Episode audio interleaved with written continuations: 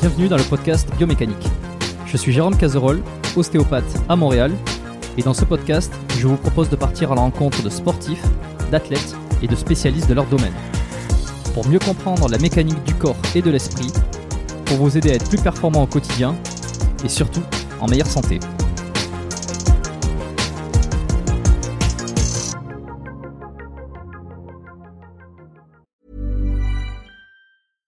Hiring for your small business? If you're not looking for professionals on LinkedIn, you're looking in the wrong place. That's like looking for your car keys in a fish tank. LinkedIn helps you hire professionals you can't find anywhere else, even those who aren't actively searching for a new job but might be open to the perfect role. In a given month, over 70% of LinkedIn users don't even visit other leading job sites. So start looking in the right place. With LinkedIn, you can hire professionals like a professional. Post your free job on linkedin.com/people slash people today. Avant de démarrer l'épisode, j'ai une excellente nouvelle à vous annoncer. Ça avait été un carton la première fois. J'avais reçu énormément de messages de remerciements. Ils m'avaient fait confiance. Ils ont eu raison. Et moi aussi. Et du coup, on a décidé de réitérer notre collaboration. Alors, vous l'avez compris, Unae est de retour sur le podcast. Et grâce aux nombreuses commandes de la dernière fois, ben, je vous ai encore négocié une super réduction. Et cette semaine, vous avez droit à 15% de réduction sur toute la boutique Unae avec le code biomécanique 15. Et c'est encore une fois de l'inédit. Alors, pour ceux qui étaient complètement passés à côté la dernière fois, Unae, c'est la marque de compléments alimentaires de Julien Vénesson qui fait l'unanimité dans le paysage français actuel dans le domaine de la santé et de la longévité. Ce sont des compléments d'ultra qualité avec des ingrédients de la plus haute pureté et qui sont issus de l'agriculture biologique. Ils ont une charte qualité incroyable et tout est vérifiable sur le site internet. Alors l'été arrive, il est temps de faire le plein de compléments et si vous voulez être au top de votre santé avec les meilleurs produits du marché, eh ben c'est l'occasion rêvée pour le faire. Je vous recommande à titre personnel les oméga 3 en bouteille qui sont considérés comme les plus quali actuellement sur le marché. Si vous voulez améliorer l'aspect de votre peau, la santé de vos articulations et de vos muscles, il y a aussi le collagène éthique qui est issu de poissons sauvages et d'ailleurs qui est en passe de devenir un best-seller chez eux. Euh, Je vous recommande aussi le magnésium Omnimag, hyper important pour le sommeil et la récupération nerveuse et musculaire. Vous avez aussi la vitamine D3 qui avait été un carton la dernière fois et qui est considéré comme beaucoup comme le complément à absolument avoir euh, et qui a un rôle dans quasi toutes les sphères de votre corps. Et puis ils ont aussi plein de nouveautés. Il y a le multivitamine spécial ménopause, il y a le sommeil serein qui est une version améliorée de la mélatonine pour ceux qui ont du mal à bien dormir. Il y a aussi, euh, alors je les ai pas encore testés, mais ça a l'air d'être du lourd. C'est le biotique immunité et le biotique digestion pour booster votre système immunitaire et votre microbiote. Enfin bref, vous allez sur la boutique, vous regardez ce qu'ils proposent, vous vous régalez. C'est sur unae.fr, unae.fr. La dernière fois, vous avez été des centaines à passer commande. Vous avez créé des ruptures de stock sur certains produits. Alors cette fois, bah, traînez pas. Et en plus, je vous rappelle que vous avez 15% de réduction avec le code biomécanique 15. Ils ne font quasi jamais des réductions aussi importantes vu la qualité de leurs produits. Alors c'est le moment d'en profiter. La promotion, c'est cette semaine uniquement. Ça se termine ce dimanche, le 12 mai. Alors profitez-en un max et faites-moi vos retours. Et maintenant, place à l'épisode. T'es pas recherché pas la police. Ça va, écoute, dommage, ça va pas faire le buzz. Vincent Paridi, euh, l'homme, l'homme au pas mur. encore. Du moins pas encore. Même s'il y en a Ouais. certains qui mériteraient euh, quelques gifles, mais non, non, pas encore. Je suis pas recherché. Il va falloir que tu, il va falloir que tu nous dises des noms après. Moi, je, non, je, non, je plaisante. Te mets pas dans la merde, c'est écouté par des milliers de personnes. Non, mais Ah, ouais, ouais, je, t'en- je- je t'entends bien, ouais. tu sais, il faut, il faut savoir vivre euh, en communauté. Hein. Il y a des fois, euh, tu vis avec des extraterrestres, t'as l'impression. Ouais. Bah oui, les gens sont. Je pense que les gens. euh, Alors, autant t'as des gens qui, qui, qui sont de plus en plus bien les pieds sur terre, tu vois. Autant tu as des gens qui sont complètement déconnectés, en manque, manque de, de d'humanité, manque de d'éducation, manque de, de beaucoup de choses et qui sont euh, qui sont complètement euh, déconnectés de la réalité. Donc pour moi, j'appelle ça des extraterrestres, des gens qui sont capables de faire n'importe quoi euh, sans réfléchir. Ouais. Mais tu Ah. penses à quelqu'un Enfin, tu penses à, à Ah des gens non, bah non. récemment là, ou- Non, non, non. bah, tous les jours, tu croises des gens débiles. Hein. Tous les jours, tu croises des gens bien. euh, mais il y a des fois, tu, tu vois, t'as beau être poli, bien élevé, euh, je, je me dis que des fois, la violence, elle, elle mérite, tu vois. Il y a des gens, ils méritent de se faire gifler.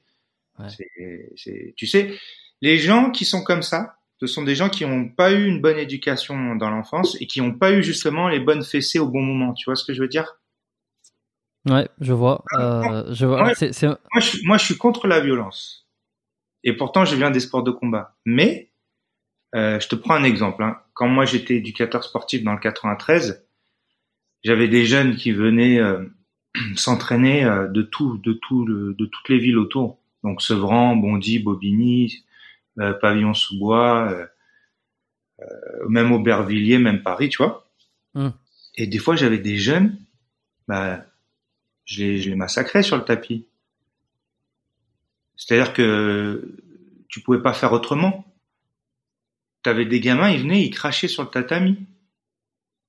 C'est-à-dire, hein, il crachait quoi? C'est man- Crachaient, manque de ils respect crachaient Physiquement. Pourquoi? Parce que ils, parce que ils jouent au foot. Quand ils jouent au foot, ils crachent par terre. Pour eux, c'est par terre, c'est le tatami, c'est pareil. Ok, ok, ok. Ils ont pas de, ils ont pas de, de connexion euh, dans leur tête en se disant, mais là, on est sur un tatami, c'est pas un terrain de foot, on crache pas, tu vois.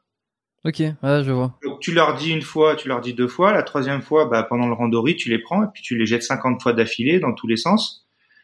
Et, euh, et puis, ben, euh, au bout d'un moment, ils ont compris, tu vois. Tu les Ouais. étrangles deux, trois fois, euh, mais dans les règles. Dans les, dans les règles d'or. Bah déjà, s'ils Ah sont ouais. là, euh, Non, mais déjà c'est ils comme sont. ça. C'est comme ça que tu fais rentrer. Tu fais rentrer dans la tête, tu vois. Et à la Mhm. fin du combat, quand le gamin il t'a respecté parce que tu l'as baladé dans tous les sens, bah, tu lui dis, tu lui dis, bah écoute, ici c'est un dojo, c'est un tatami, donc il y a des règles. C'est comme quand tu rentres chez toi, tu vas pas cracher chez toi devant tes parents par terre.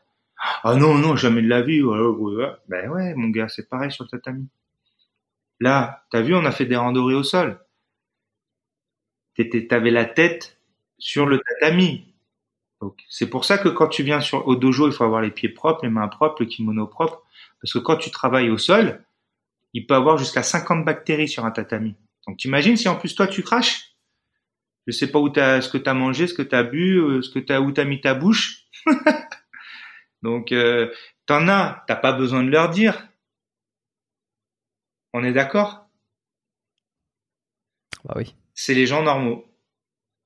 Bah, ça paraît, ça paraît, euh, ça paraît logique. Et, mais- et c'est les gens normaux, pour moi, ces gens normaux, c'est ceux qui ont, eu une, une- qui ont eu la chance, qui ont eu la chance d'avoir une bonne éducation. Ou Mm. ce sont des gens euh, qui n'ont pas vrillé dans leur tête.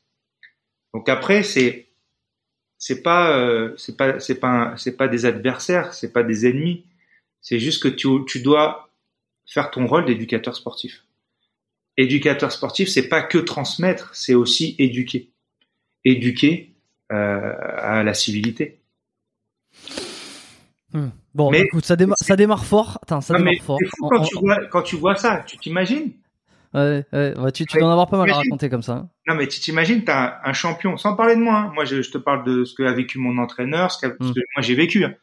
T'as un champion du monde sur le tatami, tu viens t'entraîner avec lui. Alors, tu t'es pas censé savoir que c'est un champion, peut-être, tu vois. Mais tu viens t'entraîner dans les arts martiaux, les sports de combat. T'es sur le tatami, t'as 50, 60 personnes sur le tatami, et tu craches. mais qu'est-ce que que- qu'est-ce qui euh, se passe dans ça t'a marqué ça. dans ta tête, c'est t'es quoi T'es suicidaire? Tu veux mourir? C'est quoi l'histoire?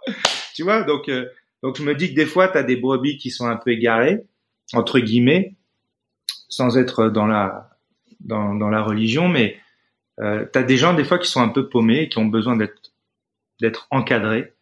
Hmm. Et t'as des gens, ils sont ils ont besoin d'être encadrés toute leur vie, d'être entourés toute leur vie, d'être accompagnés toute leur vie. Toi, t'es t'es es indépendant, t'es capable de faire tout tout seul, mais il y a des gens, ils sont obligés d'être entourés. Quand t'as compris ça, c'est beaucoup de conversation, c'est beaucoup de communication, mais c'est vrai que là, au premier abord, euh, si t'es un animal, tu peux faire des bêtises, tu vois. Tu Mm. vois ça, tu, tu peux être, tu peux être dur et violent, quoi. Moi, la chance que j'ai eue, c'est que j'ai une super éducation, que j'ai eu des super entraîneurs, que j'ai eu des, des beaux exemples, que j'ai j'ai eu un parcours de vie qui m'a permis de voir plein de choses. Donc, quand je vois ça, ça me fait de la peine, mais c'est assez interpellant quand même. Tu m'étonnes. Bon, alors comme je disais, là, on a, ça, ça a démarré fort. Euh, Vincent Parisi, la star euh, montante sur le podcast biomécanique aujourd'hui. Bon, Vincent, euh, c'est merci Franck qui nous a mis en contact. Oui, super. On, on va aborder un sujet que j'ai pas abordé. le jujitsu, enfin pas que, hein, mais on va parler aussi de jujitsu parce que toi tu viens de là. ouais. Et c'est une thématique que j'ai jamais abordée sur le sur le, le podcast, sachant que je fais quand même pas mal d'épisodes en ce moment sur les sports de combat. le MMA aussi, c'est, t'as eu un pied dedans à un moment donné dans le MMA aussi. Hein? Ouais, j'ai eu la chance d'être le premier commentateur français de MMA sur RTL 9, où je mmh. commentais l'UFC pendant 5-6 ans. Puis après d'autres organisations comme le Bellator, le Dream, le M1 et, d'autres. Ok, bon ben tu vas avoir un avis aussi là-dessus et c'est cool, on va pouvoir y revenir. Euh, je vais te proposer de te présenter, s'il te plaît, euh, rapidement euh, pour ceux qui, qui parce qu'on connaît tous ton nom. Du fait aussi que tu as une certaine visibilité parce que tu es, es, commentateur à la télé, mais peut-être qu'il y en a ils savent pas exactement d'où tu viens et, ce que as, ce que tu fais. Donc est-ce que tu peux nous dire bah, écoute, tu sais c'est drôle ce que tu me dis parce que justement quand j'ai commencé à, commencer à commenter le MMA sur RTL 9 Mmh. En fait, euh, ça m'a donné une, une, exposition médiatique que je n'avais pas avant, parce que comme on, on vient de sports euh, qui ne sont pas olympiques, donc forcément, euh, on n'accède pas forcément aux médias. Euh, D'ailleurs, je t'expliquerai, c'est pour ça que j'ai créé ma chronique sur Beansport, le coach, pour justement donner un peu la chance à tous mes camarades qui sont champions dans tous les sports de combat d'avoir une vitrine, une visibilité, une tribune pour pouvoir se faire connaître. Mmh. Donc en gros, moi c'est simple. Euh, ça commence par le biais de mon père, qui était le premier champion olympique français de judo, qui est une légende, qui était un des plus grands poids lourds de tous les temps, euh, un grand technicien, un, un, très grand technicien, qui a eu mmh. quatre médailles olympiques, qui était le seul jusqu'au dernier jeu, où Teddy Riner l'a égalé. Euh, voilà. Et, euh, et moi, j'ai eu un parcours un peu un peu particulier parce que j'ai commencé le judo et le jiu-jitsu traditionnel. Alors, je t'expliquerai la différence. Ouais. Euh, à partir de 21 ans, alors que j'en avais jamais fait. Et à 23 euh, ans plus tard, j'étais ceinture noire. Euh, quatre ans plus tard, j'étais ceinture noire, euh, éducateur sportif, champion d'Europe et euh, médaillé mondial en jiu-jitsu traditionnel. Voilà. Et j'ai eu un petit parcours en judo, mais si tu veux, j'ai fait championnat de France de judo, mais en même temps que je faisais le judo, je faisais le jiu-jitsu parce que c'est un peu la même pratique plus le pied-point. Et du coup, bah, j'ai une carrière euh, pendant 12 ans où j'étais numéro un français euh, pendant 10 ans. Euh, j'étais, euh, j'ai, j'ai remporté 9 médailles mondiales, 4 titres européens, j'ai remporté 32 tournois internationaux partout dans le monde. Donc j'ai vraiment marqué mon, mon empreinte dans ma catégorie. Et, euh, et j'ai fini par mon titre de champion du monde en 2012. Et, et en même temps que j'ai été champion du monde en 2012 sur ma, mon, ma dernière compétition, que je préparais, j'étais j'ai été embauché à Beansport euh, grâce à Charles mmh. qui adorait mon concept euh, le coach et qui me suivait depuis euh, mes commentaires sur le MMA sur RTL 9. Et euh, donc, si tu veux, j'ai toujours gravité autour du sport, mais j'en avais, j'avais jamais vraiment, euh, depuis mon enfance, passé le cap de me dire, allez, je fais du judo comme mon père, etc. Et en fait, ce que j'ai adoré dans le jiu-jitsu traditionnel, c'est que c'est du jiu-jitsu brésilien que tout le monde parle. Tu sais qui est, qui est le, le jiu-jitsu le plus connu parce qu'il a été connu grâce à l'UFC, grâce à la famille Gracie, euh, grâce aux premiers UFC. Mais au Brésil, ils, disent, pas euh, jiu-jitsu brésilien. Au Brésil, ils disent jiu-jitsu. Il y a qu'en Europe qu'on dit brésilien jiu-jitsu. Qu'on spécifie. Mais en réalité, le jiu-jitsu est japonais.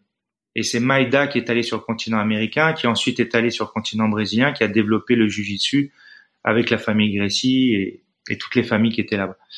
Ouais, d'accord. Euh, le jiu-jitsu brésilien, c'est que du combat au sol. Ça commence debout, tu peux rester un peu debout, mais le but, c'est de marquer des points en passant la garde. Donc, passer la garde, c'est prendre le dos ou monter à cheval, ou être sur le côté sans avoir euh, une jambe qui est prise entre les jambes de ton adversaire. Et c'est soumettre, donc faire abandonner ton adversaire. Donc ça, c'est un sport extrêmement euh, technique. C'est d'ailleurs un des sports les plus techniques au monde, mais le sport le plus technique au monde, c'est le mien, le jiu-jitsu traditionnel, parce que c'est du pied-point, de la lutte du judo et du jiu-jitsu brésilien. Et pourquoi ça porte le même nom alors euh, Question con. Hein? Non, non, c'est juste euh, des, des, familles, on va dire, des styles. C'est des styles. Le jiu-jitsu, c'est le jiu-jitsu. Ça vient du Japon. C'était l'art de combattre à main nue, au corps à corps et avec armes. Donc toutes les armes que tu avais au Japon, tu, ça faisait partie du jiu-jitsu. Après, si tu veux, chacun a développé son style. Maeda était un spécialiste du sol. C'était un judoka spécialiste du sol. Donc du coup, euh, bah, les Brésiliens, ils ont adoré cet aspect sol parce que bah, quand tu es bon au sol, que quel que soit ton poids, tu es capable de mettre une clé ou un étranglement à n'importe qui qui n'est pas pratiquant. parce que c'est comme une partie d'échecs face à un adversaire qui a jamais joué aux échecs. Tu as une telle connaissance du corps que tu le bats facilement. Hmm. si tu veux, c'était assez impressionnant dans un pays où euh, la boxe taille et, euh, et, la lutte étaient très euh, très recherchée et très pratiquée.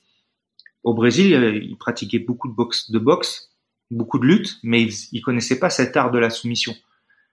Le gars, tu lui attrapais la jambe, tu faisais une clé de jambe, une clé de cheville, une clé de genou, une clé de hanche, une clé d'épaule, une clé de coude, une clé de, une clé de poignet, un étranglement avec les jambes, avec les mains enfin, c'était des extraterrestres quand ils ont vu ça au début, tu vois. Donc c'était, c'est, et puis ça reste quand même des sports qui à la base étaient pratiqués que par l'armée et que par les samouraïs et que par euh, euh, ceux qui défendaient les villages à l'époque, tu vois. C'était interdit de pratiquer les arts martiaux, les sports de combat, euh, si tu n'étais pas l'aîné de la famille ou si tu ne faisais pas partie de de, de, de, de, la défense euh, du village ou du, de l'empereur ou du roi, tu vois.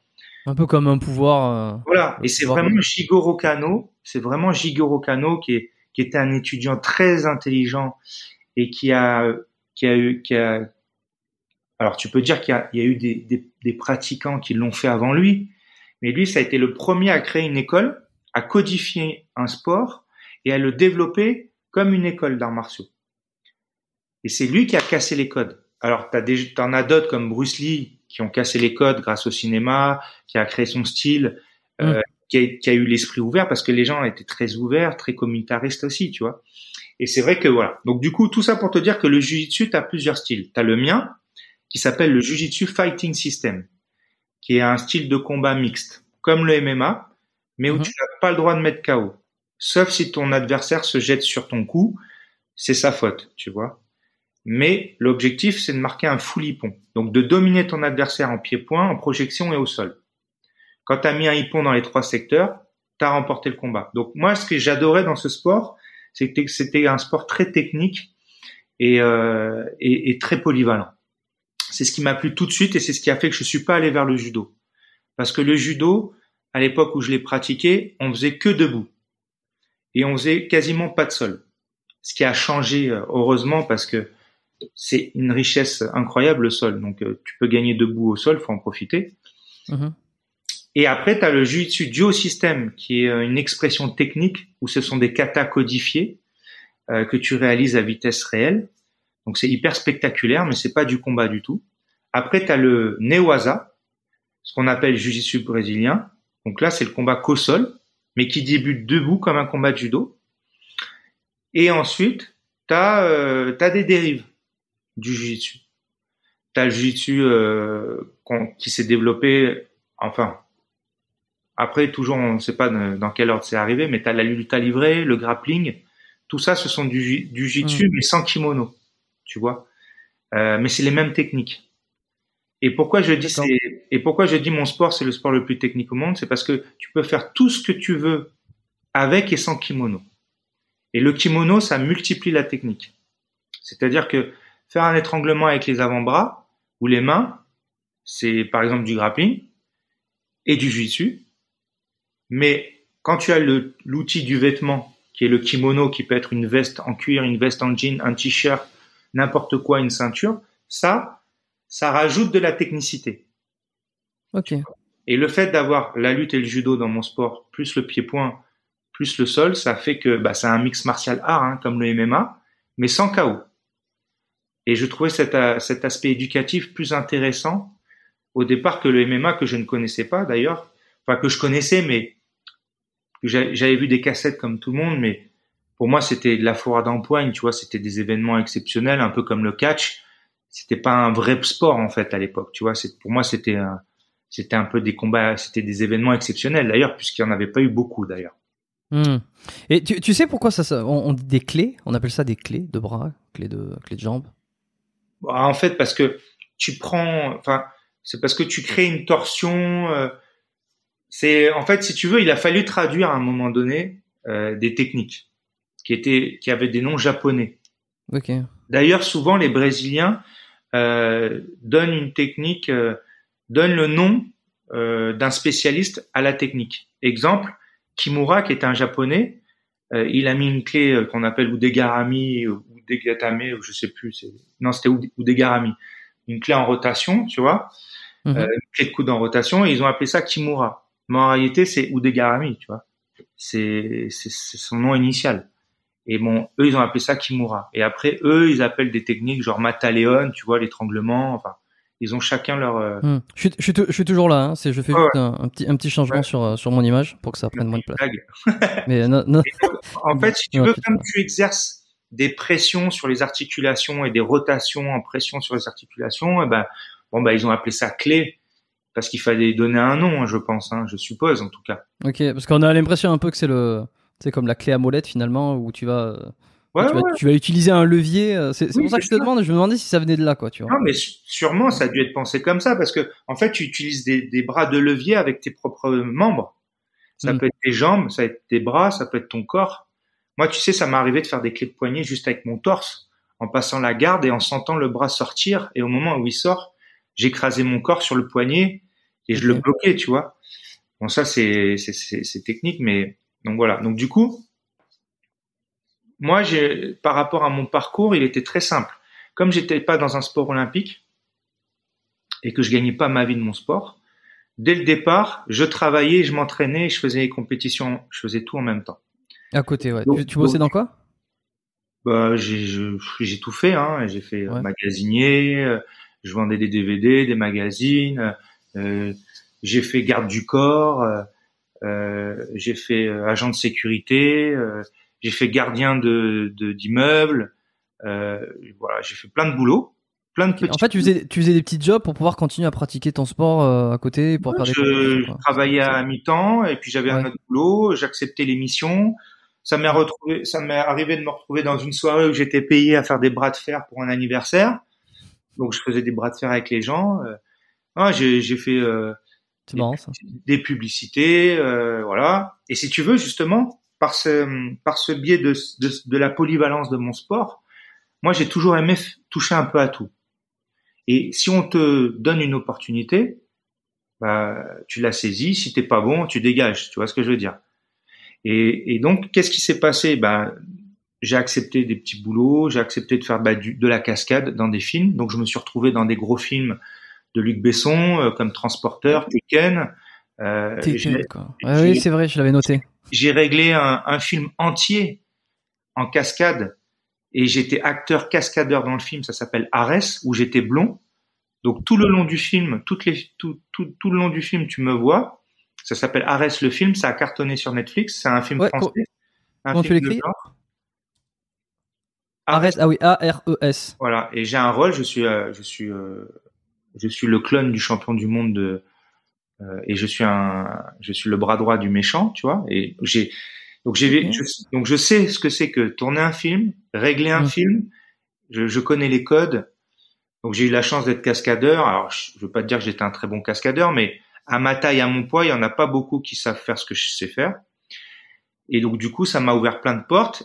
Et euh, et puis un jour, on m'a dit. Euh, et un jour, j'avais fait un combat contre Jeff Monson, qui était un des top 15 du MMA mondial, qui était champion du monde de grappling, qui était un mec très très fort euh, au sol. J'ai eu la chance de l'affronter en Angleterre sur un, tournoi où il réunissait les, les 20 meilleurs grappleurs au monde ou européens. Il y avait Braulio Estima, James Monson, enfin bon, il y avait que des, des super des super athlètes. Et donc il y a un mec qui s'est blessé et il y avait une place.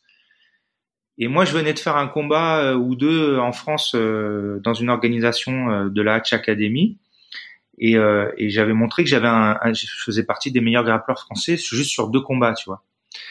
Et du- justement, en affrontant Francis, mon, mon copain Francis Carmon. Et du coup, j'étais, euh, je me suis retrouvé sur cette compète. Et, euh, et puis on a fait la revanche à Paris. Et, euh, et les gens de RTL 9 du groupe AB cherchaient un consultant pour euh, pour des droits qu'ils venaient d'acquérir, les droits de l'UFC. Moi, j'étais pas du tout au courant. Et en fait, il y a un copain à moi euh, qui envoie euh, mon CV entre guillemets, un journaliste, et qui dit voilà, moi je connais quelqu'un de bien, euh, qui pourrait donner une bonne image de ce sport, bien l'expliquer, et je pense que c'est important. Et donc il avait envoyé mon site internet, et sur mon site internet, il y avait en première photo moi et Jeff Monson sur le ring en, en train de combattre, tu vois. Donc ils m'ont ils m'ont contacté, j'ai fait un essai, ils m'ont rappelé, ils m'ont rappelé, ils m'ont rappelé, ils m'ont jamais dit que j'étais pris. Hein. Ils m'ont rappelé, ils m'ont rappelé et et je suis devenu comme ça consultant. Et c'était vraiment une super aventure. Et de ce biais-là, j'ai rencontré euh, Charles Bietri. Et quand Charles Bietri a monté Beansport, bah, je lui ai proposé un programme qui s'appelait Le Coach. Mm. Et, euh, et il m'a dit c'est quoi le coach? J'ai dit ben le coach c'est euh, c'est moi qui fait découvrir à une personnalité connue un guest, un people, un sport méconnu avec un champion dans un lieu, euh, dans un dojo euh, différent à chaque fois. Et il a trouvé ça génial. Et mon premier pilote, c'était avec euh, Grégory Coupé. Donc ma première pastille, j'étais tout seul avec Grégory Coupé et je lui faisais découvrir le MMA. Et comme Grégory Coupé, c'est quelqu'un qui est qui est un passionné, qui aime tout ce qu'il fait, qui qui est super sympa et qui a une qui a une super euh, énergie, tu vois, et bah à l'image ça rendait super bien. Et donc Charles Bietri m'a dit bah je t'embauche, alors j'étais pas prévu du tout au casting. Deux semaines avant le lancement de la chaîne, et voilà. Et donc je me suis retrouvé à faire une émission par semaine. Et comme j'étais dans, et pardon? Non non, je j'ai demandé combien de combien de temps ça a duré ça? Bah là, bah, ça fait dix ans. Et ouais, mais c'est alors c'est marrant parce que j'étais persuadé que ça s'était arrêté à un moment donné ça, ça a évolué en fait. Si tu veux, au début, je, faisais des pastilles et euh, ça a évolué, le format a évolué, euh, la qualité a évolué, euh, le, les invités aussi, parce qu'au début, ben, j'avais, je connaissais personne, tu vois. Je faisais ça sur mon réseau de mes copains, tu vois. Donc j'avais un pote champion du monde de, boxe, ben, je le faisais venir, c'était mon invité, je lui faisais découvrir le jiu-jitsu. voilà, donc ça c'était comme ça au début, et après, ben, j'ai commencé à avoir des super guests, tu vois, comme comme Maître Gims, comme d'autres, tu vois des artistes, euh, des comédiens, euh, voilà, des Jérémy Ferrari, Eric Antoine, tu vois, Laurie, euh, et puis des anciens aussi, tu vois, Daniel Guichard. Et moi, ce que j'adore, c'est mélanger les générations. C'est-à-dire avoir des jeunes youtubeurs, un comédien du moment, un vieux artiste, un vieux hum-, humoriste, une vieille chanteuse, une, enfin une vieille entre guillemets, hein, tu vois, une, une ancienne chanteuse, mais j'adore les mélanger parce que je trouve qu'il faut toujours mélanger les générations euh, pour que tout le monde reste connecté. Donc par exemple, je vais avoir un jeune champion qui va entraîner un ancien, ou là, ou alors je vais avoir un ancien, un vieux maître qui va entraîner un jeune, tu vois. Mais j'essaie toujours de créer cette euh, cette euh, cette dynamique-là. Et bah, comme j'étais à Beansport, bah, j'ai été consultant pour les Jeux Olympiques pour Paris 2000, euh, pour London 2012. Donc je, chaque jour, je reprenais euh, tous les combattants français dans tous les sports olympiques. Donc lutte, taekwondo, judo, euh, boxe. Je reprenais leur parcours du jour. Donc j'expliquais comment ils avaient gagné, comment ils avaient perdu ou comment ils s'étaient fait voler. Donc ça, ça, voilà, ça, ça m'a fait passer aussi un cap. Et ensuite, euh, Beansport a racheté les droits et ça a été les seuls en depuis Canal Plus donc euh, je te parle de ça en 20 ans. Ça a été les seuls à racheter et à payer les droits du judo. Donc pendant quatre ans, j'ai commenté tous les événements du judo. Euh, donc tous les combats de Teddy Rayner euh, pendant quatre ans, je les ai je commentés. Donc j'étais le consultant. Euh, avec moi, il y avait un journaliste. Et sur les gros événements, il y avait Lucide de Cos ou Stéphane Traîneau. Donc on était trois, mais en général, j'étais soit tout seul, soit on était deux. Et ça, ça a été une super aventure aussi. Et après, on a récupéré les droits du championnat du monde de karaté, les championnats d'Europe de karaté. Donc voilà. Donc la chance que j'ai, si tu veux, c'est que comme je suis éducateur sportif, donc je sais enseigner, je, je, je, forme les enseignants. Comme je suis euh, un ancien athlète dans un sport polyvalent, si tu veux, moi je suis ceinture noire de karaté, ceinture noire de judo, donc ça fait que ça fait quoi. ceinture noire de jiu-jitsu, donc c'est ce qui fait que cette polyvalence-là me permet d'expliquer beaucoup de sports et de le comprendre. Donc plein de fois, tu vois, par exemple, quand je commentais les championnats du monde de karaté, j'avais un copain avec moi qui, était champion du monde de karaté, qui s'appelait David Félix. Je connais le karaté très bien. Tu vois, j'aurais pu le commenter à sa place. Mais je l'ai pris lui parce qu'il vient de ce sport. Et donc à chaque fois qu'on commentait, je posais des questions un peu, un peu neuneux ou un peu simples parce que justement, je sais que les gens se posent des questions simples et qui veulent avoir des réponses simples. Et moi, ce qui m'a fait que j'ai été détecté par Charles Bietri, c'est parce que j'avais cette faculté d'expliquer un sport très complexe comme le MMA, où il y a beaucoup de techniques, d'une manière très simple, et je Mm. le rendais accessible. Si tu savais les centaines de messages que j'ai reçus euh, où les gens me disaient merci, parce que toutes les cassettes vidéo à l'époque, elles étaient en japonais ou en anglais, et les gens ils comprenaient rien aux techniques et aux explications. C'était une galère parce que qu'il faut savoir quand même, même si aujourd'hui tout le monde euh, a l'habitude de regarder l'anglais et à le comprendre, avant personne comprenait l'anglais, personne comprend le japonais, et, tu vois moi j'ai mis des, des mots sur les techniques et les gens ont adoré ça.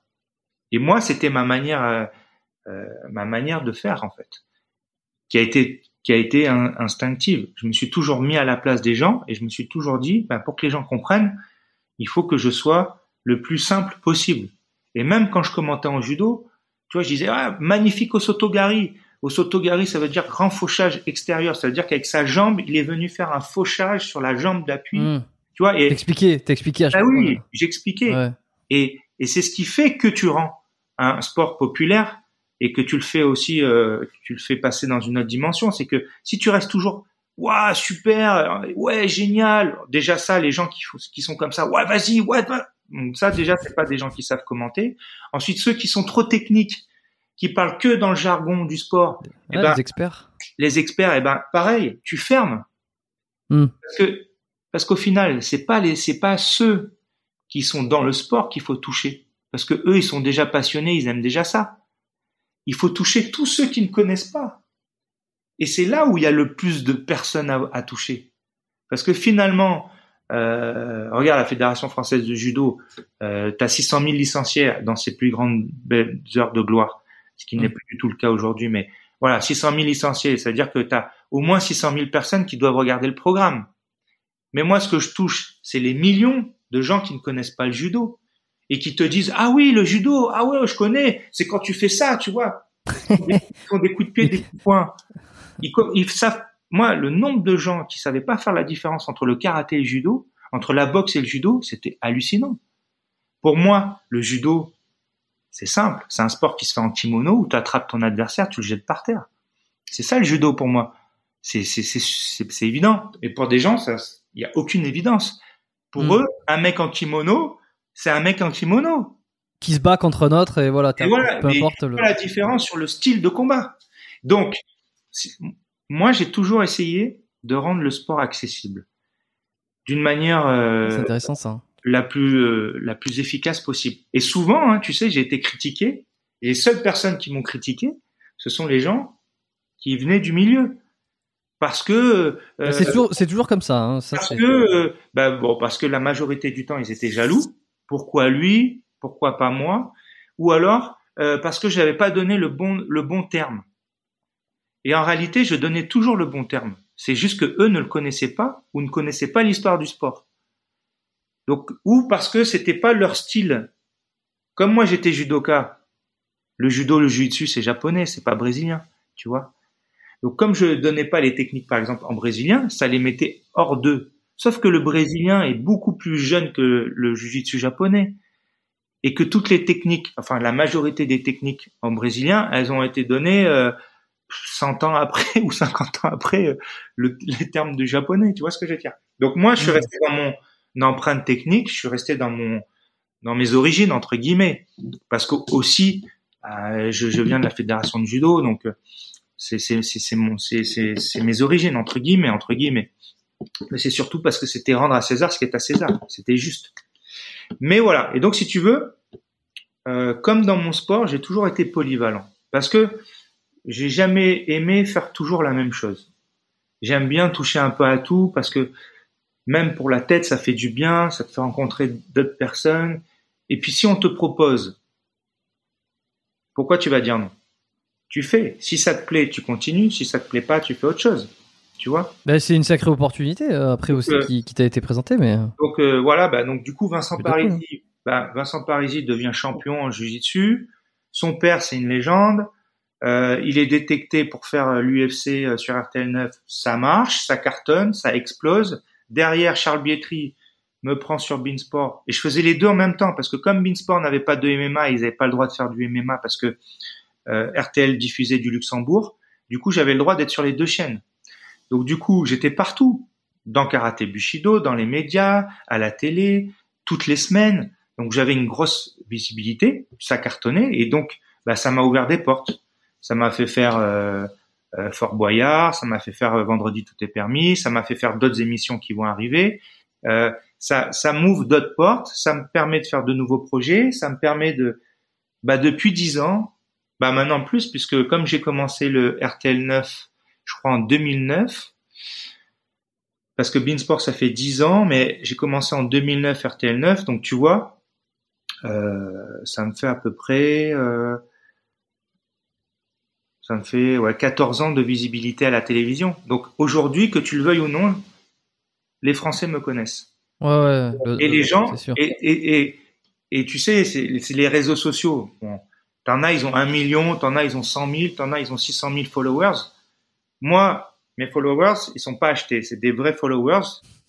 J'en ai 10 000 à droite, 10 000 à gauche, 10 000, donc je dois avoir 30 000 personnes qui me suivent à peu près sur les réseaux sociaux, mais en réalité, il y a des millions de personnes qui me connaissent.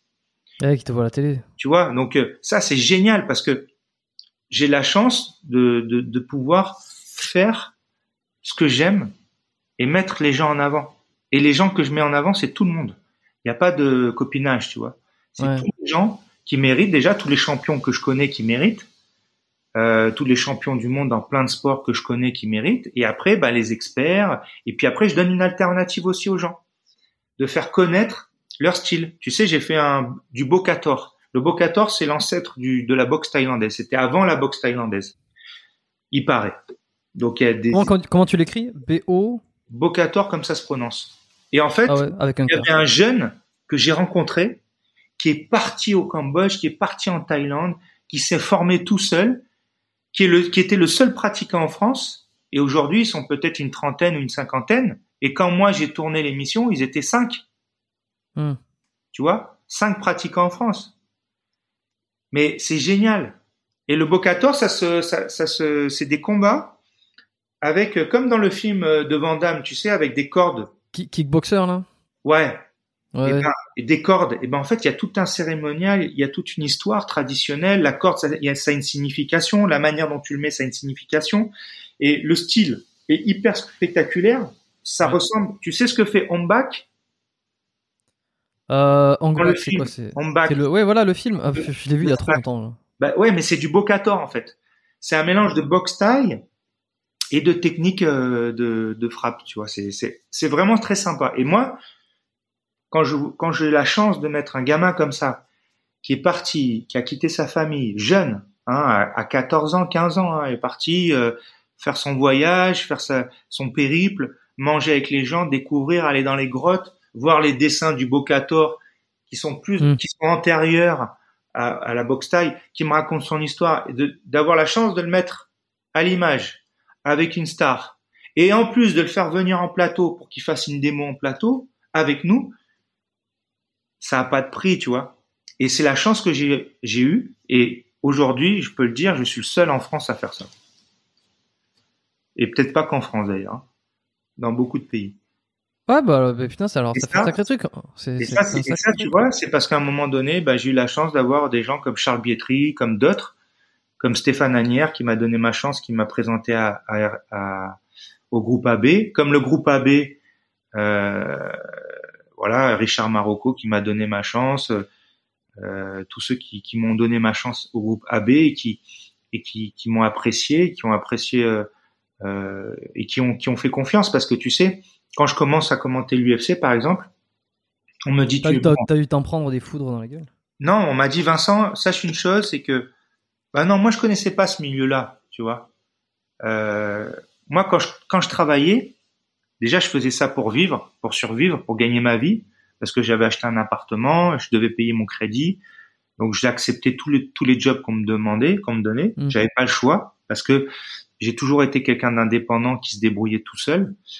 Et, euh, et, donc, il fallait payer mon loyer. Moi, tu sais, ça m'est arrivé de de pas dormir parce que je travaillais euh, de nuit et de jour. J'enchaînais, tu vois, la journée et la nuit. Je cumulais. Mmh. Et en même temps, mmh. j'étais athlète. Et, euh, et donc du coup, quand j'ai commencé à commenter, euh, si tu veux, je je réalisais pas l'impact médiatique que ça avait déjà. Parce que tu es dans une cabine, tu es dans une petite boîte, hein, les gens ils savent pas, c'est que t'es pas en live sur tous les événements. J'ai eu la chance d'être le premier Français à commenter en direct sur un UFC, même plusieurs fois, j'ai eu cette chance-là, mais j'ai dû commenter 5-6 fois en live, mais euh, 4 300 fois j'étais en cabine, tu vois. Donc quand tu es dans ta petite cabine, tu arrives, tu es dans un bâtiment où il y a personne, tu rentres, tu vas dans ta cabine, tu dis bonjour à ton équipe. Il y avait un ingé son, un journaliste et moi, on était trois à chaque fois. Et de temps en temps, c'est pendant, c'est pendant le combat ou alors euh, le combat est déjà enregistré et tu fais les commentaires. Alors, je vais t'expliquer un truc super. C'est que tu sais, bon, euh, les gens au début, en fait, si tu veux, quand je vois un combat, quand je vois quelqu'un que je ne connais pas la première fois, je vois tout de suite son style et je vois tout de suite ses qualités. C'est-à-dire que je vois s'il est pas bon ou s'il est, bon ou s'il est pas bon. Quand je commentais l'UFC au début, j'exagérais un petit peu sur le niveau des gars, j'exagérais un petit peu sur le sport pour pouvoir le vendre, tu vois, et valoriser ce sport qui était incroyable, qui est incroyable. Mais souvent, je voyais des mecs qui savaient pas bien boxer, pas bien lutter, qui étaient bidons au sol, mais je valorisais leur courage, tu vois. Et si tu veux, je savais tout de suite qui prenait le dessus. Et donc, j'expliquais en temps réel, quand je commentais, qui, dominait, qu'est-ce que devait faire son adversaire pour gagner, et qui allait gagner. Et donc les gens, disaient mais c'est pas possible, il a déjà vu les combats quand il commente tout ça. En réalité, euh, pour des raisons euh, techniques, au départ, on ne pouvait pas commenter en direct parce que il fallait monter le programme.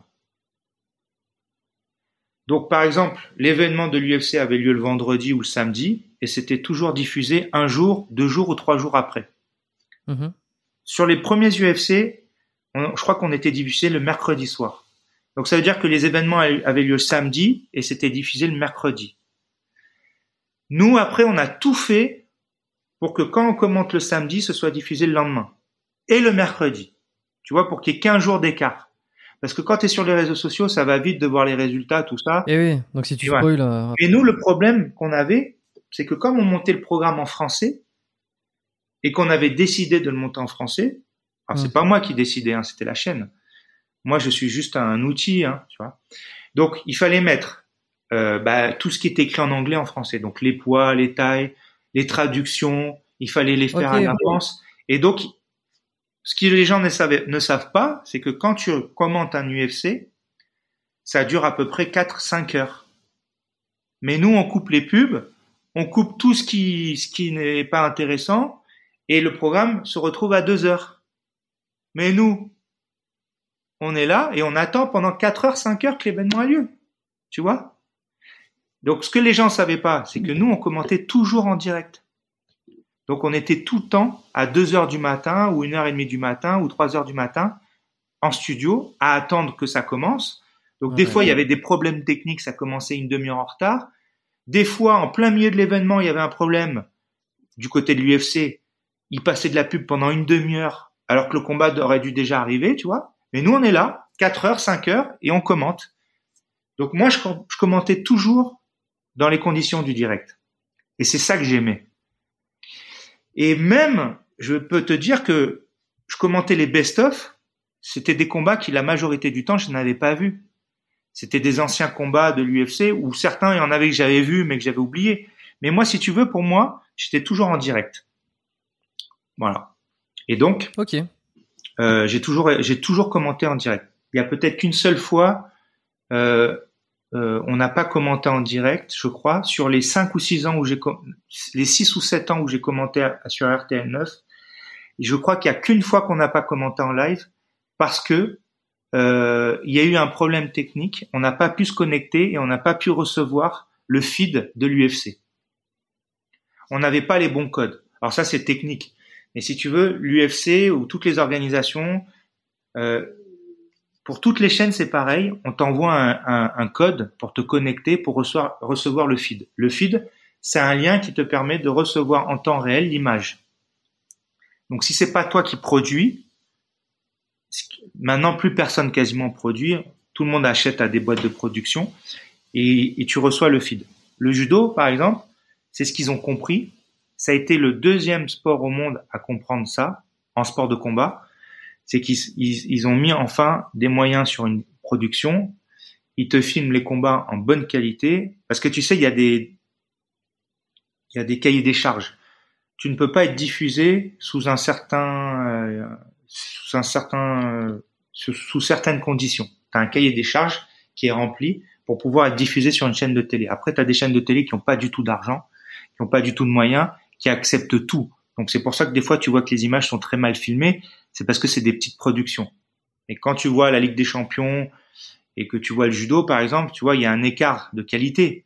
C'est normal. Mais le judo a fait des efforts de ouf et aujourd'hui toutes les compétitions de judo sont filmées. Donc comme elles sont filmées, elles sont diffusées. Comme elles sont diffusées, elles ont de la visibilité partout. Et donc du coup, ça leur permet de, de se développer. C'est ce que les petits sports n'ont pas compris.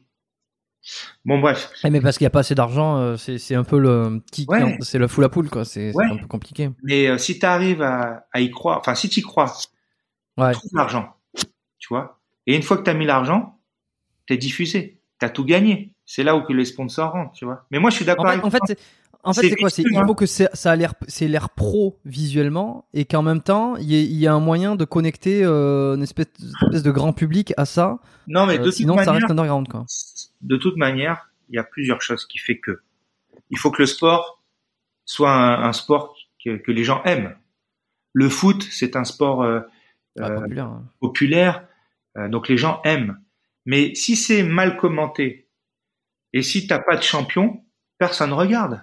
Ouais, tu, ouais, tu te fais chier. Voilà. Donc Bah, je pense que les gens regardent beaucoup, euh, par exemple, je sais pas, le PSG parce qu'il y a toutes ces stars aussi et que euh, tout l'engouement qu'il y a derrière fait que ça fait parler quoi. Et parce qu'ils gagnent aussi. Ouais, ouais. Mais tout ça, façon, tout ça, c'est euh, c'est le serpent qui se mord la queue, si tu veux. Parce que les fédérations, si elles investissaient, si l'État aidait, si les télés aidaient, ça marcherait. Après, c'est une volonté, parce que là où il y a le plus d'argent, c'est ce qui est le plus intéressant. Mais les sports de combat, j'explique toujours, c'est que c'est des sports de niche. C'est-à-dire que ça attire les gens, mais au moins, c'est des sports où il y a des valeurs. Hmm. Dans tous les sports, il y a des valeurs. Mais dans les sports de combat et dans les arts martiaux, il y a plus de valeurs. Hmm. Et ça, c'est pas, c'est pas prétentieux de dire ça, c'est pas mal de dire ça, c'est une réalité. Après, la valeur, ça se transmet, c'est une question d'éducation. On est d'accord? Quand tu vois un joueur de foot qui a une bonne éducation et qui se, qui se comporte bien sur le terrain comme N'Golo Kanté, il a plus de valeur qu'un pratiquant de boxe ou de MMA ou de jiu-jitsu. Qui, qui- ouais. Il a, il a les valeurs. On lui a inculqué les bonnes valeurs. Il a l'esprit, il a le fight spirit, il a le bon état d'esprit. Mais si tu veux, en général, il y a quand même plus de valeur dans nos sports parce que le- nos codes font que il y a plus de valeur. Tu es obligé de Mm. saluer ton adversaire, tu es obligé de monter sur le tatami, de saluer, tu es obligé de taper dans ton gant de boxe. Tu vois, tu as, des valeurs qui font que. Et puis surtout, il y a une confrontation directe qui fait que bah, quand tu t'es battu avec ton adversaire, qui t'aime ou qui t'aime pas, il est obligé de te respecter. Qui t'aime ou qui t'aime pas, si tu l'as battu, il est obligé d'admettre. Tu vois ce que je veux dire? Ah, il y a toujours une forme de respect de toute façon à la fin Voilà. même du, du vainqueur vaincu. euh. Voilà, je dis pas que notre, nos sports de, nos sports à nous sont meilleurs que les autres. C'est pas ça que je dis. Je dis que ce qui est intéressant dans cette société qui évolue d'une manière parfois négative et aléatoire, quand tu vois des sports comme le MMA où les mecs se prennent dans les bras à la fin du match, des, des sports comme le judo où tu as un code, euh, les sports comme le jiu-jitsu malheureusement qui passent pas à la télé mais trop peu souvent, ou le karaté, tous ces sports-là sont des sports où il y a des telles valeurs que c'est tellement dommage de pas les mettre plus en avant et, euh, et, euh, et ça ferait du bien aux jeunes. Et alors regarde, tu vois, moi je pense à un mec comme. euh, Ah, T'as vu, je me suis présenté en une heure quand même. Presque. Ah ben ça, ça nous laisse encore, Juste ça pour nous dire- laisse encore du temps. Je veux dire que tu m'as demandé de me présenter. Le mec, ça fait une heure. Une heure qui passe. Ouais, mais, mais comme ça, voilà. comme, comme ça, moi c'est complet. Tu vois, si jamais on. moi, si moi, tu veux, ma, ma mère, elle- ma mère était, était une, une très grande nageuse une très bonne nageuse, c'était une sportive de haut niveau. C'était, elle faisait partie de l'équipe de France expérimentale de judo parce que les garçons, euh, tu sais, sont très machos en, en, en, France et en général dans les sports de combat.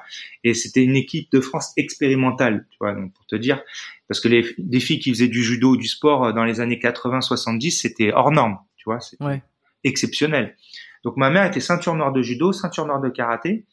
Donc si tu veux, j'étais dans une famille de, sportifs. Donc j'étais obligé de faire du sport. Et tant mieux, parce que je préfère faire du sport que de, de, de Oui, que faire oui, que traîner. d'être dans la rue ou d'être derrière un jeu vidéo, tu vois. Je suis désolé, mais euh, j'ai rien contre les jeux vidéo, mais moi j'ai joué aux jeux vidéo comme tout le monde et, et comme les gens normaux, j'ai arrêté de jouer aux jeux vidéo au bout d'un moment, tu vois.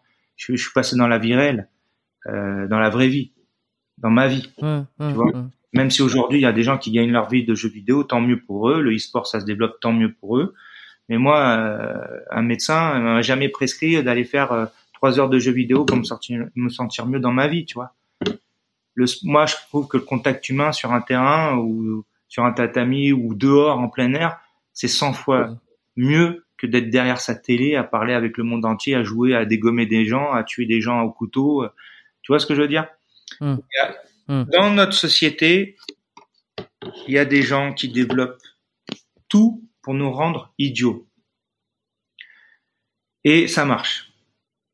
Et c'est dommage. Et, Hmm. et, tant, et tant que nous, on existera, ben, on, se battra contre ce système-là. Eh ben attends, tu vois, je, je veux revenir juste sur euh, sur ça, sur l'histoire de. Je pensais à Ibra TV, tu vois, euh, Ibra, Ibra, bah, Ibra TV. Euh, Je Ouais. connais pas son son vrai nom et prénom, mais Toi, tu l'aimes pas ah si si, euh, moi j'ai aucun problème contre lui, au contraire. euh, alors bon, ses premières vidéos, j'étais pas un grand fan, c'était un peu beaucoup de, de pranks, mais tu sais, il s'est très vite dirigé vers euh, les sports de combat justement. Ouais. Je sais pas si tu vois sur sa chaîne YouTube récemment, il a, enfin récemment, depuis même un petit moment maintenant, il fait beaucoup de combats, il organise des combats. Je crois qu'il a un partenariat, partenariat avec Bellator, de ce que j'ai vu de loin un petit peu. Il a beaucoup été critiqué. de de pas mettre en avant les le MMA d'une façon d'une bonne façon, que c'était un peu des combats de chiens par exemple. Euh, euh, je crois que j'avais déjà reçu des invités qui qui, qui trouvaient que c'était pas quelque chose qui euh, qui redorait le blason au MMA par exemple. Et mais là, tu vois, de la façon dont on parle sur le fait de de faire quelque chose de de mettre de l'argent, euh, d'avoir une bonne production, une bonne image, euh, d'avoir des bon commentateurs. Est-ce qu'ils participent pas aussi d'une certaine façon à faire connaître ce sport euh, Ah mais d'un côté positif, tu vois? Mais Hein? bien sûr, bien sûr. Moi, il y a Je plein sais de pas ce que t'en penses toi de, de, de ce con- de son contenu. Moi, déjà, je trouve que voilà, il a un parcours incroyable. Euh, il a su tirer euh, des avantages de son physique, de, de sa manière de faire. Il a fait ce que, ce que tous les Américains ont fait avant lui. Hein, de toute manière, il a rien inventé. hein. Exactement. Tout le monde peut être un Ibra TV demain. Mais après, si tu veux, il a eu le courage de faire des trucs un peu un peu débiles, mais qui sont drôles. Et, et, et franchement, moi, il y a des trucs que j'ai trouvé très drôles. Alors, est-ce que c'est vrai, c'est pas vrai? Des fois, est-ce que c'est arrangé ou pas? Ça, je sais pas. Mais en tout cas, tout est bon dès le moment que tu le fais dans le bon état d'esprit. Après, je te dis pas que des fois, euh, ben, je dis pas que des fois il a du, il s'exprime mal, tu vois? Des fois, sa manière de s'exprimer ou de dire les choses, elles sont pas. euh, je, je parle pas de sa manière de parler français, ça n'a rien à voir. Hein. Pas de son accent, de, de son- Non, parle- les messages qu'il fait passer, tu veux dire. Ouais, ouais, parce que moi je trouve que justement son accent, c'est ce qui apporte, c'est un cachet, tu vois. Si demain, du jour au lendemain, Ibra TV il parle bien, tu le reconnais pas quelque part. Euh, moi, je trouve que ça a son charme. C'est vrai. Et tu diras, et tous les étrangers te diront, quand les Français parlent anglais, ça a du charme. On est nul, on parle, on n'a pas un super accent, mais on a du charme. Et ben c'est pareil. Ibra TV, il a beaucoup de charme quand il parle. Juste, parfois j'ai l'impression qu'il est, il est peut-être électron libre ou mal entouré ou mal conseillé plutôt. Tu vois, il y a des manières de communiquer qui sont pas toujours bonnes, euh, qui sont T'as un Mais- exemple? J'ai pas d'exemple, mais qui sont, mais qui sont, qui sont sincères et réels, tu vois? Il, il, il vit son truc, il vit sa passion. Euh, au début, il savait pas du tout se battre, il était bidon en, en, en combat. Son premier combat qu'il a diffusé en MMA, tu vois très bien que son niveau il est, il est bidon, tu vois. Et ben le gars maintenant, il s'entraîne sérieusement, il a, il, il a un vrai physique. Euh, je te dis pas que c'est un, il y a, il y a plein de mecs qui combattent dans plein d'organisations qui ont peut-être même pas son niveau, tu vois. Donc aujourd'hui, c'est un passionné, il aime ce sport, il le met en avant à sa manière, et bien sûr qu'il fait du bien.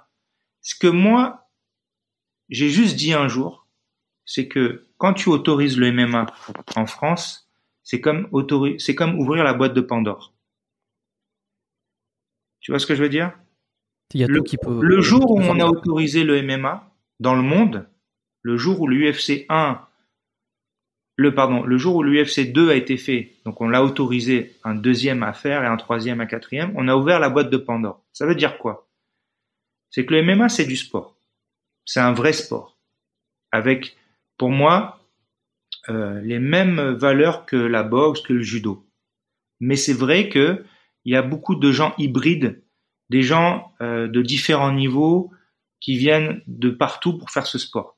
Le niveau général en MMA, il est pas très bon il est niveau ceinture verte, ceinture bleue, par rapport à la boxe, par rapport au judo. Parce que c'est un sport jeune qui vient juste d'émerger. Tu as des grands champions, as, mais t'en as pas beaucoup. Des mecs très bons, des techniciens, t'en as pas beaucoup. C'est beaucoup de bagarreurs, tu vois. Moi, ce qui me fait peur, c'est qu'un jour on autorise ben, les gens à se faire plus de mal, qu'on revienne au temps des gladiateurs.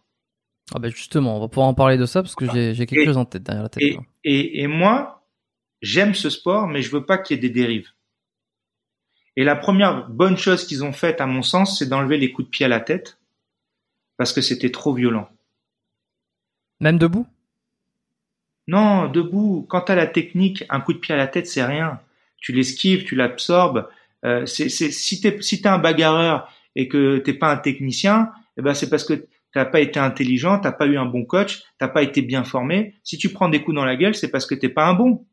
C'est ton problème. Tu vois, c'est comme dans la vie. Si t'es pas bon, bah t'as pas de maison, t'as pas d'enfant, t'as pas de femme, euh, euh, voilà. Tu, t'as pas, de boulot et tu galères dans la vie. Mais ça, mm. la vie, c'est un combat. Il faut à un moment donné avoir de la discipline. Il faut à un moment donné avoir du courage. Il faut à un moment donné mm. se battre pour vivre.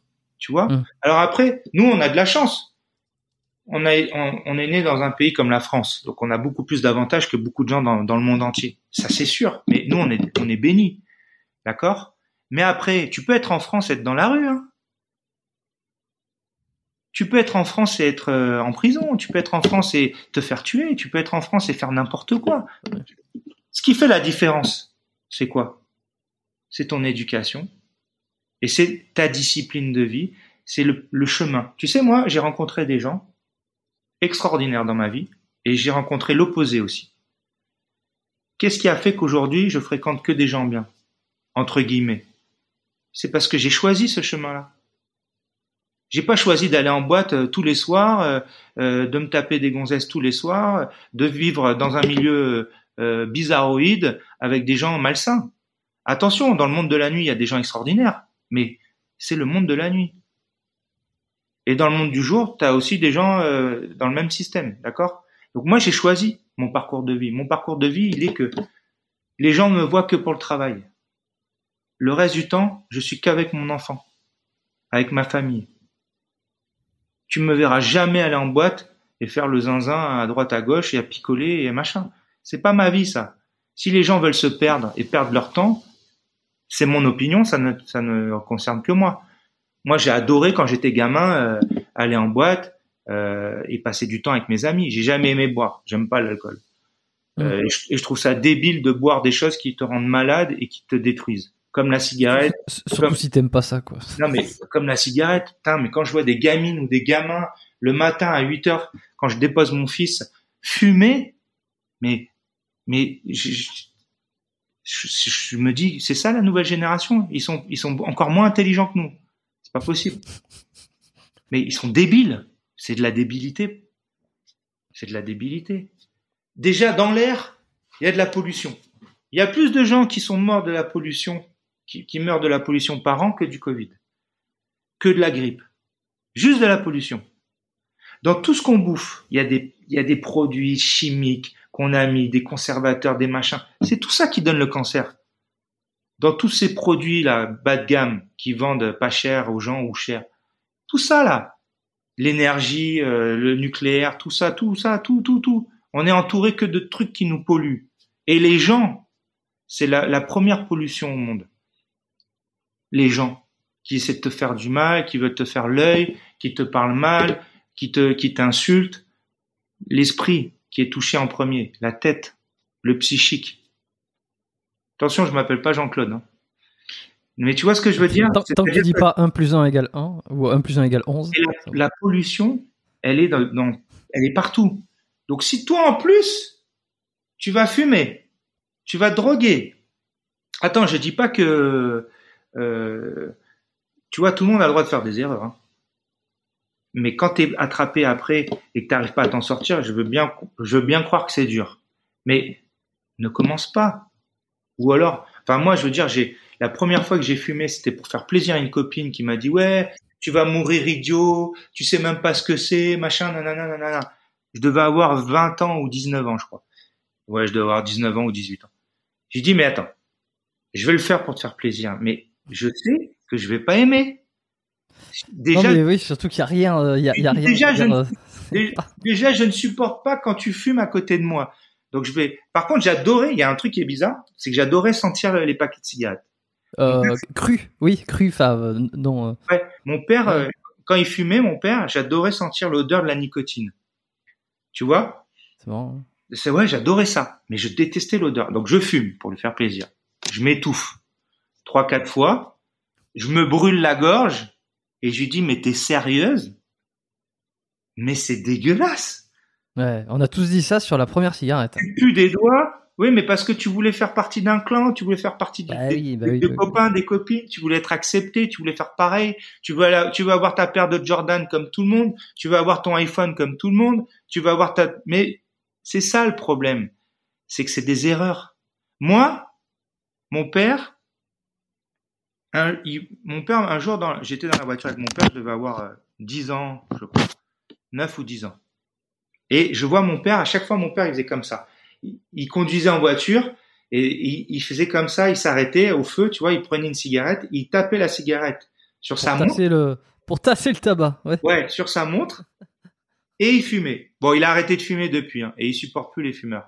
Et mon père était champion olympique, il fumait trois paquets de gitane sans filtre par jour. Et il m'a dit c'était une erreur, j'aurais jamais dû faire ça. Bon bref, ça l'a pas empêché d'être le meilleur athlète au monde. Et si tu veux, euh, mon père observait, m'a observé, le regardait une seconde. Et il a vu que j'étais un peu, tu vois, Ouais, fasciné quoi. Fasciné. Non, curieux. et il me regarde et il me dit, tu sais, moi j'ai commencé jeune et c'était une très grosse erreur. J'aurais jamais dû. La cigarette c'est pas bon pour la santé et un jour j'arrêterai. Pour l'instant j'ai j'ai pas le, le courage ou le déclic.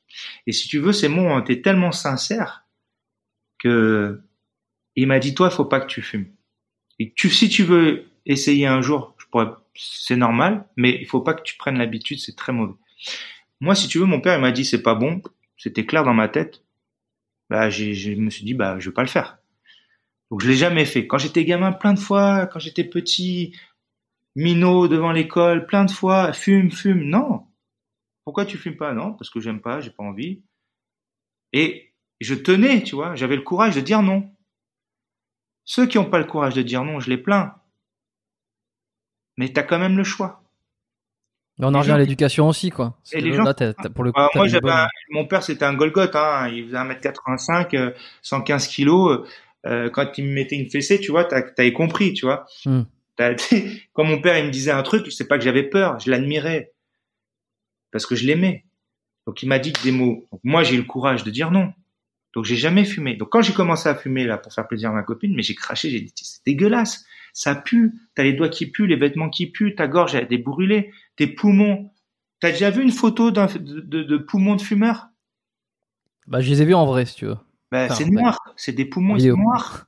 Ils sont noirs. Ouais, Donc, le temps qu'il te faut pour nettoyer ça. Et puis, t'imagines la sentence? Le cancer du poumon. Tu sais ce que c'est, le cancer du poumon? Mais c'est horrible. Non, non, sérieux. Alors, soit je suis un lâche et je veux pas mourir euh, du cancer du poumon, soit je suis courageux, soit je suis normal. Je suis normal. La drogue, c'est pas bon, tu fumes pas. Ça, ça pue, c'est dégueulasse. Merde, sérieux. Oh, où on va? C'est, tu vois? Donc, bon, Mm. bref, pour revenir à Ibra TV, moi, je, moi, je suis d'accord avec toi. Je suis d'accord avec toi. Il, il, fa- il, il contribue au développement du MMA. Et c'est- c'est l'idée que j'avais moi au tout début, tu vois. Ensuite, euh, on, m'a mis de la nuance là-dessus. Mais... Non, mais après, il faut faire la différence entre le gars qui est passionné parce qu'il aime ce sport, parce qu'il veut combattre un jour dans une grande organisation, parce que tu peux dire ce que tu veux, c'est du business. Au bout d'un moment, t'as un mec qui a des millions de vues, qui sait se battre, qui gagne un ou deux combats. Derrière, bah pourquoi tu le signes pas? Regarde l'autre youtubeur là, Paul, euh, je sais pas quoi là. L'américain? Le taré là. Oui, l'américain. Ouais, Jack, Jack, Paul, c'est pas Jack, Paul, ouais, ils sont deux frères, je crois. Bon, le mec, c'est un taré, on est d'accord. Il est ah allé voir un, mec se, se, pendre dans en forêt et il l'a filmé. Bon, tu vois, c'est des mecs qui, qui, qui, tu vois, c'est les Américains. Tout ce que tu vois aux États-Unis, tout ce que tu vois aux États-Unis, ça arrive dix ans après en France. D'accord? C'est clair et net. Tout ce qu'on voit aux États-Unis, ça arrivera un jour en France. C'est les dérives. Donc à un moment donné, il faut être gardien de ces dérives. Ibra TV, c'est un garçon qui, je trouve, c'est a bien évolué parce que au début il était en survêtement sur ses vidéos, maintenant il est en costume, tu vois? Euh, il, il, essaie de faire des choses, il essaie de monter des business, il essaie de se développer. Moi je trouve que c'est génial ce qu'il fait parce que il donne euh, il donne l'exemple à sa manière aux jeunes. Il fait pas de choses malsaines, il fait pas de mauvaises choses, il fait du sport. Et en plus il fait des sports de combat. Donc quoi qu'il arrive, les sports de combat, ça a une connotation de mauvais garçons. Mais les mauvais garçons font pas des sports de combat. Ou pour les mauvaises raisons, mais euh, tu les vois rarement dans des... Il y a des gens qui sont venus pour de mauvaises raisons dans les salles de sport pour faire les sports de combat et qui ont changé parce qu'ils sont obligés de changer. Hmm. Le sport te fait changer. C'est ça que j'explique aux gens. C'est que les sports de combat, c'est tellement dur. Ça demande une telle discipline tu te fais tellement euh, taper dessus, tu, prends tellement de raclés que à un moment donné, ça te change. Et si ça te change pas, c'est que t'es un, t'es, quelqu'un de dangereux. C'est que t'es quelqu'un de très dangereux qu'il faut surveiller. T'en as vu? J'en ai, j'en ai sûrement croisé, mais euh, ça t'a pas marqué plus. Euh, bah non, mais parce que tu sais, les gens dangereux, il faut les fréquenter un minimum pour savoir qu'ils sont dangereux. En général, les gens dangereux, soit ils le savent pas eux-mêmes, j'appelle ça des dépressifs, c'est-à-dire que les gens ils sont capables de tout, mais sans, sans le savoir, soit c'est des, des, acteurs, c'est des gens qui, qui, qui, vont manipuler leur image et qui vont, qui vont se faire passer pour quelqu'un d'autre. Hmm. Tu sais, moi, ma grand-mère m'a toujours dit, un ami, ça commence quand tu as mangé 20 kilos de sel avec lui. C'est une expression qui veut dire ce que ça veut dire. Ça veut dire que pour manger 20 kilos de sel avec quelqu'un, faut l'avoir fréquenté longtemps. Longtemps, longtemps, longtemps, longtemps. Il y a que le temps qui fait que, mais après, moi, bon, je, je veux pas te mentir, je suis un peu un profiler. C'est-à-dire que j'ai développé une, bon, je pense que c'est quelque chose que je tiens de mon père. Quand tu fais du sport, tu développes une sensibilité, tu développes de, du feeling, tu développes quelque chose qui fait que. Tu vois, par exemple, quand je combats avec quelqu'un, je sais tout de suite à qui j'ai affaire. Si c'est quelqu'un de qui a, qui a du courage, qui est sûr de lui, qui a peur, qui est violent, qui contrôle mal sa force, qui est technique, je vois tout de suite à qui j'ai affaire. Quelqu'un de gentil, de méchant. Quand je dis méchant, c'est quelqu'un de euh, pas forcément de mauvais profondément, hein, tu vois, mais quelqu'un qui est aigri, euh, quelqu'un qui est violent, quelqu'un qui a un problème et qui l'exprime par le combat, tu vois. Hmm. Moi, j'ai ça, je l'ai traversé toute ma vie. Quand je posais les mains sur le kimono, je savais tout de suite à qui j'avais affaire. Quand je combattais en grappling et en lutte, je savais tout de suite à qui j'avais affaire. Ça, tu peux le détecter comme ça, tu vois. Mais t'imagines jamais la noirceur des gens, tu vois, jusqu'où elle peut aller mais je l'ai senti comme ça. Il y a beaucoup de gens que j'ai arrêté de fréquenter d'ailleurs, parce que dans le combat, je, sentais qu'ils étaient, c'était pas des gens avec qui j'avais envie d'entretenir de, une relation amicale, tu vois. Même si, au fond de moi, j'ai toujours été un peu un samaritain, tu vois. J'ai toujours essayé de, d'aider les gens un peu à s'améliorer. J'ai toujours essayé d'aider les gens à, à, être meilleurs que ce qu'ils sont. J'ai toujours été euh, comme un grand frère tu vois, j'ai toujours dit les choses d'une certaine manière pour pour qu'ils pour qu'ils changent. Tu vois, parce que mmh. j'ai toujours, moi, j'ai toujours donné la chance aux gens. Et tu sais, tout à l'heure, tu me disais, euh, tu me disais que justement, ce que toi tu voulais et que tu étais content, c'était qu'il y ait un encadrement, que tu été content quand ils ont arrêté euh, de, de. Ils ont interdit les coups de pied. Donc, euh, je, t'ai demandé si c'était debout. Non, tu parlais des coups de pied au sol, j'imagine.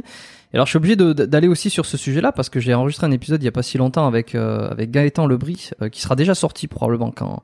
Quand, on, quand celui-ci sera sorti, euh, qui est pas encore sorti et qui est euh, qui évolue, qui a évolué dans le dans le monde des combats underground, des, des fight clubs. Euh, Donc tous les coups sont permis, euh, qui sont des choses qui sont qui sont illégaux, combats clandestins. Bon, ça n'existe et- pas des combats illégaux. hein. Ça n'existe pas. C'est des combats de boxe, point. point. Tous les coups sont permis. euh, Il y en a, y en- Ça n'existe pas. T'as pas de, t'as aucune. Moi, je te le dis. Hein. Moi, j'ai des potes, c'était des durs de durs. hein. Ils m'ont dit Vincent, si ça avait existé euh, les combats euh, comme ça, la clandestin, tout ça, où on peut prendre de l'argent, niquer des gars, on serait allé. Ça n'existe pas. Eh ben, ah ben, attends, ben, justement, ça tu, vas existe dire- pas. tu vas, me- tu vas me dire alors qu'est-ce que, qui que. dans les génitales. Il y a personne qui met les doigts dans les yeux, qui met les doigts Eh dans ben la si. bouche. Ça a existé au Brésil, ça a existé au Brésil à une époque, ça a existé dans les favelas parce que les mecs ils avaient rien à bouffer, mais ça n'existe plus aujourd'hui. Parce que aujourd'hui, Eh ben, alors dans ce cas-là, tu, tu- est-ce que tu connais euh, les organi- l'organisation King of the Streets par exemple? Oui, mais c'est différent ça. C'est ça n'a rien à Pour toi, voir. pour toi, ça fait pas partie. Pour toi, ça fait pas partie des combats illégaux? Mais King of the Street, ils se mettent pas les doigts dans les yeux, les doigts dans la bouche. Ils tapent pas dans les génitales. S'ils tapent dans les génitales, c'est qu'ils ont des coquilles. Ça fait partie du, de la règle. En Krav Maga, en Penchak Silat, t'as des coquilles, ils se tapent dans les couilles. Dans plein d'arts martiaux, tu te tapes dans les couilles. Mais D'accord, mais alors c'est pas les de, yeux, c'est pas déjà vu dans les yeux. hein. Moi, je pense que c'est une erreur. C'est, c'est, c'est, c'est, Et les, et les c'est- coups de pied, les coups de pied au sol aussi, les coups de pied dans la tête au sol, c'est c'est c'est c'est une certaine violence. Hein. Non, mais ça, ça a toujours existé en Vallée Tudo, ça a existé au Pride. Euh, c'est la règle. Mais encore une fois, c'est pas souvent qu'un mec prenait un coup de pied dans la tête et tu vois. Il faut savoir une chose, c'est que la tête c'est la partie du corps la plus solide, d'accord? Donc c'est pas là où il faut taper pour faire mal. Mais quand tu tapes le menton ou tu tapes le haut de la tête, la tête vacille et c'est comme ça que le chaos se fait, tu vois. C'est hyper spectaculaire. Et moi, Hmm. ce que je trouve dangereux, c'est quand tu tapes fort, c'est dans le cou. C'est le cou. À l'arrière du cou. Là, C'est la carotide. Ouais, d'accord. Tu peux exploser l'artère sur un coup. Le gars, il meurt. Net. Tu vois, c'est ça qui est dangereux. Mais n'oublie pas qu'en général, les gens qui combattent sont des gens qui ont l'habitude de combattre. Mhm. Donc, leur corps est armé au combat. Il est formé pour le combat. Donc, tous les coups que tu, que eux prennent, c'est pas comme toi. Si toi, t'as jamais fait de, de t'as jamais fait de boxe, par exemple, ton corps, il est pas prêt à encaisser. Eux, ils encaissent. C'est ça la différence. C'est que leur corps est devenu un muscle. Donc, Mhm. ils peuvent prendre des coups. Mais je suis d'accord avec toi. Moi, la- moi, si tu veux, je suis le seul, je peux te le dire, hein, quand, euh, quand ils ont auditionné, ils ont auditionné à, à chaque ministre des Sports qu'il y a eu depuis que je, que je suis dans le MMA. C'est-à-dire, je suis dans le MMA au niveau euh, travail hein, depuis 2003 ou 2004. Voilà. Avant, j'étais pas dans le MMA. Bon, depuis 2003-2004, ils ont auditionné euh, vraiment à partir de 2006 ou 2007 parce qu'il y a un magazine à l'époque qui a, fait la propagande on va légaliser le MMA parce qu'ils faisaient ça pour vendre leur magazine alors qu'il n'y avait pas de règles c'était pas interdit mais c'était pas autorisé tu vois il avait pas de c'était flou un peu et quand je suis allé au ministère des Sports en tant que Vincent Parisi champion du monde de jiu-jitsu commentateur de l'UFC etc et éducateur ils m'ont demandé est-ce qu'on doit légaliser le MMA moi j'ai dit non et ils m'ont dit mais ils ont sauté de leur chaise ils ont tous sauté de leur chaise ils m'ont dit mais expliquez-nous, vous êtes le premier et le seul à nous avoir dit non. Je dis oui parce que si vous le légalisez demain, tous les promoteurs qui veulent faire de l'argent, ils vont monter des événements, il n'y a pas de combattants, il n'y a pas de réservoir de combattants. Ils vont mettre des gamins face à des pros, ça va être un carnage.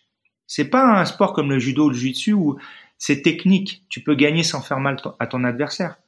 Il y a un sport de percussion et il y a un sport de préemption. Il y a les deux.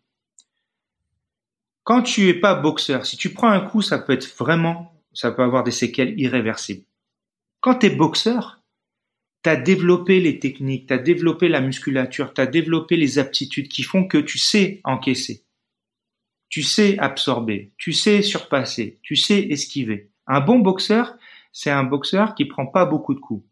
La difficulté du mix martial art, c'est que tu as des gars qui ont jamais fait de boxe qui viennent dans ce sport.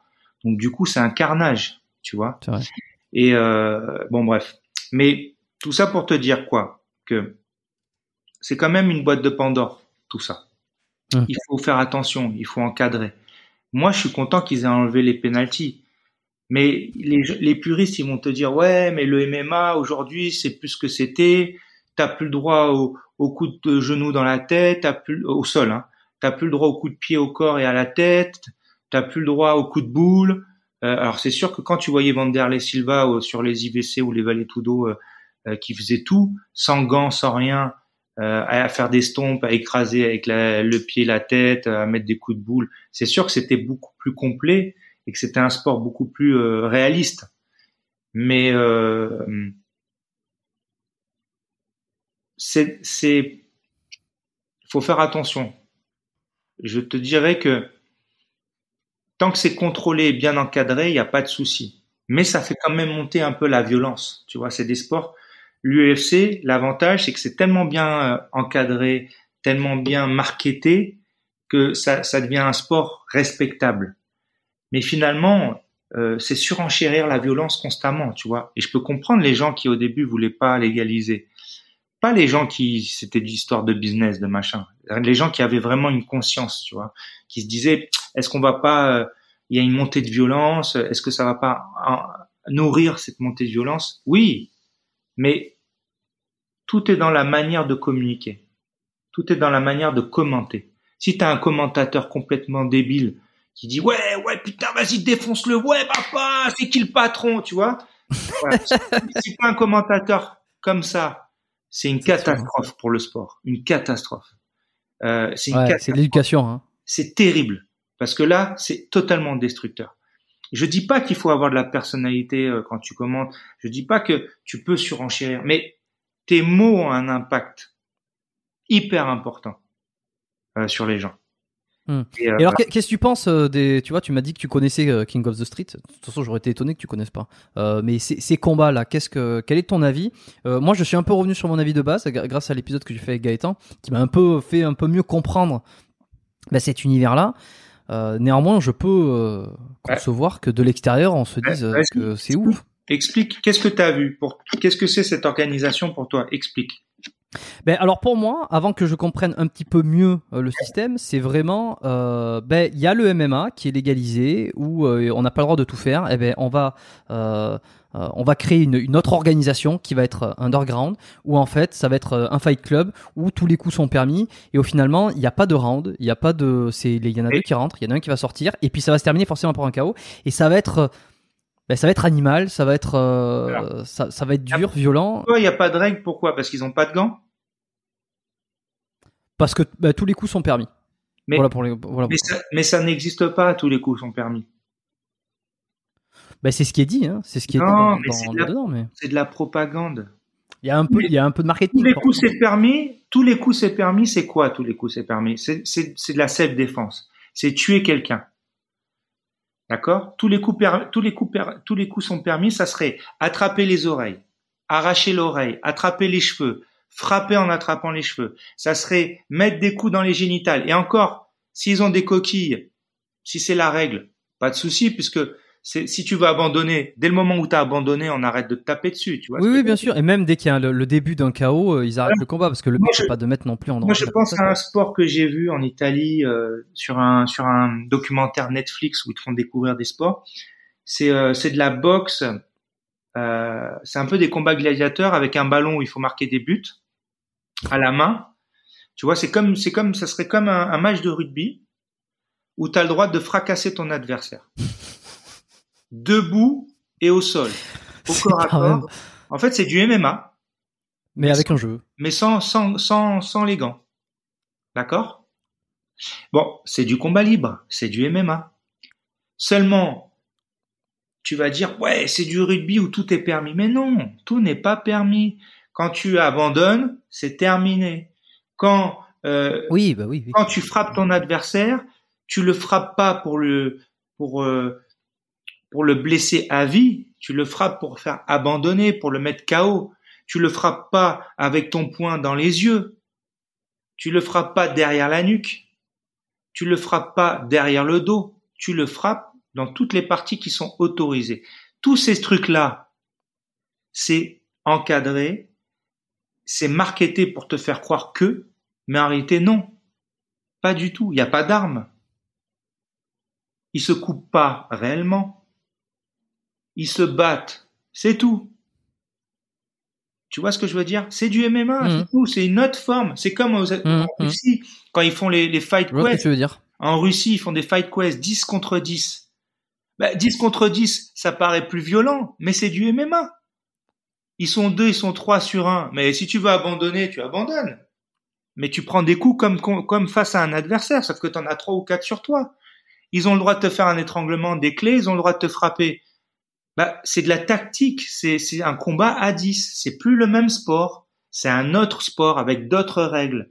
Mais c'est, Mais alors, c- Mais il y a l'amendement de tout ça, est-ce qu'il Ouais, le regarde. légaliser ou pas pour toi? Non, mais en fait, je t'explique.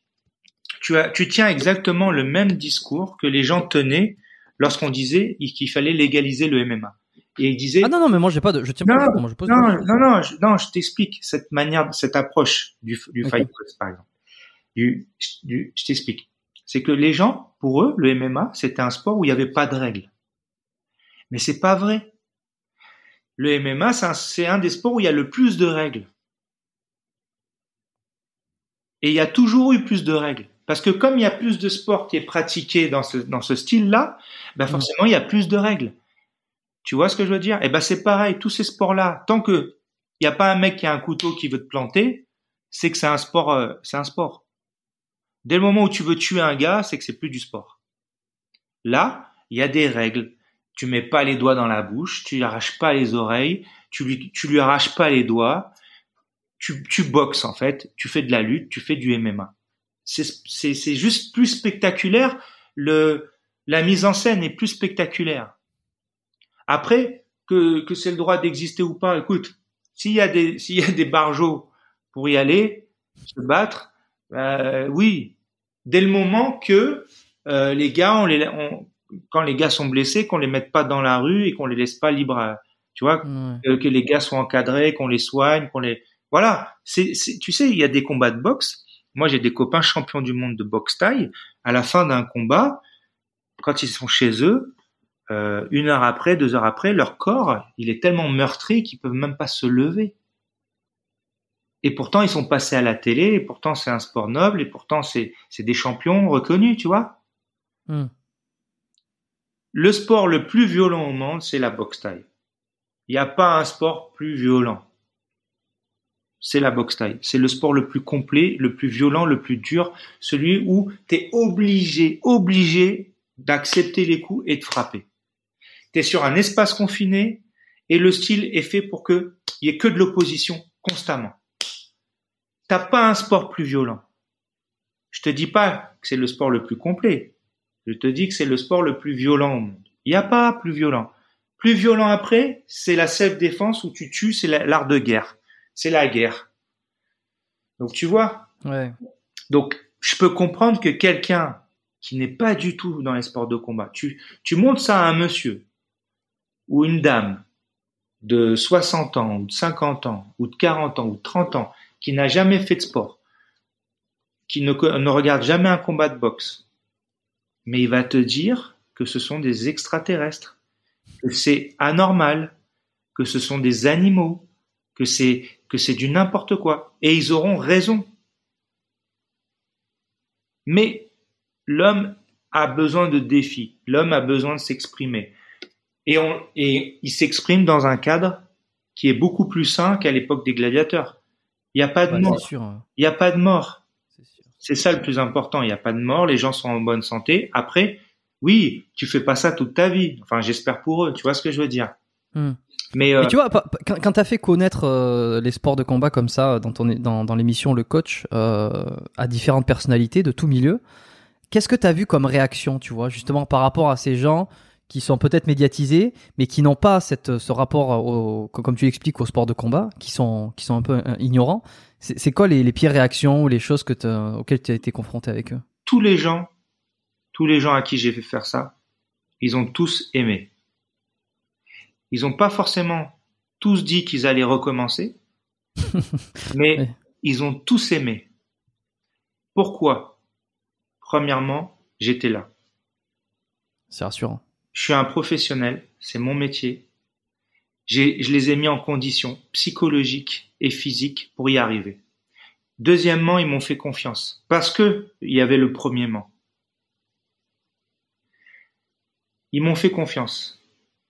Et comme je savais ce que je faisais et que j'avais les intervenants qu'il fallait et que j'ai encadre, parce que tu sais, il faut que tu saches une chose, c'est que tous les champions qui interviennent, tous les maîtres qui interviennent, tout ça, même si c'est des spécialistes, c'est moi qui les encadre et c'est moi qui leur dis ce que je veux parce que je connais leur sport.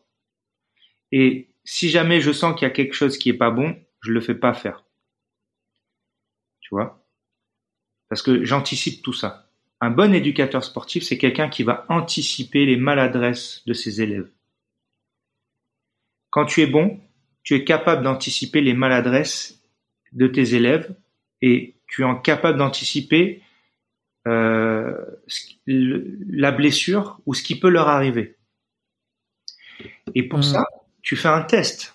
Et le test, c'est l'échauffement. Tous mes invités, je les ai échauffés, vraiment.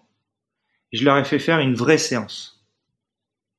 Dans un laps de temps plus court, c'est-à-dire dans tous mes élèves, ils ont fait une heure minimum d'entraînement. Donc dans cette heure, tu as 15-20 minutes d'échauffement, 15-20 minutes de technique, et cinq minutes de défi. Et après, c'est de la communication, c'est tout ça, tu vois. Moi, c'est mon métier d'enseigner. Donc, si tu veux, comme je suis un passionné et que je suis un vrai gamin, parce que je, je, prends vraiment du plaisir, je, moi, je suis un enfant, tu vois. Je, j'aime m'amuser, j'aime vanner, j'aime rigoler, j'aime taquiner. Je, je, je, mon père m'a toujours dit, pour progresser dans ton sport, il faut t'amuser que ce soit d'une manière physique, technique, pour progresser, il faut s'amuser. Et si tu veux, moi, je me suis toujours dit pour que ça marche, je pensais pas au programme, aux émissions quand j'ai fait ça au début. Moi, je me suis dit pour que les gens aiment mon sport ou le sport que je leur montre, il faut qu'ils s'amusent. Il faut qu'on passe un bon moment. Et c'est exactement ce que tu vis en fait dans les clubs quand tu as un bon prof il y a beaucoup de bons profs. Quand tu es dans un club, tu t'amuses. Ton prof te fait rire, il te fait souffrir, il te fait mal, mais tu t'amuses, tu passes des bons moments. Et ben c'est c'est ce que je me suis dit, faire vivre ce que vivent les gens dans un club en une heure, c'est un défi, hein. Mais c'est ça que je me suis dit. Je veux que cette personne-là, elle devienne l'ambassadeur de ce sport. Et je peux te dire que tous les gens qui ont pratiqué, ils disent ah ouais mais c'est un sport incroyable, tu te rends pas compte. Moi j'étais en situation, le gars il était sur moi, j'étais dépassé. Heureusement il me touchait parce que s'il me frappait c'était un truc de ouf. Tu vois, je les ai mis dans toutes les situations qu'ils peuvent retrouver. Enfin, dans la majorité, dans, la, dans, les situations générales de chaque sport, je les mets. Tu vois. Évidemment, ils peuvent pas découvrir l'amplitude de, de la beauté d'un sport en une heure, mais ils peuvent comprendre l'essence de ce sport. Et si tu mmh. veux, Sincèrement, il y a peut-être une chanteuse, je dirais pas le nom parce que je me rappelle même pas de son nom, mais une ancienne chanteuse, une vieille vraiment ancienne génération. Euh, La Rousseau Non, pas du tout, pas du tout, beaucoup plus vieux. Qui elle, elle, était pas arrivée dans un bon état d'esprit, tu vois. je pense qu'elle a pas une très bonne éducation, elle, vieillissait mal, tout ça. Elle a, du mal vivre un peu son sa fin de carrière. Elle a, elle a pas été très réceptive. Mais si tu veux, on était tellement gentils avec elle il y avait tellement de gens gentils autour d'elle qui ont voulu l'aider, qui ont voulu lui transmettre que à la fin, même sa mauvaise humeur était partie et ça a marché. Mais elle déteste les arts martiaux et sports de combat, c'est pas son truc. Mais elle a passé un bon moment. Et ça, c'est une hmm. victoire. Jamais, ça, c'était la, seule fois un peu négative. Et tu vois, cette fois négative là, eh ben, ça a quand même marché. Toutes les fois, les gens ont dit c'est génial, c'est un truc de ouf. Et tous les gens, tous mes invités m'ont dit, faut que je me remette au sport ça leur a donné envie de se remettre au sport. Pas forcément de pratiquer. Alors, il y a beaucoup de sports comme la boxe, euh, qui, qui, franchement, tous mes invités qui ont fait de la boxe ont eu envie de recommencer la boxe après. Parce que la boxe, quand tu le pratiques, euh, c'est vraiment un, un, un, défouloir incroyable. Tu tapes sur un ah sac de frappe, tu tapes sur des pattes d'ours, sur des paos, ça te défoule et ça te fait un bien fou. C'est vrai que c'est un hmm. sport euh, qui marque le plus mes invités en général. Après, le jiu-jitsu, c'est un sport tellement technique que ça, ça, ça, ça, ça crée l'admiration de dire oh, putain, c'est incroyable, tu peux faire ce que tu veux en fait. Mais c'est, ça paraît inaccessible. Ouais, je comprends. Pareil un peu, ça paraît un peu inaccessible. C'est pour ça que il y aura jamais beaucoup de licenciés dans la fédération. C'est pas un sport qui se développera au niveau licencié. Pour se développer, il faut que ce soit un sport accessible. Tu vois, les arts martiaux, euh, les sports de combat comme le judo, le karaté, ce sont des sports très accessibles que les gens peuvent faire et beaucoup moins dangereux aussi. Donc du coup, c'est des sports qui sont faciles. Euh, facile d'accès. Facile d'accès. Le MMA, c'est trop inaccessible. Très technique. Euh, tu peux faire des trucs, des records sur des stages, sur des séminaires parce que tu viens faire venir des stars, mais les gens s'abonneront, ça se licencieront pas. Ils se, tu vois, ça va se développer, mais pour que ça se développe, il faudrait vraiment qu'il y ait un travail de dingue qui soit fait. En fait, il faudrait, pour développer un sport, il faut prendre, il faut se, se, s'inspirer de la politique. La politique qui est vraiment, il faut surtout pas s'en, inspirer. On est d'accord. Euh, la politique, c'est, c'est, c'est l'art de mentir. Un poison euh, qui, qui, qui, qui, est dans notre pays. Euh, il y a trop de gens qui vivent de la politique dans notre pays. Il y a trop de gens, il y a trop de charges salariales sur notre pays pour la politique. Il faudrait éliminer 90% des gens de la politique dans notre pays. C'est une catastrophe. Euh, et, et l'homme reste l'homme. Donc l'homme avec du pouvoir, c'est une catastrophe. Bref. Donc la politique, leur manière de se développer, la manière de faire de la propagande, d'aller de ville en ville, de rue en rue, tu vois, c'est ça la force pour se développer. Donc quand tu veux te développer, il faut être sur le terrain. Et une fédération qui se développe sur le terrain développe ses licences. Hmm. Mais le MMA, c'est quand même la boxe taille aussi, tu vois, c'est quand même des sports tellement inaccessibles, tellement durs. Euh, bon, la boxe taille c'est beaucoup plus dur que le MMA. Euh, c'est des sports tellement durs que les gens sont plus admiratifs et par contre alors tu vas exploser les pay-per-view, tu vas exploser euh, les audimats, tu vas remplir tous tes stades. Ça oui, parce que les gens adorent regarder, mais pratiquer. Trop trop trop dur, trop dangereux. et alors et alors pourquoi la boxe? Parisie, oui, sur Beansport, mais pas dans la vie de tous les jours. Ouais, ça c'est sûr. mais quelle différence entre anglaise, par exemple, tu dis les gens sont beaucoup plus euh, aptes à recommencer de l'anglaise, euh, alors que la boxe taille non. Euh, non, non. C'est parce qu'on rajoute. Non, non, je, dis la boxe en général. La boxe en général. Mais c'est. La boxe en général par rapport aux, aux autres sports, parce qu'ils peuvent se défouler sans prendre du coup. Et, et, tu et tu penses pas qu'en boxe taille ça pourrait être la même chose? Non, je t'ai dit tous les sports de boxe. Quand je te ah dis la boxe, c'est la boxe en général que ce soit la boxe française, la boxe thaï, le kickboxing, euh, la boxe anglaise. La boxe anglaise plus parce que les gens sont feignants et c'est plus facile dans l'esprit des gens de se dire que je travaille qu'avec les points. Et parce que tu sais, t'as beau dire ce que tu veux, les plus grands champions que t'es connus, ça reste des boxeurs en boxe anglaise. Les plus médiatiques au monde, oui, oui. c'est Mohamed Ali, c'est Mike Tyson, tu vois, c'est c'est des, des combattants qui viennent de l'anglaise. C'est parce qu'après c'est culturel tu vois. Hmm. C'est comme le foot, ça, ça existe depuis tellement de temps, ça passe tellement à la télévision que voilà. Mais tous les sports de boxe, que ce soit les femmes ou les hommes, beaucoup plus les femmes que les hommes d'ailleurs, ça se développe de ouf. Et surtout, maintenant, les, les clubs de boxe ont compris comment développer leur activité plus qu'avant. Parce qu'aujourd'hui, tu, tu, fais beaucoup plus de sparring euh, Enfin, tu fais plus de sparring quasiment. C'est des sparring très légers. Tu fais beaucoup de sacs, beaucoup de PAO, beaucoup de pattes d'ours. Tu développes des cours collectifs, mais beaucoup de cours individuels aussi. Donc les gens, ils adorent ça. Faire de la boxe sans prendre de coups, tu vois. Hmm. Et quand tu as des bons, très bons, il y a beaucoup de très bons entraîneurs en boxe, ils savent très bien faire des sparring légers, des, des sparring techniques sur de l'apprentissage. Franchement, en fait, si tu Ouais. veux, la boxe, ça, ça arrivé à un tel niveau par rapport à beaucoup de sports que pff, ils sont en avance, tu vois. C'est comme l'athlétisme, ils sont en avance. Hmm.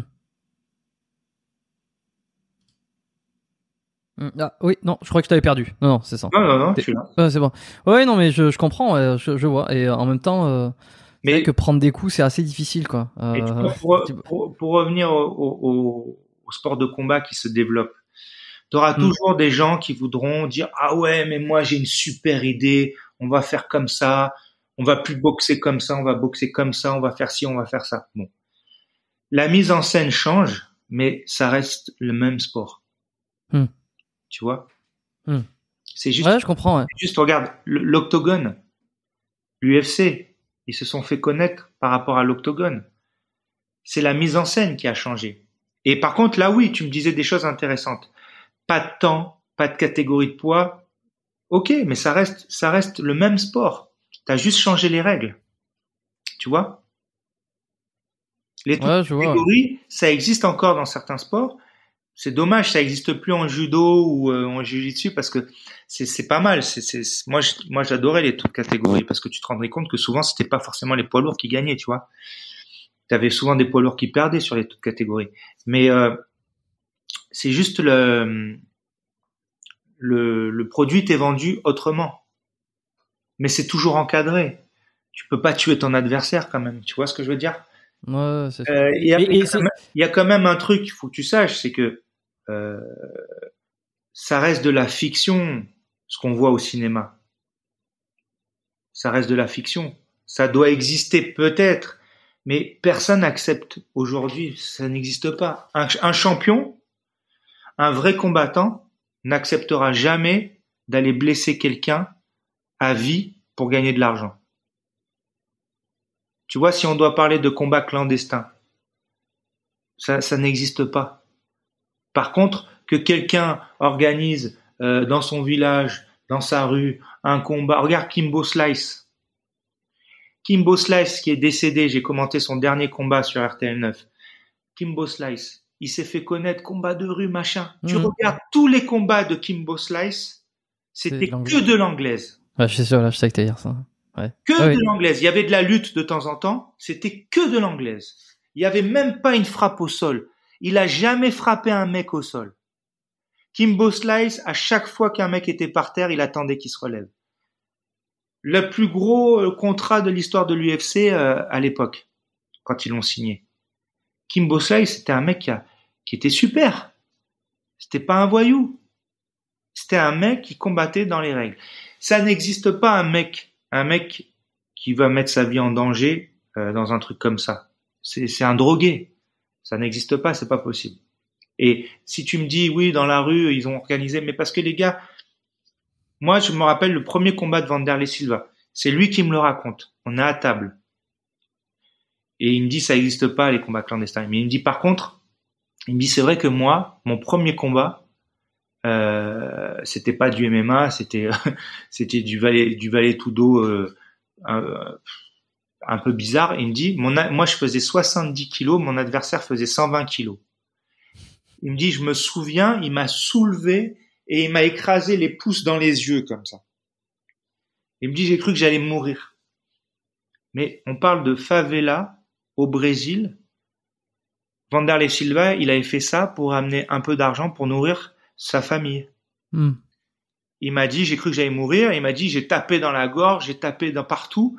Le gars, il a lâché, j'ai réussi à le mettre KO et je m'en suis sorti.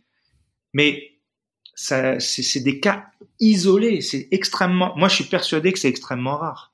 C'est extrêmement rare.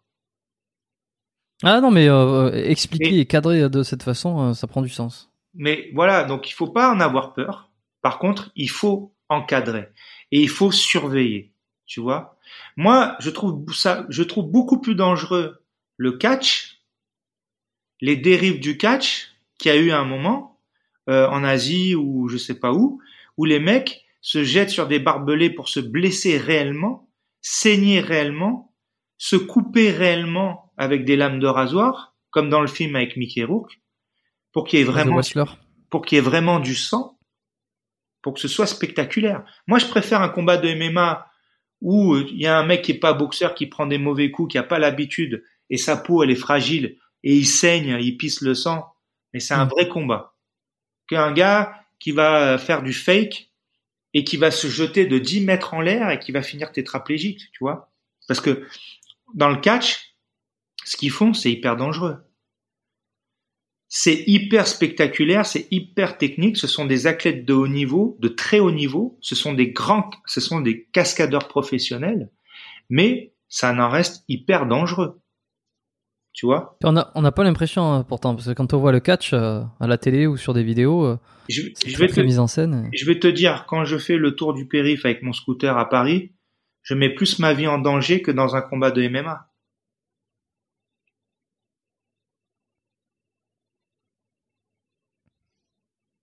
Tu vois ce que je veux dire mmh, mmh, mmh, Juste de vivre à Paris, je mets plus ma vie en danger. Juste de respirer l'air de Paris.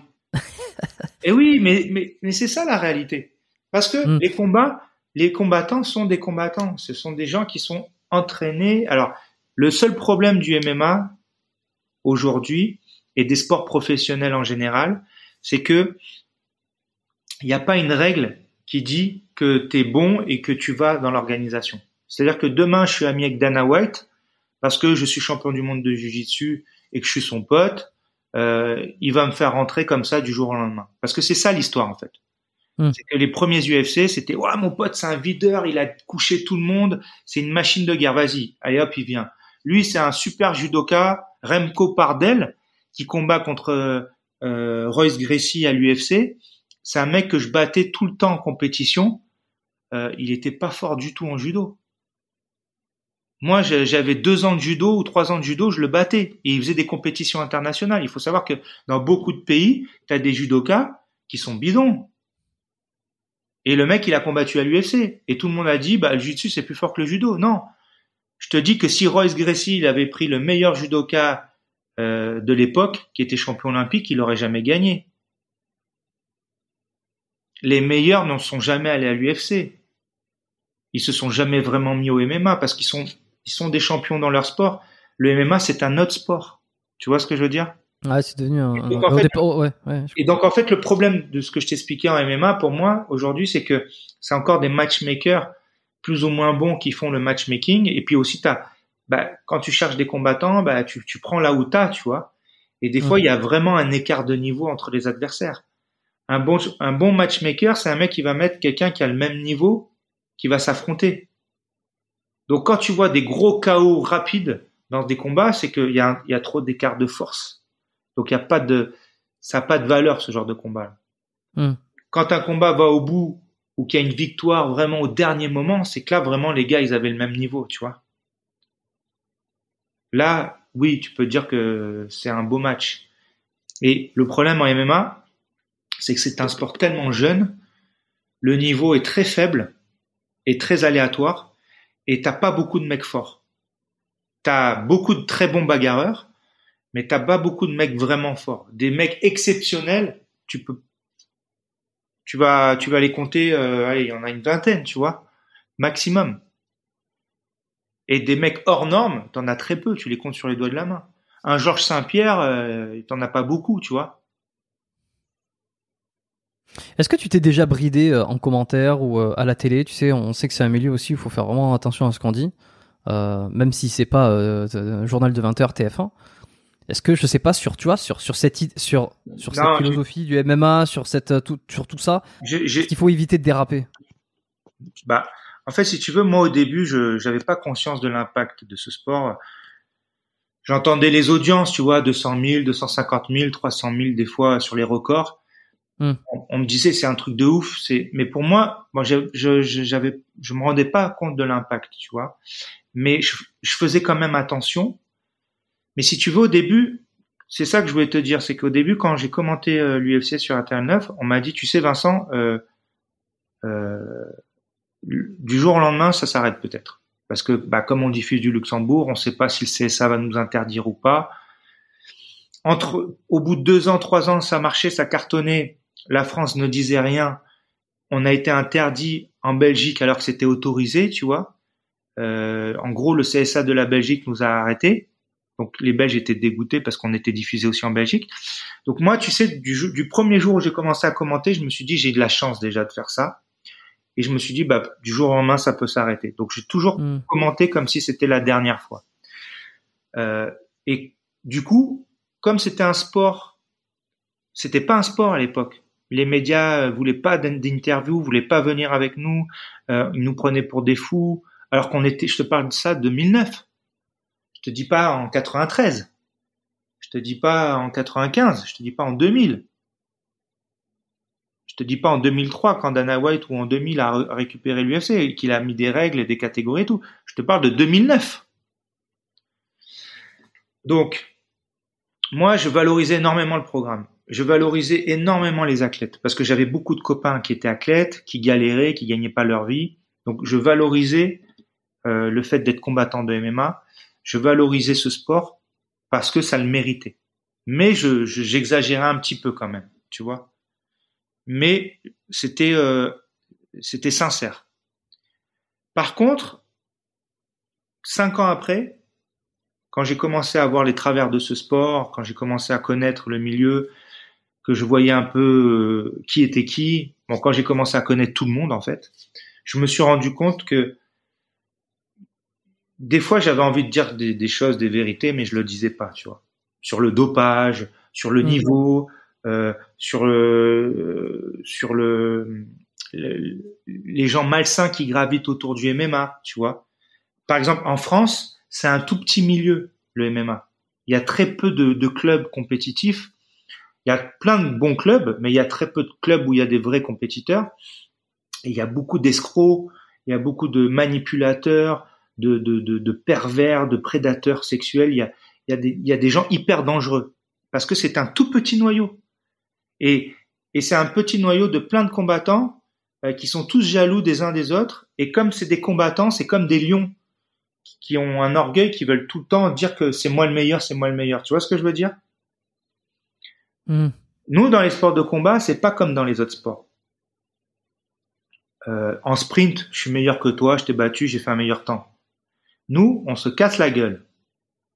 On se fait du mal, on s'étrangle. Il y a une histoire de, de, c'est un peu comme euh, le règne animal, tu vois. C'est-à-dire que quand tu vas à l'INSEP t'entraîner, euh, si t'es pas le meilleur, bah tu te fais massacrer. Tu te fais massacrer dans les règles, mais tu te fais dominer psychologiquement. Tu te Mm. fais dominer physiquement. Mm, vois. ouais. Tu vois, tu vois cette, ce rapport-là? Donc, Mhm. quand tu as des athlètes qui sont meilleurs que les autres et qui ont un bon état d'esprit, ça se passe bien. Mais quand tu as des gens qui sont un peu euh, pervers, ça se passe très mal. Moi, tu sais, je connais toutes les histoires qui se sont passées dans le monde du judo, par exemple, ou dans d'autres sports. Je connais les histoires, les mauvaises histoires. Il y a des gens qui sont très dangereux dans le sport. Très dangereux, qui sont vraiment dangereux, qui, devraient être en prison pour leur comportement et qui ne le sont pas forcément. Ça s'est géré en interne, ces histoires-là. Mais on les connaît. C'est les dérives du haut niveau. Les dérives du haut niveau, c'est que tu fais tout dans l'extrême. Moi, j'ai vu cet extrême dans le monde du MMA qui n'était pas encore à son apogée. C'est-à-dire que c'est un tout petit univers. Tu as des gens extraordinaires qui font du boulot de ouf et tu as des gens hyper malsains qui sont prêts à envoyer un mec se faire démolir juste pour prendre 1500 dollars ou 1500 euros sur sa tronche. Moi, j'ai vu un de mes meilleurs amis faire un combat de MMA et son frère a pris la moitié de sa prime. Sa prime, elle était, je crois, de 600 ou 700, francs- 700 euros. Et son frère, il a pris 300 euros sur sa tronche. Ou 400.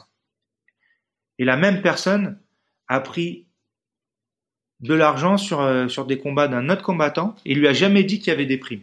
Donc le gars, il est parti, il s'est blessé, il a gagné, il a Mhm. perdu plein de fois et il a jamais touché un rond. Et le gars lui disait c'est juste pour la gloire. Et le gars prenait de l'argent, 5000 Ouais, dollars, 4000 dollars, 3000 dollars.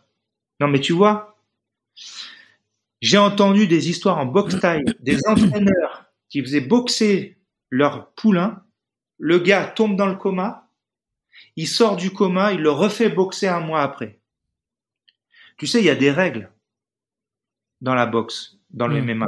Tu prends un, un KO, tu boxes pas pendant trois mois minimum. C'est la règle, tu vois. Trois mois, quatre mois, ça dépend des, des fédérations, des organisations.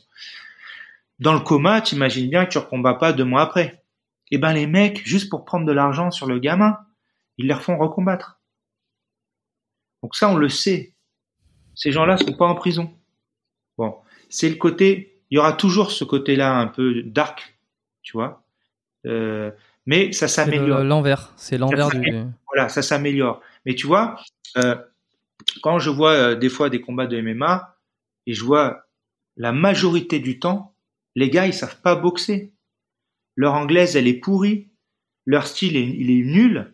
Leur lutte, elle est bidon. Au sol, ils sont bidons. Mais c'est des champions. Mais moi et tous les gens qui, qui sont des experts, on voit. Moi, plein de fois, quand je commentais, j'avais des copains, des champions, hein, qui étaient gênés, Mm. tu vois, quand, tu, quand ils me voyaient. Ils me disaient, ça, Vincent, putain, ouais, tu commandes bien, tout ça, mais franchement, putain, les gars, euh, et en boxe, ils sont, tu sais, au bout d'une, heure, encore, bon, je disais, vas-y, dis-moi, ah, les mecs, en boxe, ils sont nuls. Mais je disais, oui, t'as raison. Mais je peux pas le dire. Je peux pas le dire. Comment tu peux dire à quelqu'un que l'UFC, c'est les Jeux Olympiques des sports de combat, et que t'as des mecs bidons qui combattent? Ah bah, tu peux pas dire ça. Mais parce que ça fait partie du système. Tous les sports, à leur début, ont eu des gars bons et des gars moins bons, des gars forts et des gars très forts et des gars très mauvais. Euh, aux Jeux Olympiques, en judo, tu as des pays africains qui envoient des combattants où ils savent pas faire de judo. Mm. Ils envoient des arbitres, ils savent pas arbitrer. Ça fait partie du, du, du développement d'un sport. Mais ça, ça c'est- marrant parce que c'est dans beaucoup de beaucoup de disciplines, pas que le sport aussi. euh, c'est que tu te rends compte, c'est une fois que tu es dedans que tu commences à te rendre compte que finalement, euh, t'as pas t'as pas tant besoin d'avoir un syndrome de l'imposteur parce qu'il y a beaucoup de Oui, mais attention. alors pas d'imposteurs, de gens qui sont pas forcément au niveau et qui sont dans des qui sont dans les places. euh. Oui, mais regarde, euh, le 100 mètres aux Jeux Olympiques, il n'y a pas d'imposteur. hein. Ah Non, c'est vrai pour le coup. Dans euh, tous les événements, dans tous les événements de MMA, euh, de l'UFC, de toutes les organisations, je connais des mecs qui sont plus forts que ceux qui combattent. Moi, j'ai des copains, ils sont jamais rentrés à l'UFC alors qu'ils sont plus forts que 70% des combattants. Moi, techniquement, ce que je fais en pied-point, en lutte, en, au sol, et je connais pas de lourd qui quasiment qui, qui à mon niveau, tu vois. hmm. Attention, j'ai plus le niveau physique, je, je l'ai peut-être jamais eu, je sais pas. Mais en tout cas, techniquement, il y en a pas. Je, je dois être dans les trois meilleurs euh, de l'UFC, tu vois. Juste avec ce que je sais faire. Donc, à un moment donné, c'est juste que, oui, c'est une organisation professionnelle, c'est d'un business, ils font très bien les choses. Le niveau, il augmente au fur et à mesure du temps. Des fois, il régresse, parce que c'est ça les sports de combat.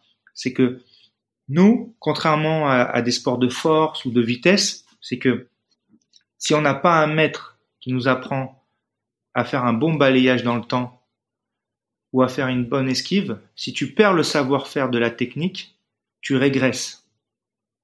Et moins t'as te- de techniciens, plus tu régresses. Dans les arts martiaux et les sports de combat, c'est complètement différent que dans les autres sports. On peut régresser et on peut avoir eu des champions meilleurs avant qu'aujourd'hui.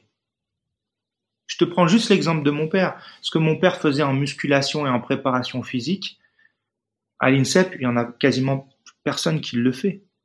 Techniquement, mon père, le niveau qu'il avait, il faisait 10, 15, 10 mouvements à droite, 10 mouvements à gauche. Alors, le sol, c'était pas son truc, par contre.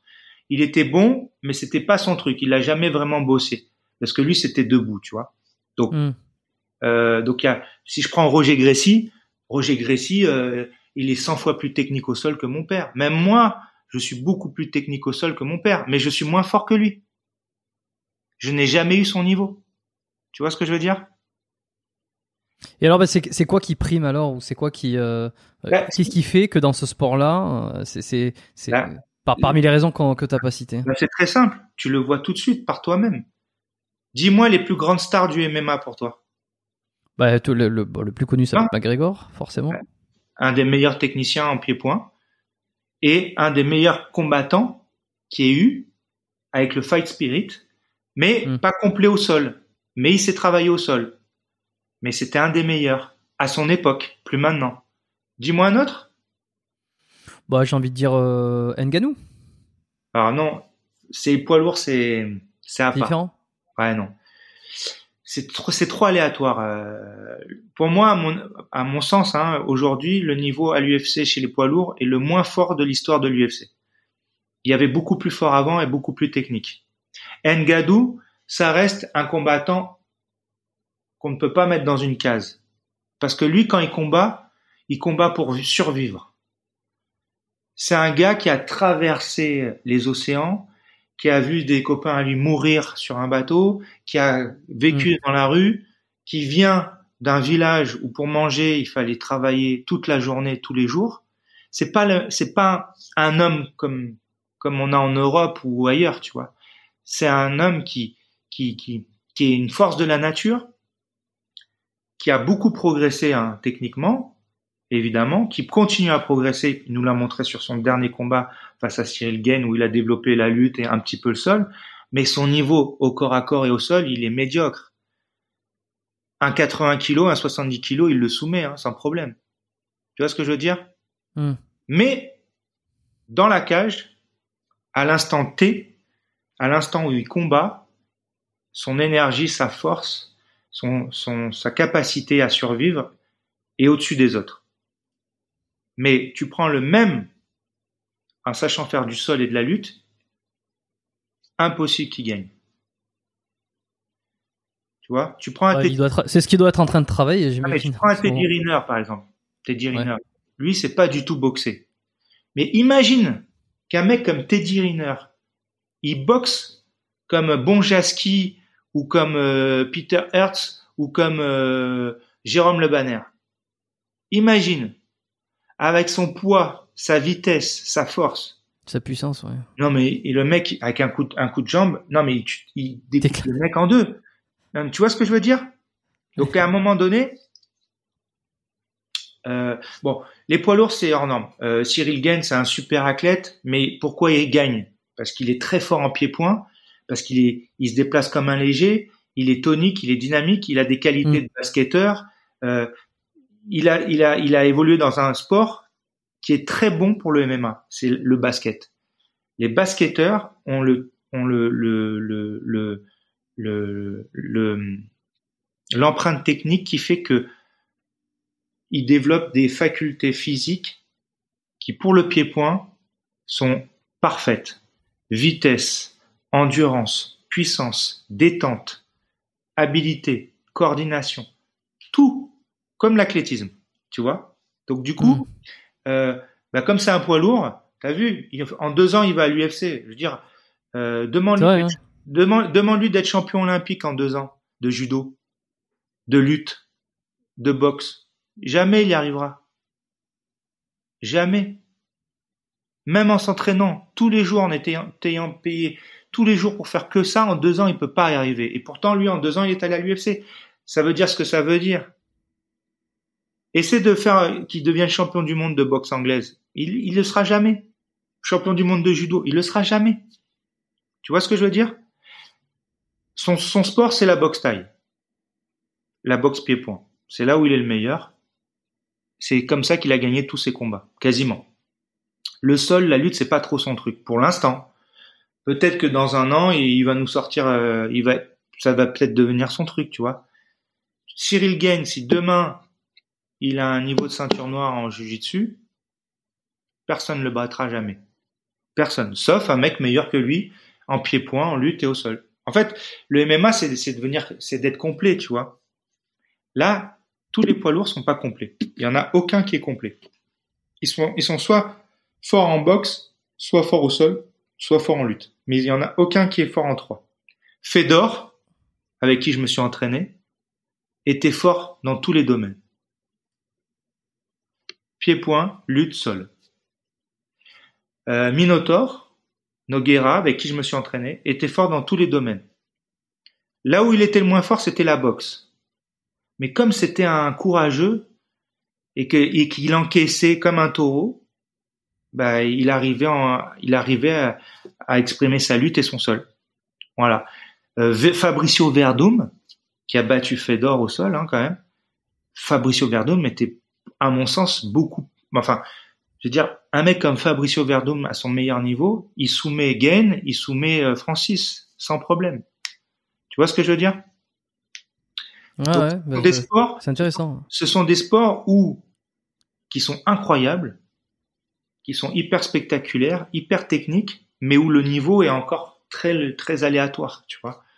Un champion, tu dis, regarde, tu quand même, on est en train de dire qu'un mec comme Cyril Gain, qui est un garçon incroyable, avec des facultés dingues, des capacités dingues, un état d'esprit un peu à la Georges Saint-Pierre, tu vois, avec un, un, un, bon fight spirit, un super état d'esprit. D'ailleurs, c'est, c'est, je pense, un des garçons qui m'a redonné le goût au MMA, tu vois, son état d'esprit. Parce que j'avais vraiment, euh, j'étais très déçu un peu du milieu du MMA, et euh, je trouve que lui, il a, il a tout pour redonner un blason à ce sport et à faire en sorte que ce sport se développe bien dans, dans, en France et même ailleurs. Mais tu vois, regarde Cyril, il a combien de combats à son actif en MMA Pas beaucoup, hein. Je sais pas. Je, je sais pas, il a quoi? 6, 7 combats?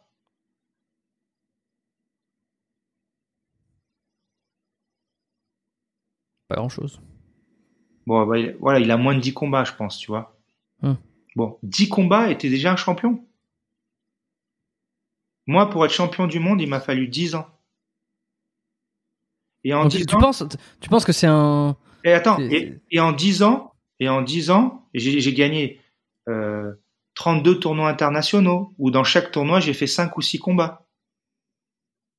Lui, il fait 3 rounds, ou 2 ou 1 à chaque fois. Hum. Tu vois, un champion, c'est pas ça un champion. Un champion, c'est un mec comme euh, Mike Tyson, c'est un mec comme euh, euh, mon père, comme David Douillet, comme Teddy Riner. C'est des mecs qui sont devenus champions sur les années, sur le travail, et pas propulsés comme ça par une organisation. Et puis quand t'es champion, t'es pas champion de, de t'es champion de qui? Regarde, regarde tous ses adversaires. T'as vu? Ah, tu, tu, penses un peu que c'est une, que c'est, euh, c'est quoi C'est une, arnaque finalement le, le MMA à sa façon? C'est que ça, fait des, ça crée des champions alors qu'ils ne le sont pas réellement? Pas du tout. Ce sont des vrais combattants, mais ce sont pas des champions. Parce que déjà, c'est pas des titres officiels. L'UFC n'est pas une compétition officielle. Leurs ceintures de champion du monde, ce sont pas des vraies ceintures de champion du monde. Les champions olympiques, c'est que dans les Jeux olympiques. Les championnats du monde, c'est que dans les, dans les championnats du monde. Hum. L'UFC, ce n'est pas un championnat du monde officiel. Mais c'est quoi, c'est quelle, quelle, la quelle différence C'est pas une fédération. Qu'est-ce qu'il faudrait Il faudrait qu'il y ait une fédération. Euh, Qu'est-ce qu'il faudrait qu'il y ait Il n'y a aucune fédération internationale de reconnue. Donc c'est un truc un peu, euh, c'est indépendant. C'est c'est bah, pas. C'est pas des vrais titres de champion du monde. C'est des titres de champion du monde d'une organisation. Demain, je crée euh, le championnat du monde Vincent Parisi. Et ben, je suis champion du monde de mon organisation c'est pareil. Mais attention, je te dis pas ça pour dévaloriser l'organisation. Bien au contraire. Il y a un niveau général qui commence à augmenter. Il y a des athlètes hors normes, hors normes par génération. Mais au final, si tu réfléchis, les gars, ils ont fait que, que 5-6 combats et ils sont à l'UFC. Ils sont ultra médiatisés. Donc, tant mieux pour eux. Mais ça reste un sport professionnel. C'est-à-dire que c'est du business. La boxe anglaise, les meilleurs n'affrontent pas les meilleurs. C'est du business, tout le monde le sait. Hmm. Et toi, t'as pas, pas voulu faire du MMA en tant que, en tant qu'athlète euh, pour essayer justement de faire des combats comme ça? Il y a une époque, j'ai failli le faire. Mais le problème, c'est que moi, j'avais un, entraîneur, c'était une crapule, c'était un voyou. C'était euh, c'était le, le, le, mec le plus malsain que j'ai connu. Et du coup, bah, ça m'a ça m'a pas motivé, si tu veux. Et, et on m'a fait un sale coup. On m'a fait vraiment un sale coup aussi. C'est-à-dire que, tu sais, passé? normalement, bon, il y a deux personnes qui connaissent ton niveau. Toi et ton entraîneur. Bon, et tu peux dire tes adversaires, mais ça c'est prétentieux de dire ça, tu vois. Mais ton entraîneur, normalement, est le seul à savoir ton niveau. Surtout s'il est censé être meilleur que toi. Hmm. D'accord? Moi, je connais très bien mon niveau. Un jour, on vient me voir et on me dit, voilà, euh, histoire vraie, hein. tout ce que je te dis, c'est exactement comment ça s'est passé. Et tu vas comprendre ce milieu. Mon entraîneur vient me voir avec un, avec un gars et il me dit, voilà, on a un super truc pour toi. Je venais d'être champion d'Europe et j'étais médaille mondiale. J'étais au début de ma carrière. Je devais faire 96 kilos. 96, ouais, 96 kilos. 96, 98 kilos, un truc comme ça. J'étais un, mi-lourd. J'étais pas un vrai poids lourd. Et il vient me voir, il dit, on a un super truc pour toi. Donc si tu veux faire du MMA, c'est le moment ou jamais. J'ai jamais fait de combat de MMA. Je suis au début de ma carrière. Mais je suis très fort au sol. On me propose un combat pour une ceinture de champion du monde du M1 en Russie face à Zensov qui fait 140 kilos qui est le partenaire d'entraînement de Fedor, qui combat, qui combat avec son frère aussi, qui est un mec qui a 35 combats, qui est pas un technicien, hein, euh, mais qui est une force, qui, qui, est à mon avis un mec qui est chargé, mais bon, mais qui a une, brutasse, tu vois, un mec un, un, niveau kickboxer, mais pas terrible, tu vois, une, brutasse. Et on me dit, euh, le combat c'est 6000 ou 5000 dollars, ou 7, non, c'est 7000 euh, 7000 dollars. On s'en fout de l'argent, l'argent c'est pour toi. T'es pris en charge, on part avec toi, tu fais le combat, tu prends la ceinture, tu prends l'argent, t'as tout gagné. Et là, je regarde mon entraîneur et je dis mais t'es sérieux? Ben, Il me dit oui. Je dis mais euh, je dis mais j'ai pas de boxe, je suis karatéka le combat, il était euh, deux semaines, hein, à deux semaines. Hein. À deux semaines, tu, vas te faire péter la gueule, quoi. Deux, deux, deux, ou trois semaines, tu vois. Et je dis, mais, il me dit, mais c'est pas un combat de boxe. Tu l'emmènes au sol, tu l'étrangles et c'est fini. Ouais, Écoute bien. Je dis, mais, je dis, je, dis je, je, lui parle par son prénom puisque c'est mon entraîneur. Je dis, mais tu connais mon niveau. Mais justement, tu es, très fort au sol, tu n'as tu, pas conscience de ton niveau. En fait, c'est parce que comme je commençais à être plus fort que lui, plus fort que mon entraîneur, du coup, il avait l'impression que j'étais imbattable, tu vois. Mais je lui dis, hmm. mais tu te rends pas compte?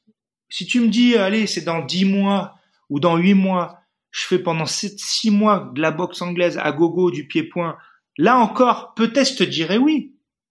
Mais je lui dis, mais je suis là non, je, je peux pas dire oui. Et il me dit mais euh, il me dit mais c'est pas un combat de MMA. Tu l'emmènes au sol, tu le soumets, tu prends la ceinture, t'es champion. Je dis mais tu te rends pas compte, c'est c'est c'est un combat professionnel. Je suis pas prêt, même physiquement, j'ai pas le j'ai pas la puissance. Je suis encore je suis encore. Tu vois, moi j'avais conscience que j'étais champion dans mon sport. J'avais conscience de mon niveau. Je voyais bien mm. qu'en grappling j'étais meilleur que tous les mecs dans les clubs où j'allais m'entraîner. Tu vois, je voyais que j'étais j'étais pas mal, j'étais bon. Tu vois. J'avais gagné un ou deux combats en grappling, tout le monde parlait de moi. Mais de là à aller faire un combat face à un mec qui a autant d'expérience, c'est, c'est, c'est... Donc j'ai dit non. Suicide. Écoute bien. Non, alors, donc, j'ai, j'ai dit non. Donc le gars qui était avec mon entraîneur me dit bon bah en fait t'as peur, euh, t'as peur, tu, tu, te fais dessus. Bah, j'ai, dit, j'ai dit écoute tu penses ce que tu veux. Hein. J'ai dit moi je suis un professionnel. Je sais je sais mon niveau, je sais ce qui me reste à travailler. Euh, même si je suis fort au sol, c'est, c'est, c'est, c'est pas je me sens pas capable de le faire. Et mon entraîneur fait comme ça, fait genre, euh, bah viens plus me demander de faire du MMA. Tu vois, comme ça. Hein. Hmm. C'est-à-dire que bon, derrière, je me fais humilier. Euh, derrière, il y a des combattants qui apprennent, qui disent, ouais, mais moi, j'y serais allé, même si j'étais pas prêt, j'en ai rien à foutre. Mais bon, des gens qui ont pas de cerveau, tu vois. Tu te rends pas compte, euh, un combat pour la ceinture face à Zensov, putain, t'aurais eu un.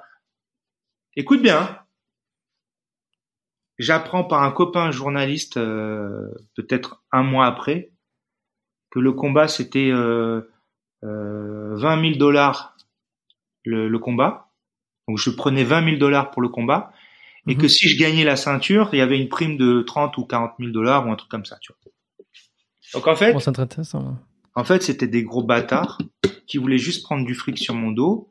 Alors peut-être qu'ils avaient vraiment cru en moi, mon entraîneur, il a peut-être vraiment cru en moi, parce que c'est vrai que chez les poids lourds, euh, Euh, moi, si tu veux, les poids lourds au, club, je les, enfin, je les soumettais tellement facilement que, tu vois, voilà. Mais un combat de MMA et un combat de grappling, de jiu-jitsu, ça n'a rien à voir.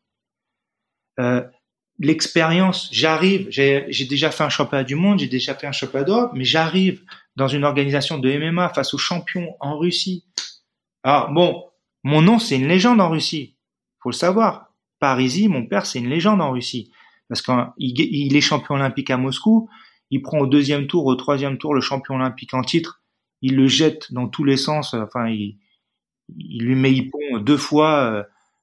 Les, ils ont jamais vu ça les Russes. Donc mon père est extrêmement, euh, euh si tu veux, connu en Russie. Fedor m'a demandé un autographe de mon père la première fois que je l'ai vu, quand je lui ai dit qui était mon père. Euh, tu vois ce que je veux dire? Mhm.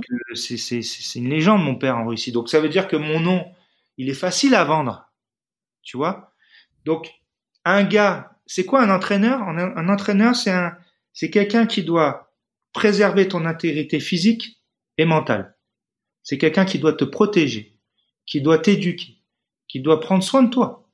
Et moi, mon entraîneur, il a voulu me niquer ma vie.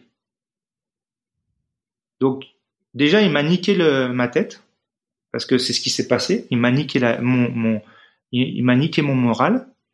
Il a retardé mon évolution euh, sportive, parce que suite à ça, j'ai voulu arrêter ma carrière de Jujitsuka aussi, et parce que j'étais dégoûté par plein de trucs aussi dans ma fédération. Au final, mm. bon, j'ai pas lâché, j'ai pas lâché. Mais ce mec-là, il a essayé de me faire du tort ensuite parce que je suis devenu commentateur de l'UFC et il a été jaloux de moi. Et ce mec-là, partout il allait, partout il allait, il raconte cette histoire à l'envers. Comme si moi je lui ai supplié d'aller faire des combats de MMA et qu'au moment où il m'a proposé, j'ai dit non. Alors que je n'ai jamais voulu faire de combats de MMA. J'aime pas faire du mal. J'aime pas frapper les gens. C'est pas mon style. Mon style à moi, c'est la technique. J'aime le Jiu-Jitsu Fighting System parce que c'est à la touche. Alors oui, je veux pas te mentir, quand on allait à Hambourg, en Hollande, en Allemagne, c'était du kickboxing, les combats, on se tapait vraiment. Mais c'était un sport où il y avait beaucoup plus de règles et ça me correspondait plus, tu vois, parce qu'il y avait l'aspect technique, kimono, tout ça. Moi, le MMA, c'est vrai que si j'avais eu quelqu'un comme Georges Saint-Pierre euh, euh, comme entraîneur ou un gars vraiment qui qui me motive, j'y serais allé parce que j'avais les moyens de le faire. Mais je l'aurais pas vraiment fait par envie parce que moi tout moi la compétition, je l'ai jamais fait par envie. Je l'ai fait parce que j'étais paumé, je savais pas quoi faire dans la vie. Toute ma carrière, elle était basée que sur euh, le fait de me dire ben fais ça parce que ça t'apportera toujours quelque chose de positif. Mais réellement, j'ai aimé la compétition peut-être des années après avoir commencé. Tu vois donc moi, j'ai jamais, euh, euh, j'ai aimé euh, apprendre, j'ai aimé progresser, j'ai aimé. Ce que j'ai le plus aimé, c'est la vie avec mes, mes copains en équipe de France, me, aller de, de, de, pays en pays, de compétition en compétition, vivre les aventures humaines. Mais j'ai mm. pas réellement bien vécu les, la, compétition parce que j'avais pas un coach mental. Je, je, me mettais beaucoup de pression parce que mon père c'était une légende je me mettais beaucoup. Et justement, justement, c'est ce que je voulais te demander. Ça, ça doit être quand même sacrément quelque chose d'avoir un nom à défendre aussi et de, de vouloir faire. T'as as voulu faire pareil, mieux. Euh? Non, alors moi, ce qu'il faut que les gens. Moi, j'ai toujours dit dans mes interviews, j'ai toujours su que je ferais pas mieux que mon père. Ça, ça a jamais été un objectif parce que j'ai jamais voulu être champion en fait. J'ai jamais voulu faire de la compétition. Mais mmh. comme j'avais, quand je me suis toujours rendu compte que j'avais des facultés. Tu sais, moi, je commence le judo euh, je suis à l'île d'Oléron. J'ai pas 21 ans. Euh, j'ai jamais fait de judo de ma vie. Je fais tomber des compétiteurs euh, junior, senior de niveau international. Je les fais tomber. Alors ils me massacrent, mais je les fais tous tomber. Jamais fait de judo. Donc je prends conscience que j'ai du potentiel. Donc je me donne une chance d'aller là-dedans parce que je me dis qu'est-ce que je vais faire d'autre? Je sais pas, je suis paumé, mes parents sont divorcés, je suis pas heureux dans la vie. Donc je me dis, bah allez, j'y vais. Je vais faire du mmh. sport, je vais façonner mon corps, je vais, ça va être de la discipline, ça m'a, ça va m'apprendre la vie. Et puis bon, bah, je commence à gagner un tournoi, deux tournois. Je vois les gens qui, qui m'admirent. qui, qui me respectent, qui m'apprécient, bon bah ça me fait plaisir, ça me flatte, ça flatte mon orgueil, tu vois. Donc je me dis allez, j'y vais, je continue. J'ai rien. Qu'est-ce que je vais faire? Je sais pas. J'ai pas fait d'études. J'ai lâché l'école. J'ai passé mon bac. J'ai même pas eu mon bac parce que ça m'intéressait pas en fait. Moi, tu sais, je suis quelqu'un qui fait tout à l'affectif en fait. Si j'avais pas un prof que j'aimais, j'avais pas de bonnes notes. Tous les profs dans les matières où j'avais des profs que j'appréciais, j'avais des bonnes notes. Toutes Mhm. les matières où j'avais des profs que j'aimais pas, je travaillais pas. J'étais comme ça. Mais j'ai eu la chance d'avoir une bonne éducation. Mes grands-parents, mon père euh, m'a donné une bonne éducation. Donc ça a fait que j'étais un peu passe-partout, tu vois? Et, euh, et cette éducation, c'est ce qui a fait que ça m'a ouvert beaucoup de portes. Mon nom d'abord, parce que partout où j'allais, ce qui est, tu vois, il y a un truc, euh, il y a un truc que mes détracteurs euh, haineux, euh, les gens jaloux euh, sortent souvent, mais qui m'a jamais touché parce que je sais que, enfin, quelque chose qui te touche, c'est quelque chose de vrai. Moi, donc ça peut pas me toucher puisque c'était pas vrai. Mais souvent, les gens ont dit, bah, vous, vous croyez quoi s'il est à la télé, c'est son papa, c'est le fils à papa, machin, nanana. Mais père, à l'époque où il a été champion,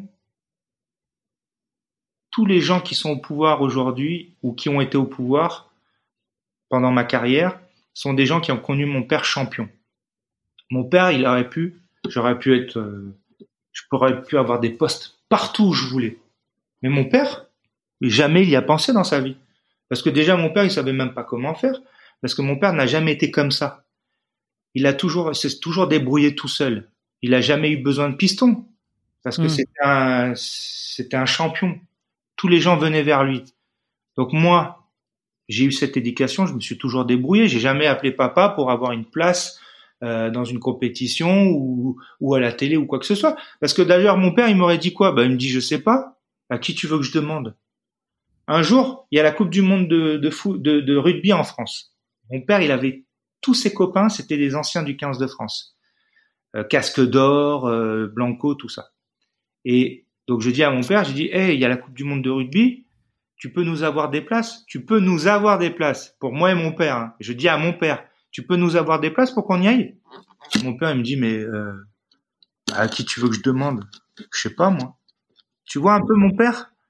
Donc moi, mon père, il peut être fier de moi parce que il a jamais passé un coup de fil pour moi. Parce qu'il a jamais eu besoin. Je me suis toujours débrouillé tout seul. Mhm, De ok. toute manière, partout où j'allais, je, je présentais bien. J'étais souriant, j'étais bien élevé. Et on me disait, mais euh, tu fais du sport? Je fais, ouais, je fais du judo, du jiu-jitsu, tout ça. Ah ouais? Parisi, Parisi, euh, Parisi, la famille du judoka? Je dis, Angelo? Il dit, oui, Angelo Parisi, c'est mon papa. Waouh Et les gens, ils avaient les yeux qui brillent tout de suite. Mais si j'avais été un petit connard, si j'avais été mal éduqué, crois-moi que personne m'aurait ouvert aucune porte. Et après, ce qui a fait que ben, le respect s'est imposé, c'est ma carrière. C'est que en grappling, j'ai montré que j'avais le niveau. En jiu-jitsu, j'ai été champion du monde. Voilà. Donc euh, j'ai. T'as t'as jamais eu, t'as jamais eu de blessure d'ailleurs euh, euh, T'as été blessé T'as eu des, des, des, des troubles pendant ta carrière? Deux blessures. Une fois un championnat du monde, parce que j'étais descendu de catégorie pour qu'un copain à moi soit chez les poids lourds. Et parce que celui, c'était au début, hein, c'est au moment où j'ai pris ma place dans la catégorie, le champion qui était euh, euh, chez les moins de 94 kilos se blesse gravement, juste avant les championnats du monde. Hmm. Et le seul qui avait le niveau de gagner et de descendre au poids, c'était moi. J'étais, j'étais le numéro un chez les poids lourds. Et, euh, et celui qui était derrière moi, c'était un copain. On s'entraînait ensemble et il avait le niveau pour faire une médaille. Et donc on m'a dit, écoute, Vincent, toi, tu as le niveau de gagner en moins de 94. Au lieu d'avoir personne en moins de 94, c'est mieux que tu descendes, que tu essaies de gagner, et puis, et puis on envoie Fred avec toi euh, chez les poids lourds. Donc moi, j'accepte. Ce que je n'aurais pas dû faire, parce que j'aurais gagné chez les lourds. Mais c'est pas grave. Mais j'accepte pourquoi Parce que c'est mon copain, Fred. Je veux qu'il vienne avec moi, et je sais qu'il peut gagner. Enfin, je suis sûr qu'il peut faire une médaille en tout cas. Et moi, je sais que j'ai le niveau de gagner. Et donc j'y vais. Donc je perds un peu de poids. Et en fait, je gère mal mon poids. Je perds un peu trop de poids et je me fragilise un peu, tu vois. Je sens que je suis moins fort que d'habitude. Et en fait, je fais une technique Mm. Où je dois en demi-finale, où je dois en quart de finale, où je dois immobiliser mon adversaire sur le ventre. Donc c'est-à-dire que lui, il a quatre pattes, moi je passe mes jambes dans son dos, entre ses jambes, et j'essaie de l'allonger avec mon bassin sur le ventre. Et en fait, ce qui se passe, c'est que bah, je fais mal la technique, où j'ai pas de chance, je, je glisse, tu vois, et il me reste plus qu'une jambe. Et en fait, le temps que je replace la deuxième jambe, mon adversaire, il fait un truc euh, bah, qui, qui- qui- que je m'attendais pas en fait. Hein. Il tourne dans le sens inverse et en fait, ma jambe était en position euh, tendue et en fait, je fais une surluxation de rotule. J'ai le genou qui sort et qui re-rentre. Et si tu veux, sur le moment, bah, je sais pas ce qui se passe moi. Donc euh, Ah, j'ai hein. mal. On arrête le combat. Euh, mon kiné, le kiné de l'équipe de France, il sait pas ce qu'il ce qu'il y a, donc il me dit vas-y reprends le combat. Je reprends le combat, je gagne le combat. Et j'ai le genou qui a gonflé comme ça. Et en fait, j'ai fait une surluxation de rotule. Donc euh, épanchement de synovie, tout. Et j'ai le genou qui a gonflé. Donc le, le kiné, il me strappe, il me strappe, il me strappe. Il, il me, il me, il compense le fait que mon genou soit, soit, soit, soit un peu flottant, tu vois. Et donc je reprends le combat. Donc demi-finale. Bon bah je tombe sur un, malheureusement on était en Uruguay. La moitié des arbitres c'était des techniciens de surface qui avaient été formés deux jours avant parce que il y avait des fédérations qui n'avaient pas l'argent pour envoyer des arbitres. Enfin bon bref, je me fais mal arbitrer. Je dois gagner, je dois être en finale. Et moi en fait j'ai le genou qui sort, tu vois, à chaque fois que j'envoie une droite. Parce que j'ai mon pied, je pivote pas, je rentre, je pivote pas mon pied, je pivote pas correctement mon pied et mon genou, donc du coup, ben, j'en refais une luxation. Par-dessus le strap. Enfin, en dessous du strap. strap.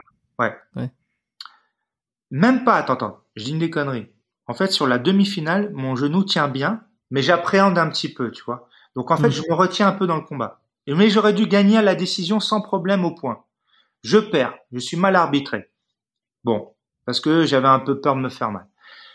Place de 3, donc je suis en demi, donc je vais en place de 3. Et en place de 3, je- prends un champion brésilien euh, de, de là-bas.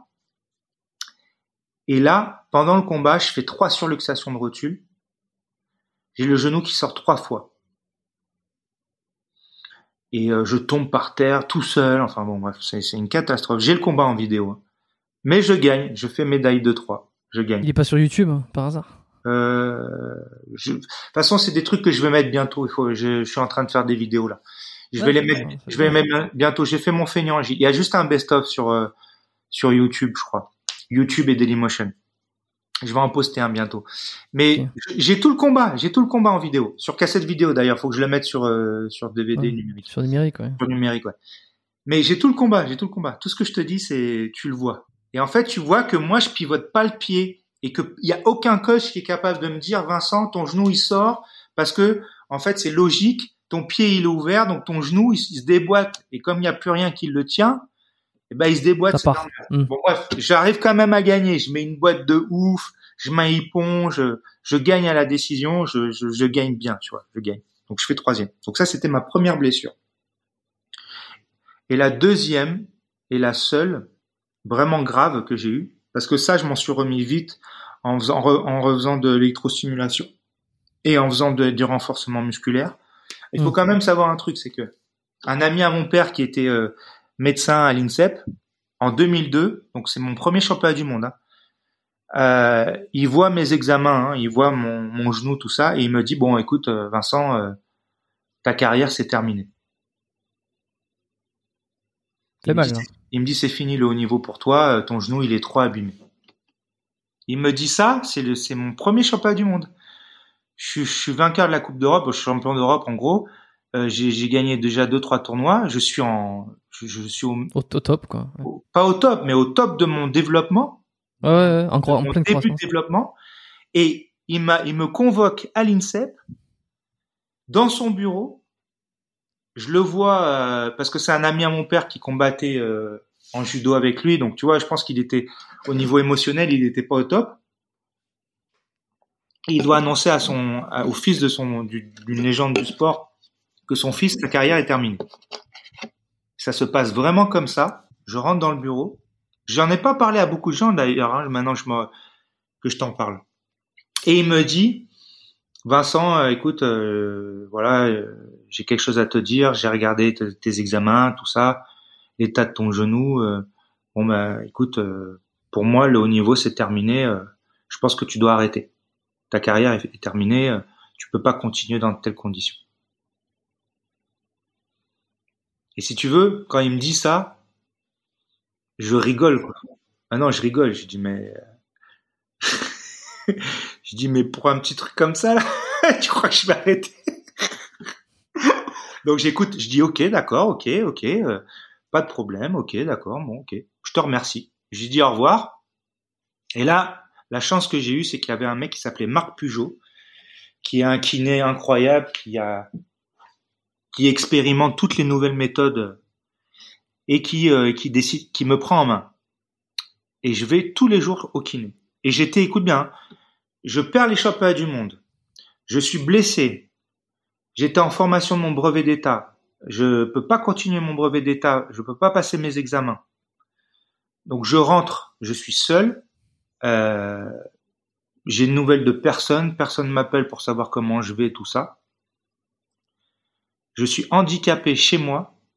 Vraiment hein, handicapé. C'est-à-dire qu'à chaque fois que je veux poser mon pied, j'ai l'impression que mon genou va sortir tout seul. Hmm. Donc psychologiquement, je gagne pas. Euh, je, je vais pas dire, je me fais pas du tout voler, hein, mais je me fais mal arbitrer. C'est-à-dire que je me fais arbitrer par quelqu'un qui connaît pas le sport. Donc, il levait la main pour mon adversaire et pas pour moi. Personne à la table corrigé. Je perds d'un point ou deux, tu vois, alors que j'aurais dû gagner de trois, quatre points faciles. Enfin bon, bref, je suis dégoûté de la vie. Donc là, je me, me concentre que sur une chose, la kiné. Donc, je vais à la kiné tous les jours, tous les jours, tous les jours, tous les jours. Je peux même pas conduire une voiture. J'y vais quand même. Je mets une attelle, je conduis la voiture, je prends des risques, hein, parce que normalement t'as pas le droit à l'assurance et tout ça. J'y vais tous les jours. Et en fait, euh, je fais de l'électrostimulation. Donc l'électrostimulation, c'est ah, des électrodes. C'est des électrodes qui, pendant que je peux pas marcher, pendant que je peux pas faire du sport, entretiennent le muscle. Ouais, il faut contracter euh, le muscle. Et que mon, mon, genou, donc je fais des pansements d'argile. Au Brésil, je fais des ponctions. Je vais dans un hôpital. Alors la chance que j'ai eue, c'est que le gars qui, est, qui était l'entraîneur du Brésilien que je bats en place de 3, qui est le frère de un des, des arbitres de l'UFC, qui s'appelle euh, Yamazaki, Yamakazi, Yamazaki, euh, Yamazaki, Yamazaki, c'est son frère. Tu sais, celui qui fait le cœur comme ça dans les premiers UFC, un peu typé euh, asiatique. un, asiatique brésilien, brun, qui fait des cœurs comme ça dans le jeu de l'UFC.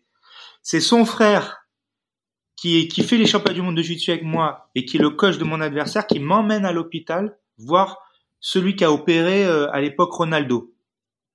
Donc tu vois là, je suis dans des conditions au topissimes. Donc j'arrive à l'hôpital, le gars super gentil euh, qui me parle en portugais brésilien forcément, qui me rassure et tout. J'ai le genou gros comme une pastèque. Je peux pas marcher tout seul. Dès que je pose le pied, je je, je, je, sens mon genou sortir. En fait, il sort. Hein. J'ai plus rien qui tient, tu vois. Euh, c'est mes potes mhm. qui me portent. Euh, mon, mon DTN en plus.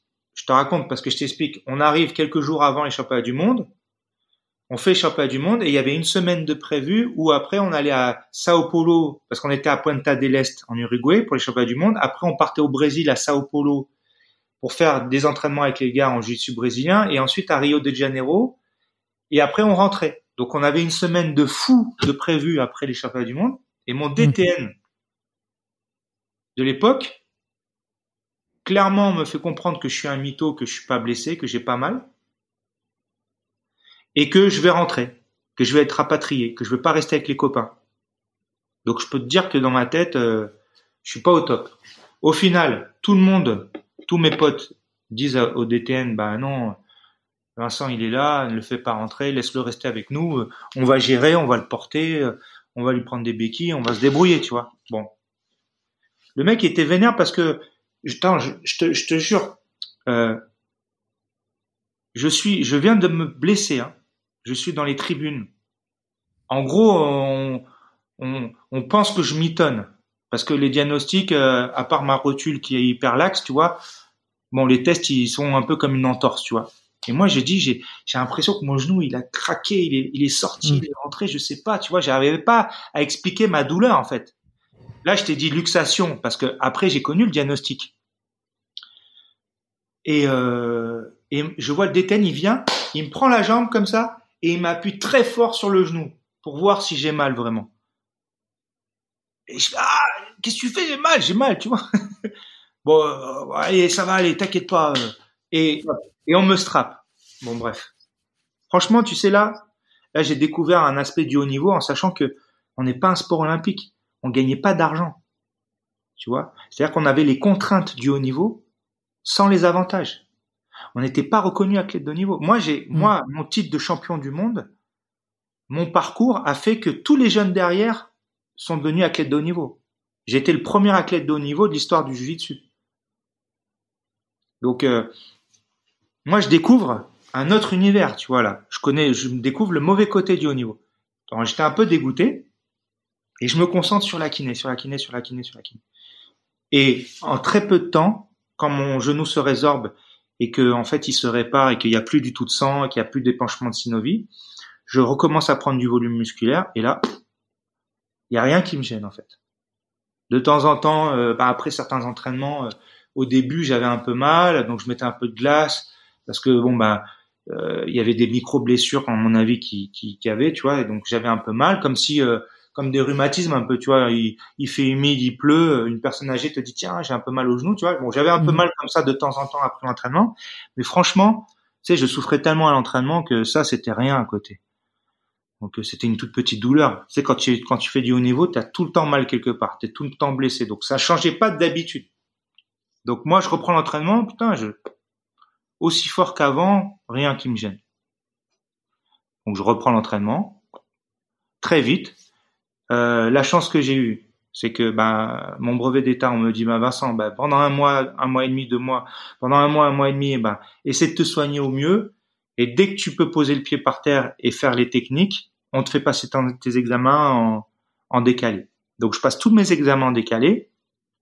Tout se passe très bien. Je, je prends mon, mon diplôme, tout ça, et puis c'était le début de ma carrière. Et mon genou ne m'a jamais gêné toute ma carrière. J'ai jamais pu aucun problème sur mon genou. Donc t'as été bien soigné, mais au final c'était une, une vraie luxation ou t'as eu un Alors, problème au euh, final, j'ai eu euh, bien évidemment quatre Une bonne surluxations de rotule, cinq en tout avec la blessure. Et en fait, j'ai eu euh, le cartilage, j'ai eu le, le, le- pas le cartilage, mais euh, ménisque? Non, non, pas du tout, pas le ménisque heureusement. Euh, sous la rotule, en fait, j'ai j'ai été abîmé un peu. qui s'est effrité, donc du coup il y avait plus la, c'est une Si tu conjonction. veux, à chaque fois que je pliais le genou, au début, hein, enfin pendant un an ou un an et demi, à chaque fois que je pliais le genou et je tendais le genou, je sentais un frottement, tu vois. Ouais.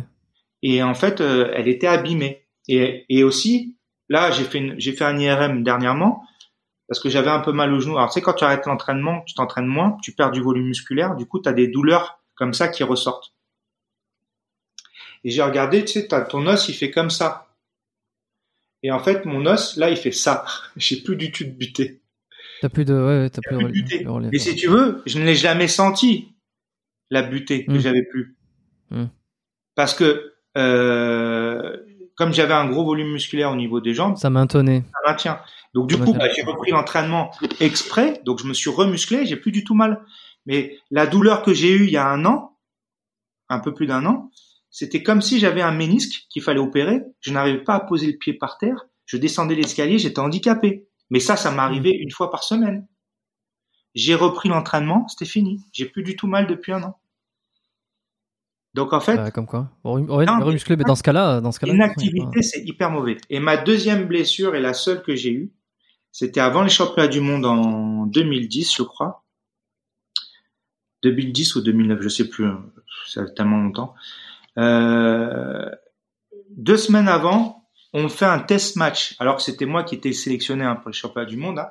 Mais on fait un test match parce qu'en fait, euh, tu sais, moi, contrairement à tous mes partenaires d'entraînement, quand je venais de faire une grosse préparation ou la compétition, tout ça, j'arrêtais pendant trois mois, quatre mois, j'arrêtais tout.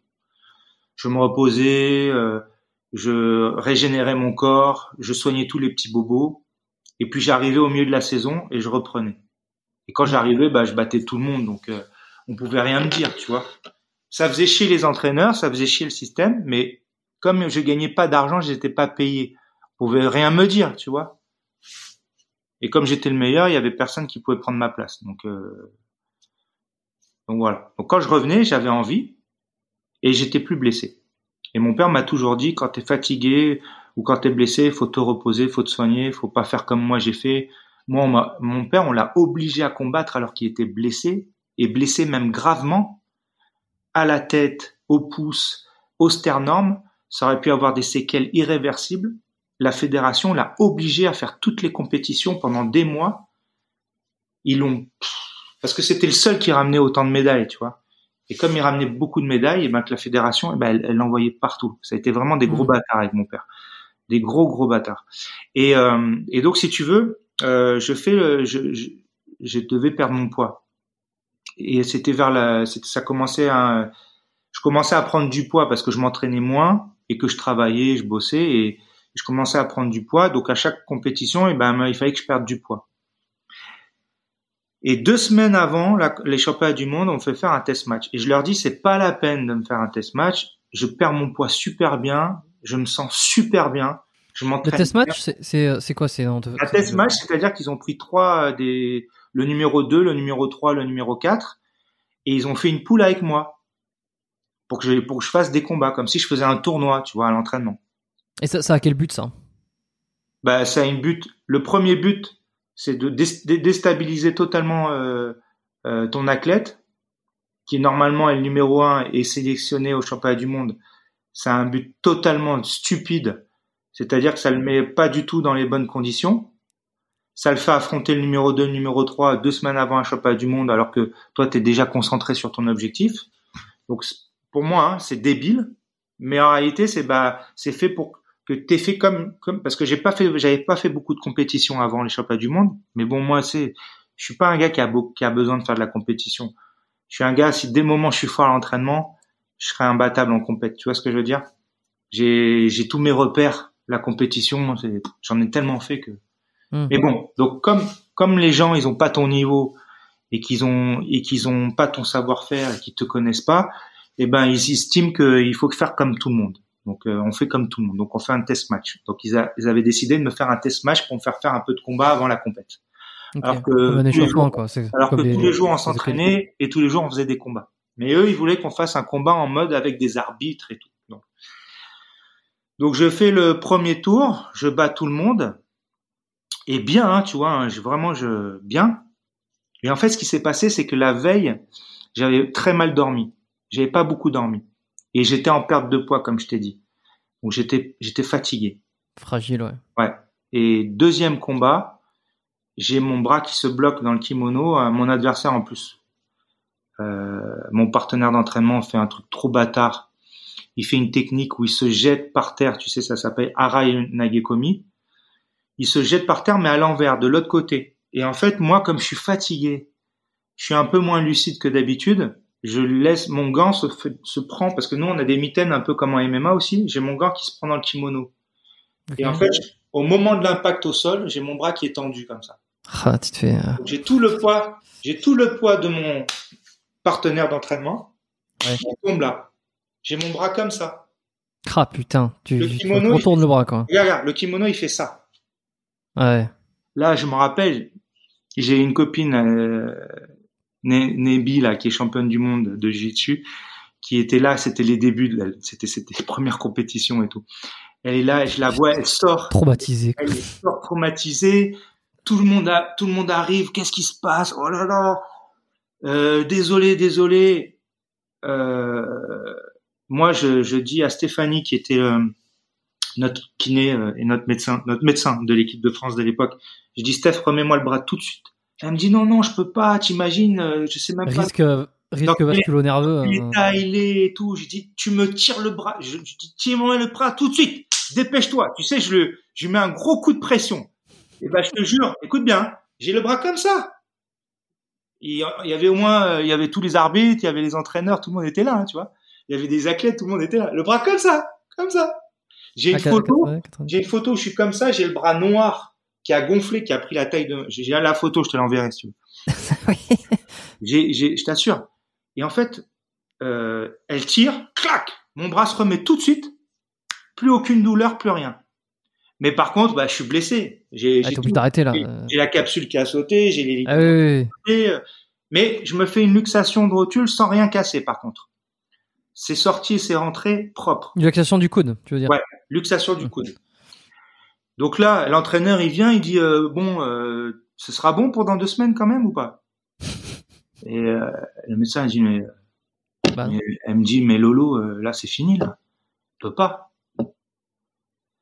Écoute, j'ai été pris en charge pareil par le même kiné qui m'a fait le genou. J'ai une attelle sur mesure. J'ai eu un, j'ai, été des ultrasons, Técart, machin, nouvelle technologie, Técart à l'époque, personne connaissait. Écoute, au bout de trois semaines, je reprenais l'entraînement. Trois semaines, je reprenais l'entraînement, j'avais plus mal au coude. Hmm. Mais c'était les championnats de monde étaient passés depuis une semaine. bah ouais, depuis, depuis une semaine, ouais. Voilà. Ouais. Ok. Ah bah c'est, c'est, c'est quelque chose, hein. Et, euh, et, et franchement, j'étais j'étais déçu parce que là, j'étais vraiment, j'étais en forme. J'avais perdu mon poids pour la première fois euh, en, en ayant pris le temps, tu vois, et pas au Mhm. dernier moment, parce que moi, ça m'est arrivé de perdre 5 kilos et demi euh, en 24 heures ou 7 kilos euh, en, en 3 jours, tu vois. Euh, non, j'ai perdu une fois 7 kilos en 24 heures et, euh, et 5 kilos, non, 5 kilos en 24 heures, 5, 5 kilos, 500 grammes ou 600 grammes, 5 kilos et demi en 24 heures et 7 kilos en 3 jours. Bon, c'était une connerie. Hein. Je suis passé complètement à côté de la compète. Hmm. Mais, euh, mais tu vois, pour te dire, et tu vois, quand tu dis à un, à un entraîneur, euh, écoute, moi je suis bien, je suis prêt, fais-moi confiance, tout va bien, et que le gars il t'écoute pas, et les gars ils t'écoutent pas, bah, c'est triste. Hein. Ouais, c'est clair. Oh bah putain, c'est euh, ouais, sacré, euh, sacré, sacré moment euh, finalement. Voilà. Et euh, Mais attention, hein, mais ça arrive à beaucoup d'athlètes. Hein. bah tout le monde. Si la vie d'un athlète de haut hein. niveau, c'est c'est que des blessures tout le temps, Hmm. se remettre en question, recommencer autrement, d'une autre manière, machin, nanana, nanana. Mais sinon, réellement, je me suis jamais blessé. C'était vraiment les deux seules fois. Et je te dis encore une fois, c'était c'était une fois pas la, pas de chance et une fois c'était provoqué. C'est-à-dire que je dis que je suis bien, laissez-moi tranquille, je suis en forme, je suis fatigué, j'ai pas bien dormi. Non, on m'écoute pas et on fait faire ce que j'ai pas envie de faire. Et aujourd'hui, donc tu fais plus, tu fais plus de compète, tu continues à t'entraîner, euh, t'entraînes les, t'entraînes les gens aussi, euh, Ouais. tu maintiens un certain niveau d'entraînement. Comment, comment tu t'entraînes? Est-ce que c'est que du jiu-jitsu? Est-ce que tu fais d'autres sports? Est-ce que tu vas à la salle? Comment Alors, tu, moi- comment tu gardes un certain, certaine Alors, moi- J'ai arrêté complètement le jujitsu euh, depuis 2012. Depuis mon, mon dernier championnat du monde, j'ai arrêté complètement le jujitsu. Hmm. Euh, j'ai remis le kimono l'année dernière euh, pour faire un peu de judo parce que j'avais emmené mon fils au judo. Mais sinon, euh, en fait, ce qui, ce qui s'est passé, c'est que entre 2012 et 2010, 2017, 2017, 2012 et 2017, j'ai, j'arrivais plus à m'entraîner. C'est-à-dire que quand j'ai arrêté ma, ma carrière et que après mon titre de champion du monde, je venais de signer à Beansport, donc j'avais beaucoup de travail, je faisais plein de choses. Euh, je me suis plus entraîné du tout en fait. J'arrivais plus à m'entraîner. J'ai fait un blocage dans ma tête. Ouais, voilà, c'est ça ce que j'ai demandé, un blocage psychologique. J'ai un blocage.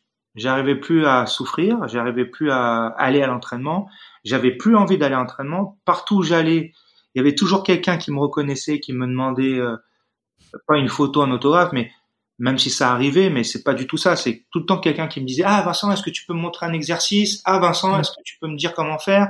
Ah Vin... tu vois? Et en fait, ça me gonflait euh, parce que en fait, euh, j'avais envie de m'entraîner que pour moi, tu vois. Donc euh, moi, j'a- moi, j'adore transmettre, j'adore enseigner, j'adore prendre soin des gens.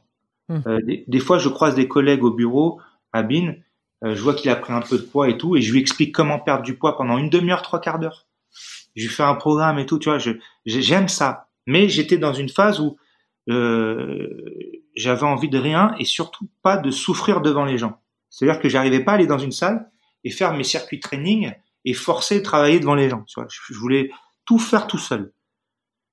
Donc soit donc j'ai une fois par mois, j'arrivais à faire une séance de sport tout seul chez moi, tu vois, mais j'arrivais pas à aller dans une salle et j'avais plus envie de mettre le kimono.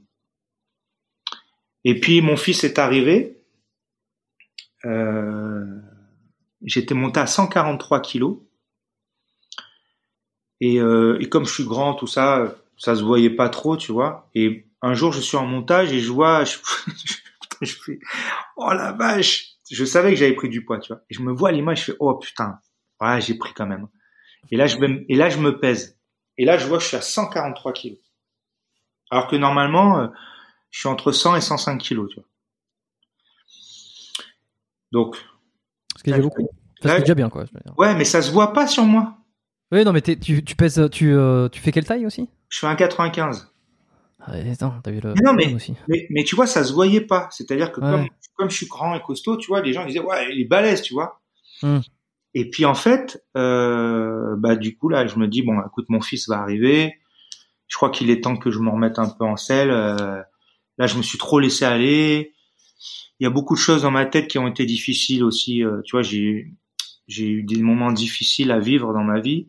Et du coup, bah, en fait, le fait d'avoir un, bébé qui arrive, ça m'a motivé à reprendre le sport. Et là, j'ai pas repris le sport. Tu sais ce que j'ai fait? J'ai fait attention à ce que je mangeais. La première chose que j'ai fait, c'est de me dire si je reprends le sport là, je vais mourir. je vais mourir. À ce poids-là, là, je vais mourir. Je vais me faire mal. Déjà, je vais me faire mal au dos, je vais me faire mal partout. Je sens que c'est pas bon. Donc je me suis dit, allez, c'est parti. Pas régime, mais attention à ce que je mange. Une, une petite diète, quoi. Je, non, ouais, enfin diète. Là, je façon de parler, quoi. Je me suis mis à manger beaucoup plus équilibré, à mmh. plus boire de soda, plus de sirop, euh, manger beaucoup plus de fruits, euh, plus de pain, euh, à ne plus manger euh, par des cycles, hein, à ne plus manger le soir, à manger que le matin, le midi à 4 heures. Et puis je commençais à descendre, ta, ta, ta, ta, descendre, descendre, descendre. Et puis quand j'ai perdu 30 kilos, 32 kilos j'ai perdu. Exactement. Quand j'ai fait quand j'ai vu moins 32 sur mon application, j'ai dit ça y est, allez c'est parti, je me remets au sport. Et donc là j'allais acheté un vélo et je mettais mon fils derrière et je faisais le tour de la ville. Donc je faisais euh, de 20 km, 30 km et je passais par des endroits différents à chaque fois pour rentrer. Et pour rentrer, il y avait une côte de ouf. Donc soit il y avait une côte très courte qui montait comme ça, soit une côte très longue mais qui était comme ça, tu vois. Mais c'était moins pentu. Mais c'était bah, le pendant euh, 15 minutes. Hmm. Et donc en fait, à chaque fois je, je variais. Et quand ça a commencé à devenir facile, j'ai recommencé à faire un peu de renfort. Donc du renforcement musculaire, pompe, abdos, euh, squat un peu développé. Et puis j'ai et puis j'ai dit bon, euh, qu'est-ce que je fais maintenant? Et puis bon, et puis là je me suis dit allez, je me mets à un autre sport. Donc là j'ai fait un peu d'anglaise. Après j'ai fait du paddle. Le paddle tennis, ça je trouve ça génial parce que moi j'ai joué beaucoup au tennis quand j'étais jeune et en fait tu joues en tu joues jamais en simple, tu joues toujours en double. Et en fait, bah, j'appelle plein de copains. J'ai mis plein de copains au paddle avec moi. Et en fait, on joue au paddle. Chaque semaine, on se fait des paddles, des fois une fois, des fois deux fois par semaine. Mmh. Donc maintenant, je fais deux séances cardio par semaine, un ou deux paddles par semaine et une séance renfo. Et c'est terminé Plus de sport de combat aujourd'hui Tu n'as plus envie d'en pratiquer? En fait, j'en ai plus fait du tout. Et là, ça fait trois semaines que j'ai recommencé à faire un petit peu de pied-point en technique, tu vois. Ouais. Et euh, mais si tu veux, c'est pas, c'est un truc que tu oublies pas. C'est, je veux dire, tu me demandes, tu me demandes de faire une technique, t'as l'impression que j'ai jamais arrêté. C'est dans le combat où je sens que, je sens que quand tu fais moins de combats, tu vois, t'es, t'es, t'es un peu plus maladroit. Donc là, je refais du judo. Donc une, deux fois par semaine, je fais du judo euh, depuis l'année dernière. Donc ça fait une année où je refais un peu de judo. Donc tu vois, j'ai plein d'automatismes qui sont revenus. Euh, voilà, mais je fais totalement en amateur. Hein. J'ai que des que des adversaires, c'est que des ceintures bleues, des ceintures vertes. C'est des gens avec qui je fais du judo gentiment, tu vois. Tranquille, ouais. J'ai pas d'adversaire. Donc voilà, donc j'ai repris pour mon fils aussi un peu le judo parce que voilà. Et je pense que cette année, je vais reprendre le jiu-jitsu et je vais aller tourner dans les clubs un peu parce que tu sais, bon, moi on m'invite partout, hein. tu vois? Il y a plein de copains. même sur, le, même sur le podcast biomécanique, c'est pour. Ouais, non, mais je veux dire, il y a, y a- d'ailleurs, je te remercie de m'avoir invité, ça fait super Ah bah non, mais moi je te remercie surtout de, euh, d'avoir été si gentil. hein. Et euh, non, mais je t'assure, c'est toujours plaisant d'être euh, d'être invité. Hein. Et, et tu sais, j'ai toujours plein de copains qui m'invitent. Il y a plein de gens qui aimeraient que je vienne m'entraîner, juste pour me casser la gueule aussi, tu sais. mais mais tu sais, quand j'avais plus le goût, j'avais plus l'envie, il faut pas se forcer. Je me suis forcé toute ma vie à faire quelque chose que j'avais pas envie de faire, donc j'avais pas envie de me reforcer, tu vois. Et là, j'ai un projet avec Jérémy Ferrari, euh, qui est un humoriste comédien euh, Ah fantastique oui, bah. qui est devenu un ami que je prépare, que j'entraîne au jujitsu. Et du coup, ben, euh, comme je l'entraîne au jujitsu, eh ben, euh, je vais me remettre un peu dans le jujitsu pour euh, pour l'accompagner, tu vois. Et du coup, je me suis dit cette cette année là, à la rentrée, je vais aller tourner dans tous les clubs de mes copains pour me faire plaisir, tu vois. Et euh, et puis pour apprendre de nouveaux trucs aussi, parce que si tu veux, t'as beau être champion, t'as beau avoir eu un bon niveau, euh, il y a un truc où on est tous égaux, c'est sur l'apprentissage. T'apprends toujours. Euh, chacun fait les techniques. Tu vois, un- une technique, tu as une technique, tu l'apprends d'une manière basique, mais chacun la développe pas forcément de la même manière, tu vois. Et donc c'est toujours intéressant de voir comment les autres font. Donc voilà, donc là j'ai décidé d'aller à droite à gauche, me balader, faire des petits stages, des petits trucs, des petits entraînements à droite à gauche à partir de la rentrée pour le plaisir. Voilà. Ok. Et puis c'est et puis c'est sain aussi, tu vois. De, de ça me Ah ouais. renforce aussi physiquement. Là, tu vois, je, je je commence à être bien physiquement, je me sens bien. J'ai fait pas mal de, de bons entraînements. Je, toi, je sens que pour mon âge, franchement, euh, moi, je vois tous mes potes qui sont tout abîmés, qui marchent de travers, euh, qui ont mal aux genoux, qui ont mal à la hanche, qui ont mal au dos, qui ont mal au coude. Moi, j'ai rien du tout. T'as quel âge là? J'ai Juste ma pour nuque, info, là. ou- J'ai 45 ans. 45, ok. Au mois Ah, bah après, c'est aussi, c'est comme tu dis, tu vois, c'est vrai que c'est les carrières de sport de haut niveau. euh, à partir de 40, ils sont souvent un peu cassés, quoi. Ouais. Mais moi, j'ai eu la chance, c'est que souvent, quand j'avais un des petits bobos, tout ça, je m'arrêtais. Je me Hmm. reposais. Puis je travaillais. C'est- quoi ta vision de, des compléments, euh, des compléments alimentaires Tu vois, tu, tu m'as parlé un peu de, la, de ce côté santé, récupération, tu vois, un peu conscience de la blessure. Euh, sur euh, la complémentation, est-ce que tu prends des choses Est-ce que euh, tu vas toujours voir des kinés en prévention, par exemple, ou des ostéos Alors, moi, moi, je trouve que tout est bon. dans le cochon tout est bon partout. La seule chose, c'est que les gens qui te donnent des compléments alimentaires sans avoir fait une prise de sang, sans avoir, sans savoir ce que tu as besoin réellement, ça sert à rien et c'est même dangereux. Parce que si tu te survitamines, c'est dangereux d'être survitaminé. Tu vois ce que je veux dire? Tu crois que c'est possible aujourd'hui d'être survitaminé? Mais bien sûr, si tu prends trop de fer et que tu n'en as pas besoin, si tu prends trop de vitamine C et que tu n'en as pas besoin, c'est mauvais, bien sûr. Tout, tout ce qui est en excès est mauvais pour le corps. Donc moi, tous les gens qui prennent des compléments alimentaires sans savoir ce qu'ils ont réellement besoin, ça se trouve, tu es en très bonne santé. Dans tout ce que tu manges, tu as tout ce que... t'as- Alors, attention, je parle pas des bodybuilders qui, eux, c'est vraiment spécifique. Ils ont besoin de manger plus de protéines que les autres. Alors, vaut mieux manger euh, un, shaker comme ça, boire un shaker comme ça, rempli de protéines, que de t'envoyer euh, 5 kilos de viande. Ça, c'est sûr. Parce que ton organisme, euh, il va péter un câble. Mais ce que je veux dire, c'est que souvent, les gens sont en bonne santé et n'ont pas besoin de compléments alimentaires. Comment tu sais que tu es en bonne santé ou en mauvaise santé? Bah, faut faire des examens sanguins. Moi, tous les ans, moi quand j'étais athlète, tous les ans, j'avais une prise de sang ou deux prises de sang par an. Quand j'ai arrêté le sport, j'ai continué à faire mes prises de sang. Tu vois? Hmm. dans, mes, dans mes analyses, mes analyses sont bonnes. Donc il n'y a pas de raison. Quand je mangeais des œufs, euh, j'avais du mal à digérer. J'ai une amie, euh, j'ai une amie qui me parle de des tests de d'intolérance aux aliments. Ouais, d'intolérance, ouais. Un truc que je ne connaissais pas quand j'étais athlète. Un truc que les fédérations devraient être devraient faire faire à tous les athlètes. Un test d'intolérance. Savoir qu'est-ce qui te fait du mal, qu'est-ce qui qu'est-ce que tu peux manger ou pas. Attention, les œufs je peux toujours en manger, mais je Oui, sais mais t'es intolérant. C'était pas allergique, t'es intolérant. Voilà. C'est-à-dire que c'est pas, c'est pas, c'est pas adapté. si jamais je mange pas mal. trop d'œufs, ça peut me donner euh, des, des- un peu mal au ventre. Hmm. Qui était le cas. Mais je mange toujours des œufs, mais beaucoup moins, tu vois.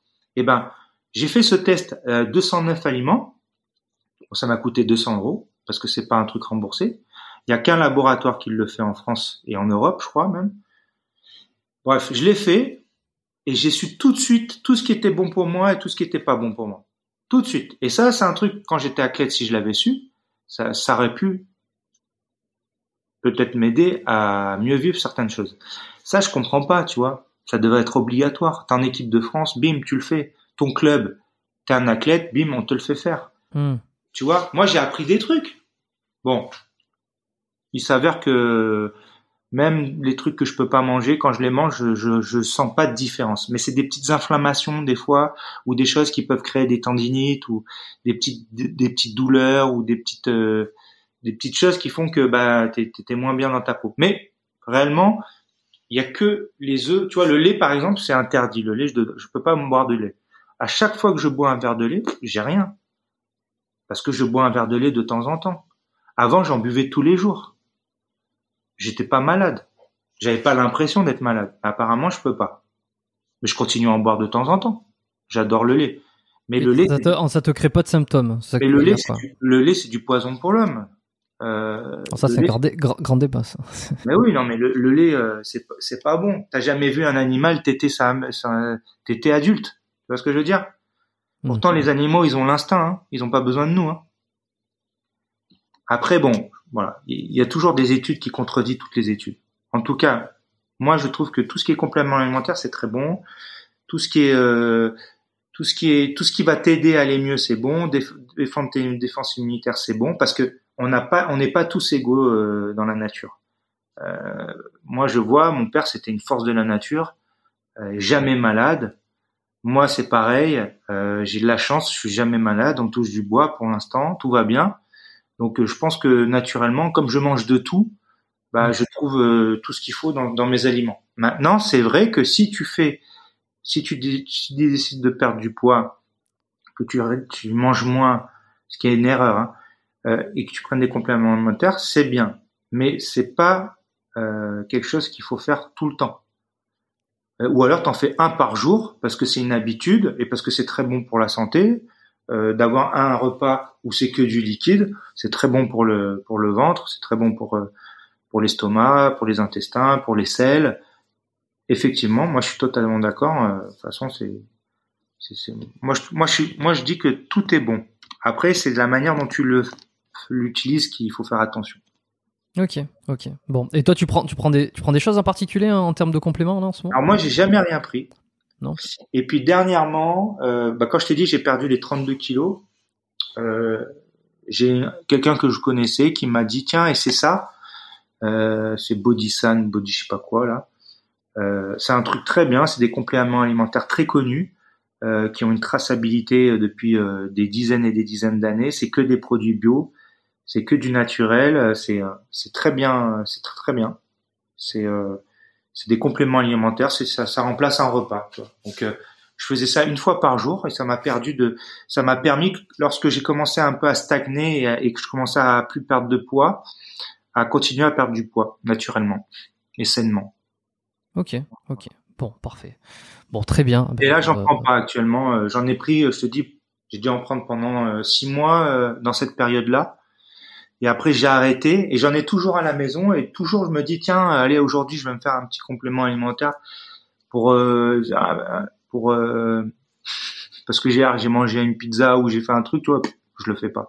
Parce que maintenant, j'ai j'ai commencé à à reprendre à, à manger sainement et équilibré et du coup, j'ai pris l'habitude. Donc du coup, dès que je mange mal, et ben je mange bien le lendemain ou je fais attention, je fais un peu de sport, je bois plus. Ok, bon, intéressant. Euh, je, je, on va finir sur les sur les trois petites dernières questions de fin que j'aime bien poser, qui, qui clôturent en général les épisodes. Euh, je suis curieux d'entendre ton, ton avis là-dessus, tu vois, sur euh, si on pouvait revenir euh, 20 ans en arrière. Euh, tu m'as dit que tu avais 45, donc euh, dé- Ah, début de carrière. 45 le 5 octobre. Donc ça veut dire que Ah, 20 t'auras pas loin de t'auras pas loin de 45 quand l'épisode sera sorti alors. voilà. Donc Oh, ça veut dire que ben j'avais 25 ans. T'avais 25 ans. Bon, début de carrière, c'est quoi le meilleur conseil que tu aurais besoin d'entendre? D'un point de vue personnel, d'un point de vue sportif, euh, peu importe. Bon, je, l'ai déjà, je les ai déjà tous entendus, hein, les, les meilleurs conseils. Mais le meilleur conseil. Et si aujourd'hui, aujourd'hui, tu pouvais te le donner, si tu veux, c'est le truc qui t'aurait, qui t'aurait aidé encore plus, Ah bah, au maximum. Je veux dire, celui que, celui que j'ai fait, mon conseil à moi, c'est pas celui des autres. Mon conseil à moi, c'est très simple. C'est toujours croire en toi. Et de te donner les moyens. Quelque chose que j'ai pas appliqué par contre. Je me suis jamais donné les moyens. Parce que j'ai toujours fait ça euh, avec beaucoup de facilité. Alors, Hmm. j'ai travaillé dur à un moment, ce qui a fait que j'ai atteint un certain niveau, mais j'aurais pu travailler encore plus dur et être beaucoup plus fort. Mais je l'ai pas fait parce que ça me suffisait. Je sais pas si tu vois ce que je veux dire. Mais t'as, pas eu besoin euh, d'aller Non, chercher. euh, J'avais pas, je t'ai dit, j'ai fait de la compétition, j'avais pas envie de faire de compète. Euh, quand j'ai décidé d'être champion du monde, j'ai fait ce qu'il fallait pour l'être. J'ai bossé dur et j'ai passé un cap psychologique, tu vois. Mais si je dois donner un conseil, celui, il y en a deux. Le premier, c'est celui que je te dis, c'est croire en toi, Ouais. toujours Mm. croire en toi, toujours être positif. Et le deuxième, c'est celui que mon père m'a toujours dit. Mange bien, dors bien et amuse-toi quand tu t'entraînes. la base. À part ton père? l'entourage, l'entourage. justement, sur l'entourage, est-ce que tu as eu des, des, euh, une, une grande influence? À part, à part ton père, évidemment euh, Ah, mon père, c'est- Un mentor, euh, un modèle? En fait, si tu veux, moi, le, le seul modèle que j'ai eu, euh, c'est mon père. Après, j'ai, admiré des mecs comme Michael Jordan, comme Mike Tyson, mais celui que j'aimais, c'était mon père. Hmm. Euh, le champion de ma vie, c'était mon père. Mon père, c'était vraiment un, un- un gars. Je te dis, quand j'allais, quand on a, quand tu, quand les gens voient mon père, ils ont le souvenir de mon père athlète. Ils, ils en parlent pas comme un autre, tu vois. Mon père était vraiment quelqu'un d'assez exceptionnel. Les gens qui connaissent pas les jeunes générations, c'est normal, ils peuvent pas comprendre. Mais mon père, il, était exceptionnel athlète. Il avait des facultés hors normes. Il courait vite. Il était puissant naturellement. Il était coordonné. Il, il était technique. Il était très gentil. Il avait des qualités humaines. Il a des qualités humaines, tu vois.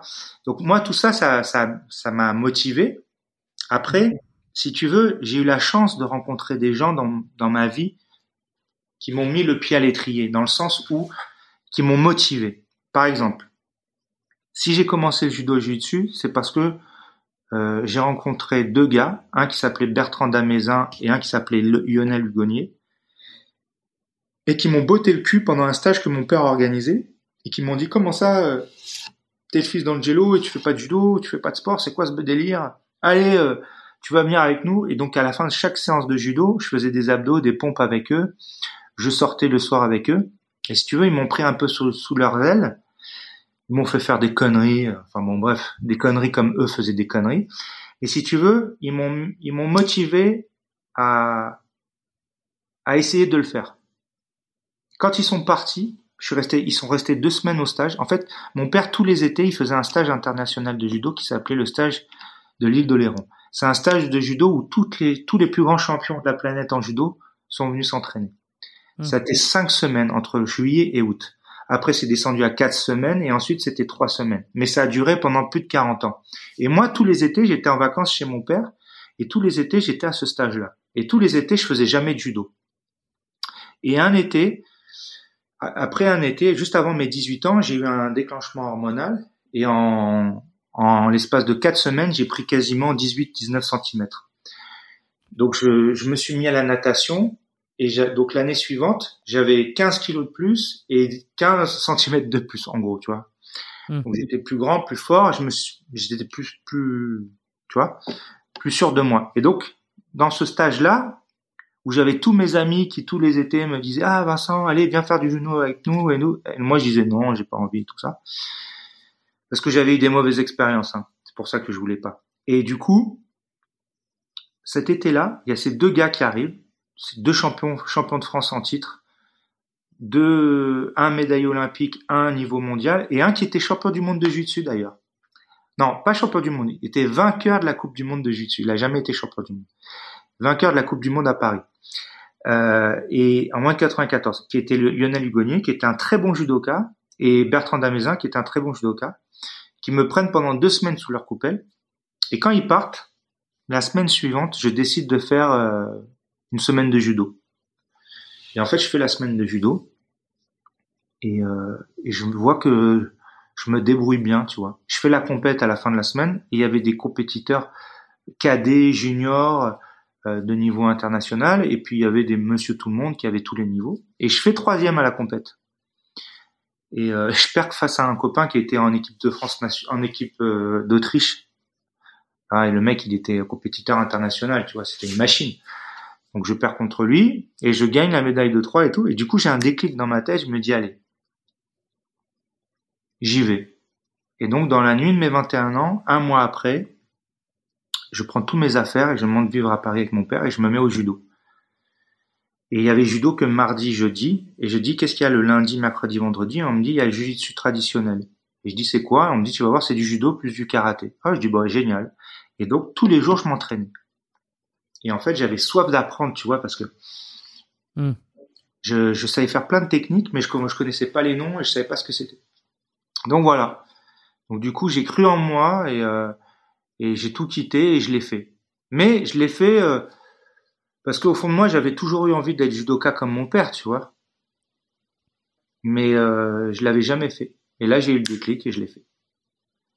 Donc la confiance en soi, et l'entourage. Ouais, et donc du coup, je te disais, du coup, ouais, je te disais, donc j'ai eu tout au long de ma vie la chance de rencontrer des gens qui m'ont qui m'ont donné envie ou qui m'ont qui m'ont remotivé. Et tu vois, il y a un gars que je fréquente pas du tout, mais que je respecte et que je pense qu'il me respecte aussi, c'est Jamel Bourras.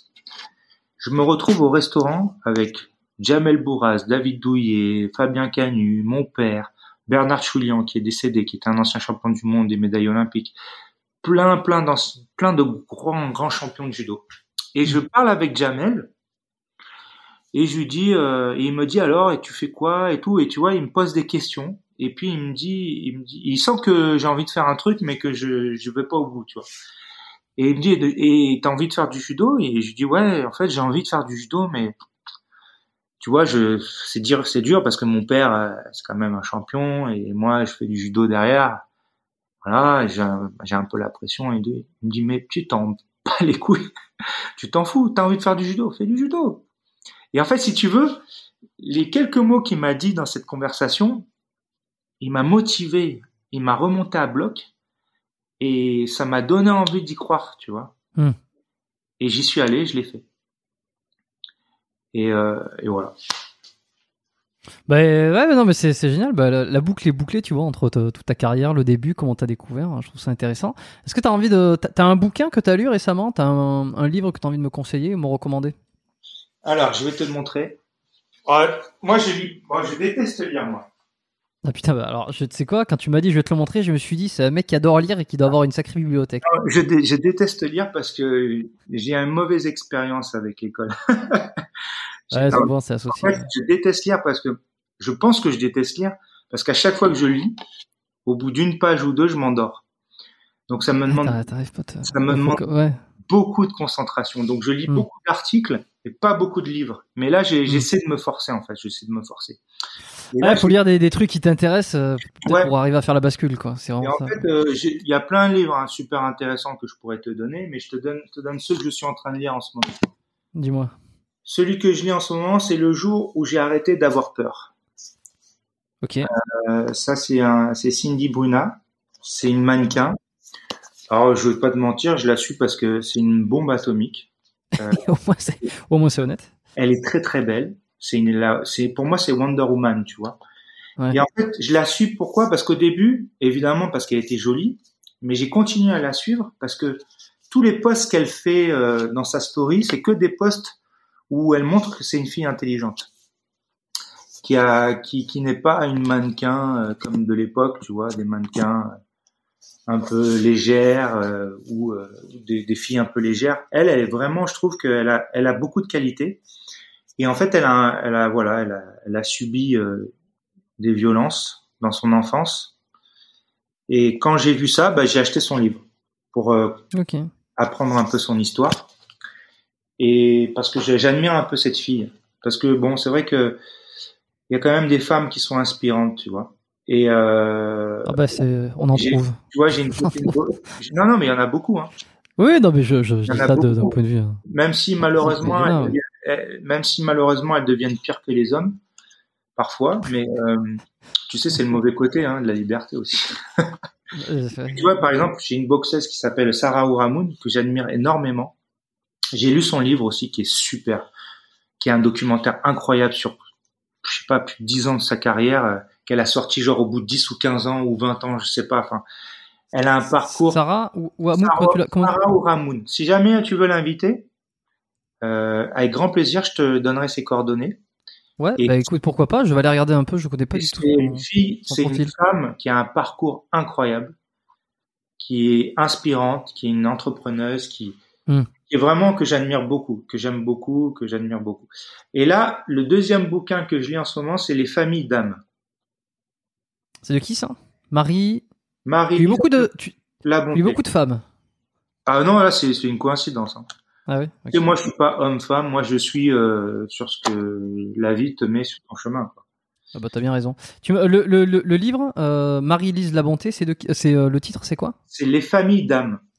Les familles une Bon, je, laisserai tout ça en description hein, pour ceux qui Ouais. veulent, Ça, C'est une copine aller voir. C'est une copine qui est championne euh, marocaine de judo, qui s'appelle Asma Niang, Mm. qui en parlant euh, me dit tu devrais lire ce livre, c'est très, c'est très, c'est très intéressant.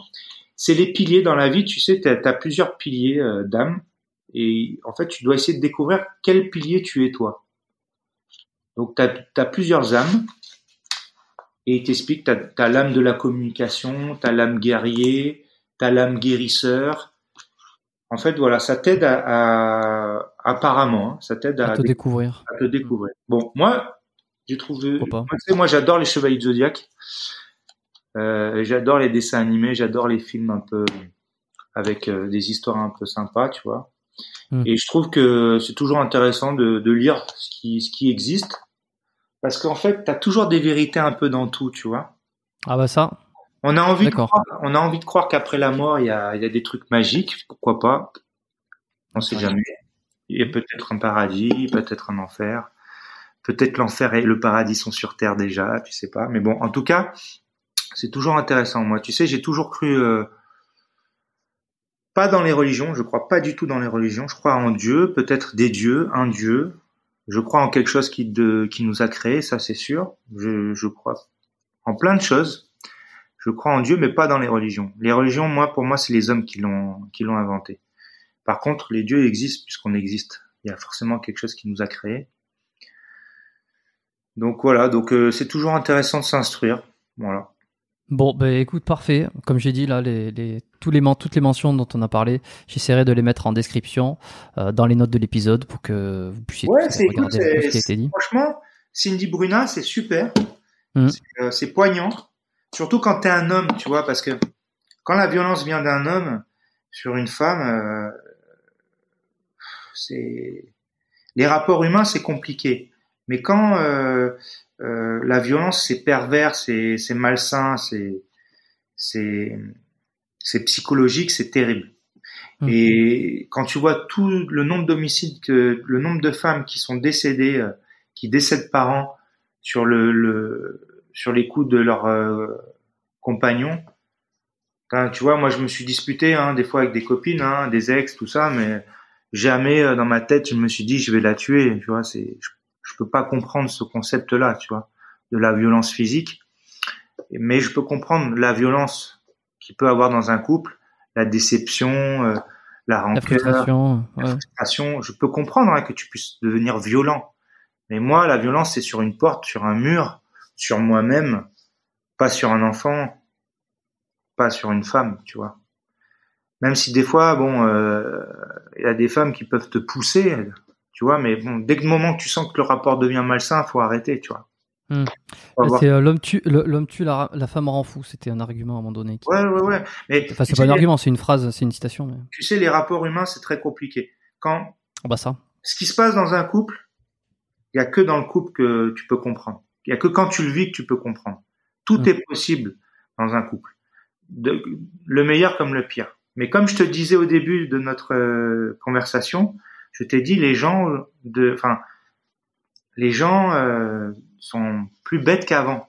Tu vois, je pense que les les médias, la télé, euh, beaucoup de On choses. perd, on perd du discernement, ça je suis d'accord. hein, Voilà, les gens sont plus. euh, Enfin, t'as l'impression que les gens peuvent péter un câble euh, à tout moment. Moi, regarde, t'as cinq minutes ou pas? Je suis- oui, oui, bah oui, bien sûr. Je te raconte une histoire. Je, je vais chercher mon fils à l'école. Je me garde devant l'école, un endroit où tu as le droit de te garer, et euh, je vois un, un père et une fille. Je vois un père s'énerver avec sa fille. Bon, moi j'ai toujours un peu le sens de l'observation. Je cherche pas, hein, je cherche pas à être un héros à quoi que ce soit, mais j'ai toujours le sens de l'observation. Et je vois un comportement anormal se produire envers ce père et cette fille. Sa fille, elle doit avoir 8 ans ou 9 ans. Et je vois le père qui lui parle en lui, en, en, la- en, la- en- en lui disant des choses ouais. comme ça et partir vite et laisser le, la porte se refermer devant elle. Donc elle est bloquée, elle peut pas sortir. La porte de quoi? La- le portail du, de, la, de la résidence. Et je la vois à travers les barreaux en train de pleurer. Et son père, il revient, il la, il la menace un petit peu, tu vois, non, non, non, non, non, non. Et il fait semblant de l'abandonner. Et elle, tu vois qu'elle pleure. Elle dit papa, papa, papa, je sais pas quoi. Moi, moi, je sors de la voiture. Il va la chercher, il ouvre le portail. Il re-rentre dans la résidence et il la prend par les bras et il tire fort, tu vois, il la traîne un peu. Et moi, je sors de la voiture, je dis monsieur, ça va? Tout va bien?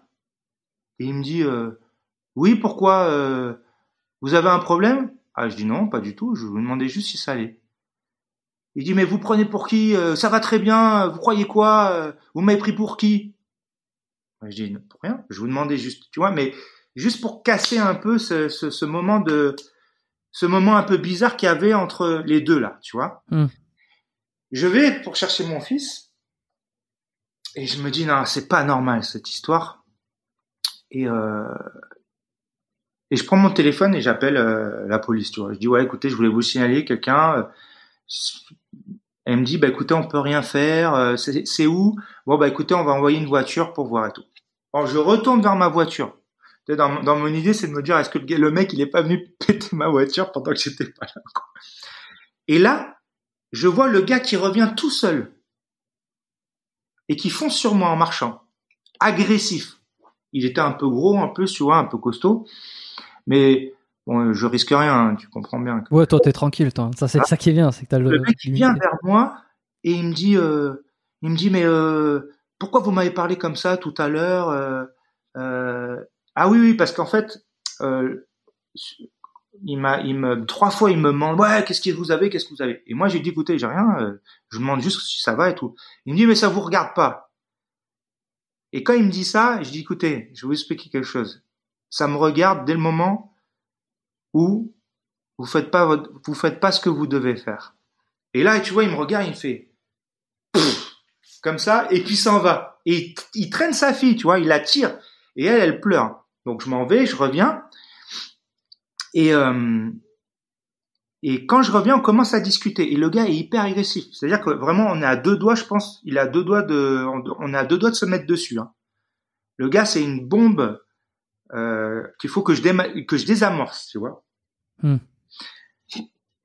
Et j'ai dit, écoutez, monsieur, je vous explique. Vous allez vite comprendre. Moi, je suis éducateur sportif. C'est mon métier. D'accord? Euh, Moi, je viens, je suis papa. J'ai un enfant de 3 ans. Je suis comme vous, je suis papa. Je vous ai vu avoir un comportement anormal avec votre fille. La laisser repartir, revenir, la bloquer, la ramener, la tirer de force. Ce genre de comportement, pour moi, c'est pas normal. Donc, j'ai juste voulu désamorcer cette situation pour que vous redescendiez un petit peu. Vous avez été encore plus agressif. Vous avez de la chance? Que je sois pas un mec violent ou stupide qui réagisse par rapport à ses émotions, parce que je vous aurais attrapé, je vous aurais massacré, ça aurait pas été intéressant. Et votre fille, elle aurait été encore plus traumatisée. Moi, j'ai juste voulu désamorcer, parce que ça m'a fait mal au cœur, je suis papa. Et donc là, il y a un gars qui arrive en voiture et qui dit euh, euh, c'est ici le signalement euh, d'un homme avec son enfant? Et, et je dis, il dit, il dit, mais vous êtes qui vous comme ça? Il dit le gars. Il dit non, il dit, il dit parce que, ben je dis, vous voyez, regardez, c'est quelqu'un qui euh, qui vous a, il dit, vous voyez, regardez. Et le monsieur il dit, non mais attendez, moi j'ai entendu un monsieur rentrer avec sa fille dans la dans un immeuble. Euh, franchement, ça faisait peur. Hein. Et croyez-moi, je suis papa de quatre enfants. Euh. et le gars il dit, mais mais mais non, pas du tout. Je dis, vous voyez, quelqu'un qui vous voit dans la rue, eh ben, il trouve pas ça normal. Et donc le gars, en fait, bon, le, le mec en voiture s'en va. Donc je lui dis, vous inquiétez pas, je gère. Donc je parle avec le gars. Et il, me dit, mais euh, pourquoi, euh, pourquoi vous vous faites tout ça là? Pourquoi? Je dis, écoutez, moi je suis papa. Ça m'a fait mal au cœur de voir votre fille comme ça. Euh, donc euh, je voulais juste intervenir au cas où que. Elle me dit, mais vous vous savez même pas ce qu'elle m'a fait. Euh, il commence à me parler comme ça. Vous vous rendez même pas compte, vous savez même pas ce qu'elle m'a fait. Euh. Je dis ah bon? Et là dans ma tête, donc là en fait je passe d'un d'un mec violent qui qui était agressif à un bisounours déjà dans un deuxième temps, super adorable. Oh, excusez-moi, euh, merci, c'est gentil. Euh. Et donc moi je continue la conversation. Et dans un deuxième temps, je commence à me dire oh là là. Le gars il commence à me dire sur sa fille qui a 8 ans ou 9 ans, vous vous rendez pas compte ce qu'elle m'a fait? Et je dis ah bon, qu'est-ce qu'elle vous a fait, monsieur? Elle me dit oui, euh, euh, depuis hier, elle me parle pas. Euh, d'accord. Elle, me parle mal. En plus, sa mère. je lui dis mais, je dis vous savez, monsieur, vous êtes son père. C'est-à-dire que la seule personne sur terre, la première personne sur terre qui doit la défendre et prendre soin d'elle, c'est vous. Là, vous êtes en train de me dire que parce qu'elle vous parle pas, ou parce que si, ou parce que c'est un enfant, elle, elle comprend pas encore ses émotions, ses sentiments. Vous êtes son seul repère. Vous avez vu le comportement que vous avez avec elle, c'est pas normal. Oui, mais vous savez, moi, vous savez pas dans quel métier je travaille. Euh, euh, le confinement, euh, c'est horrible. Je vois des morts tous les jours. J'ai dit, mais attendez, attendez. J'ai dit, je comprends ce que vous me dites, mais c'est votre enfant.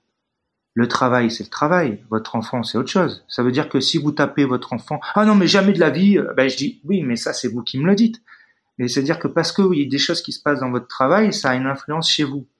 J'ai dit, écoutez, monsieur, oui, mais ma femme, en plus. J'ai dit, écoutez, moi, je pense que vous devez faire une chose, c'est d'aller voir un psychologue pour vous, parce que là, vous, vous êtes euh, à bout.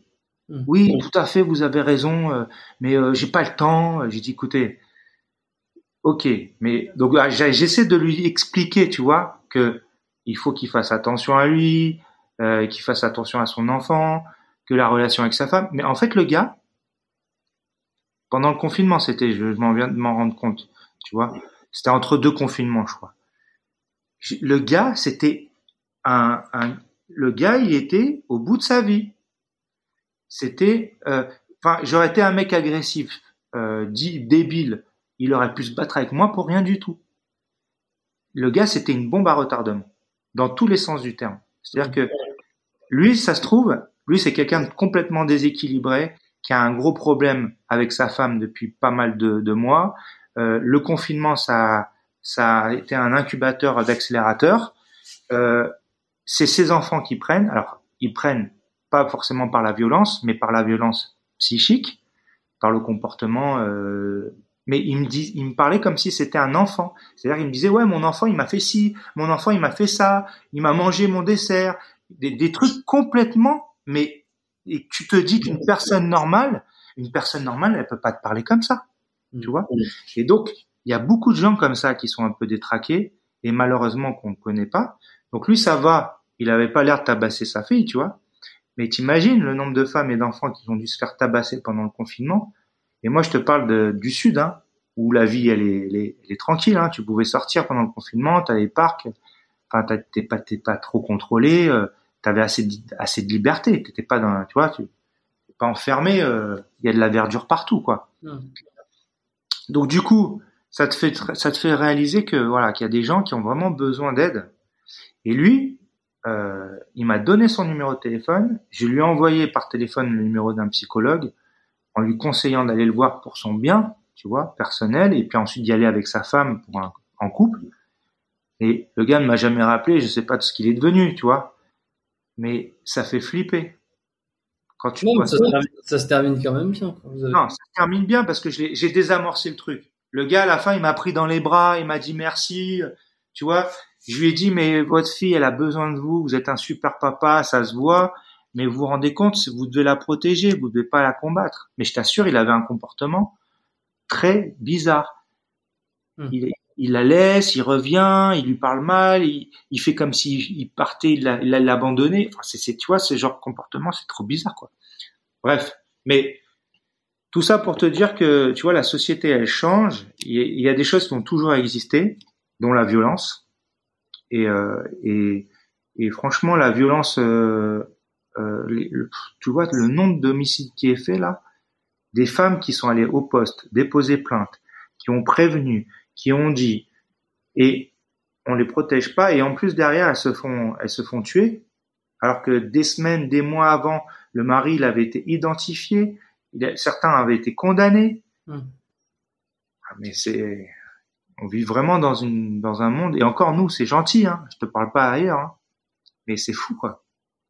Donc c'est vraiment ça. Le mieux, le mieux, tu vois, moi j'ai envie de, de, de, dire ça aussi, c'est par rapport à tout le, tout ton, toi ton parcours aussi, c'est l'éducation. Finalement, si t'es éduqué, si t'as une formation, alors ça passe par le discernement aussi, tu vois, c'est ce que j'ai dit.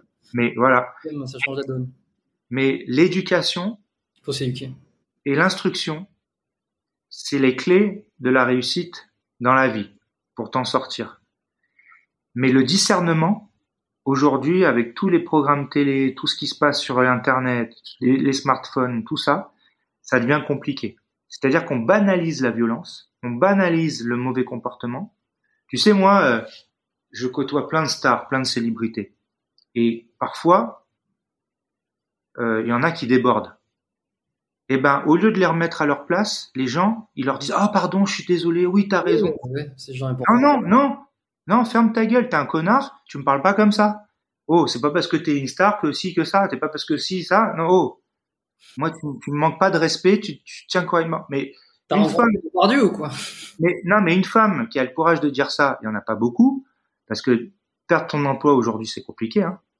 Mais, mais tu vois ce que je veux dire, c'est que au premier débordement, si les gens te remettaient à ta place, il y aurait pas de problème déjà. Parce que je te parle dans les années 60, 70, quand tu te déconnais, dans la rue, eh ben, il y avait toujours quelqu'un qui venait, qui t'attrapait, qui te mettait une raclée. Hmm. On laissait pas les gens se faire violer dans la rue euh, en pleine journée, tu vois, des choses comme ça, par exemple. Mais heureusement, tu sais, moi, je, je vois les jeunes d'aujourd'hui, euh, on critique beaucoup les jeunes d'aujourd'hui, mais je vois que les jeunes d'aujourd'hui, il y en a quand même beaucoup qui sont très intelligents, très bien organisés, qui font des choses très intéressantes et qui prennent les devants sur, euh, tu vois, par exemple, les choses qu'on peut faire que la planète aille mieux, soi-disant, tu vois, des choses comme ça. Moi, je trouve que vraiment, on a une génération euh, de bisounours, mais parallèlement, tu as quand même un, un, côté un peu dark. Des tu aussi. Tu as aussi euh, quand même une violence plus extrême qui n'existait pas, enfin qui existait, mais il y avait plus de codes. C'est-à-dire que je pense, tu vois, par exemple, euh, avant, on respectait, tu vois, les, les, les personnes âgées. On n'allait pas tabasser une personne âgée. Euh, j'ai vu une vidéo d'un gars qui doit avoir 30 ans qui tabasse une, une mamie pour prendre son sac, quoi. Je veux dire ça, ça je pense qu'avant, ça n'existait pas. Il y avait des codes. Et là, il y a des gens maintenant, ils, ont sans, ils sont sans limite. Mais tu vois, je trouve que la jeunesse qui arrive, quand même, elle est belle. C'est une belle jeunesse. Bon, Moi, je le vois par exemple dans mon sport c'est c'est des c'est les jeunes qui sont là c'est c'est une fraîcheur c'est agréable tu vois. Je vois en judo par exemple les, tous les jeunes en équipe de France de judo tu vois que c'est une génération totalement différente beaucoup plus saine euh, beaucoup plus connectée euh, beaucoup plus euh, dans l'empathie. Euh, avant c'était des c'était des dinosaures tu vois. C'était des, des terminators des des prédateurs. C'était c'était chaud hein. Tu vois. Je trouve que les nouvelles générations elles sont c'est des belles générations. Bah écoute, euh, ça donne une note d'espoir, je trouve pas mal. C'est vrai qu'on a tendance à taper toujours sur les, euh, sur les, sur les, sur c'était mieux avant et c'est moins bien aujourd'hui. Je pense que les choses évoluent comme tu dis et c'est bien d'avoir une petite note d'espoir comme ça. Mais, je crois que tout, tout le monde, tout, à un moment donné de ta vie, tu as toujours un peu de nostalgie du passé. Tu vois ce que je veux dire? Tu commences à devenir. Mais, mais franchement, moi j'ai 45 ans. Euh, excuse-moi, mais 80-90, euh, c'était quand même, c'était quand même euh, des années d'or. Hein. Le club Dorothée, ça n'existe plus. ouais, c'est vrai. Ah, mais regarde les gamins, c'est quoi leur dessin animé aujourd'hui, sérieux? Je sais, je sais pas du tout. Dis- Ah, Dis-nous ce qu'il y a dans les, ce qu'il y a dans Ah, les mais- dessins animés en ce moment. Moi, je, À chaque génération, il y a des trucs bien. il y a ces codes, évidemment. Mais c'est vrai qu'on a, on a toujours tendance à être dans la nostalgie euh, de notre enfance, en fait. Hum. C'est Bon, normal. merci Vincent. C'était euh, c'était un plaisir. Euh, Abonnez-vous au podcast euh, si c'est pas encore fait. Euh, Je je vais pas dire grand chose de plus aujourd'hui, si ce n'est que si vous avez apprécié l'épisode, partagez-le autour de vous.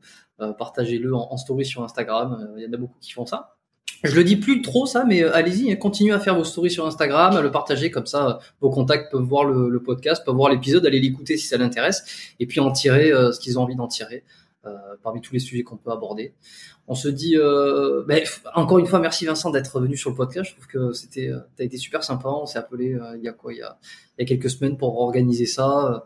Euh, t'es super disponible malgré euh, que tu sois quelqu'un qui. Pourquoi tu mens? Ça fait un an qu'on essaie. Ça fait un an qu'on est dans Non, c'est vrai. Franchement, Ça m'arrive à beaucoup d'invités, mais pas avec toi. merci à Franck Délé et euh, merci à toi euh, de t'avoir intéressé à mon parcours. Ça fait toujours très plaisir. Et si je peux t'aider à avoir d'autres personnes bien plus intéressantes que moi, avec grand plaisir. Alors plus intéressant, tu sais pas, qui auront d'autres choses à dire euh, probablement. On va en parler juste après. Je vais couper l'enregistrement ici. Je vous dis à tous euh, merci pour votre fidélité euh, du podcast, d'é- d'écouter les épisodes chaque semaine. Et puis on se retrouve lundi prochain pour le prochain épisode du, du podcast Biomécanique. Bye, merci.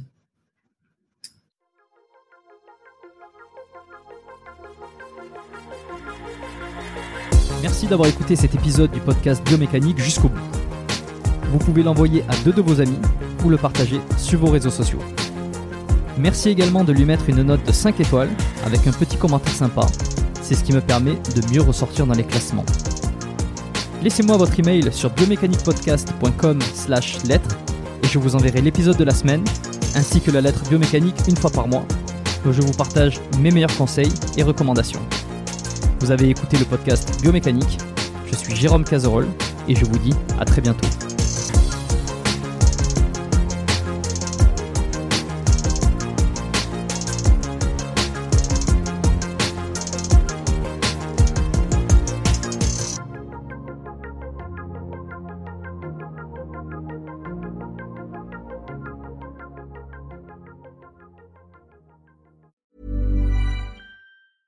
Planning for your next trip? Elevate your travel style with Quince. Quince has all the jet setting essentials you'll want for your next getaway, like European linen, premium luggage options, buttery soft Italian leather bags, and so much more. And is all priced at 50 to 80% less than similar brands. Plus, Quince only works with factories that use safe and ethical manufacturing practices. Pack your bags with high-quality essentials you'll be wearing for vacations to come with Quince. Go to quince.com slash pack for free shipping and 365-day returns.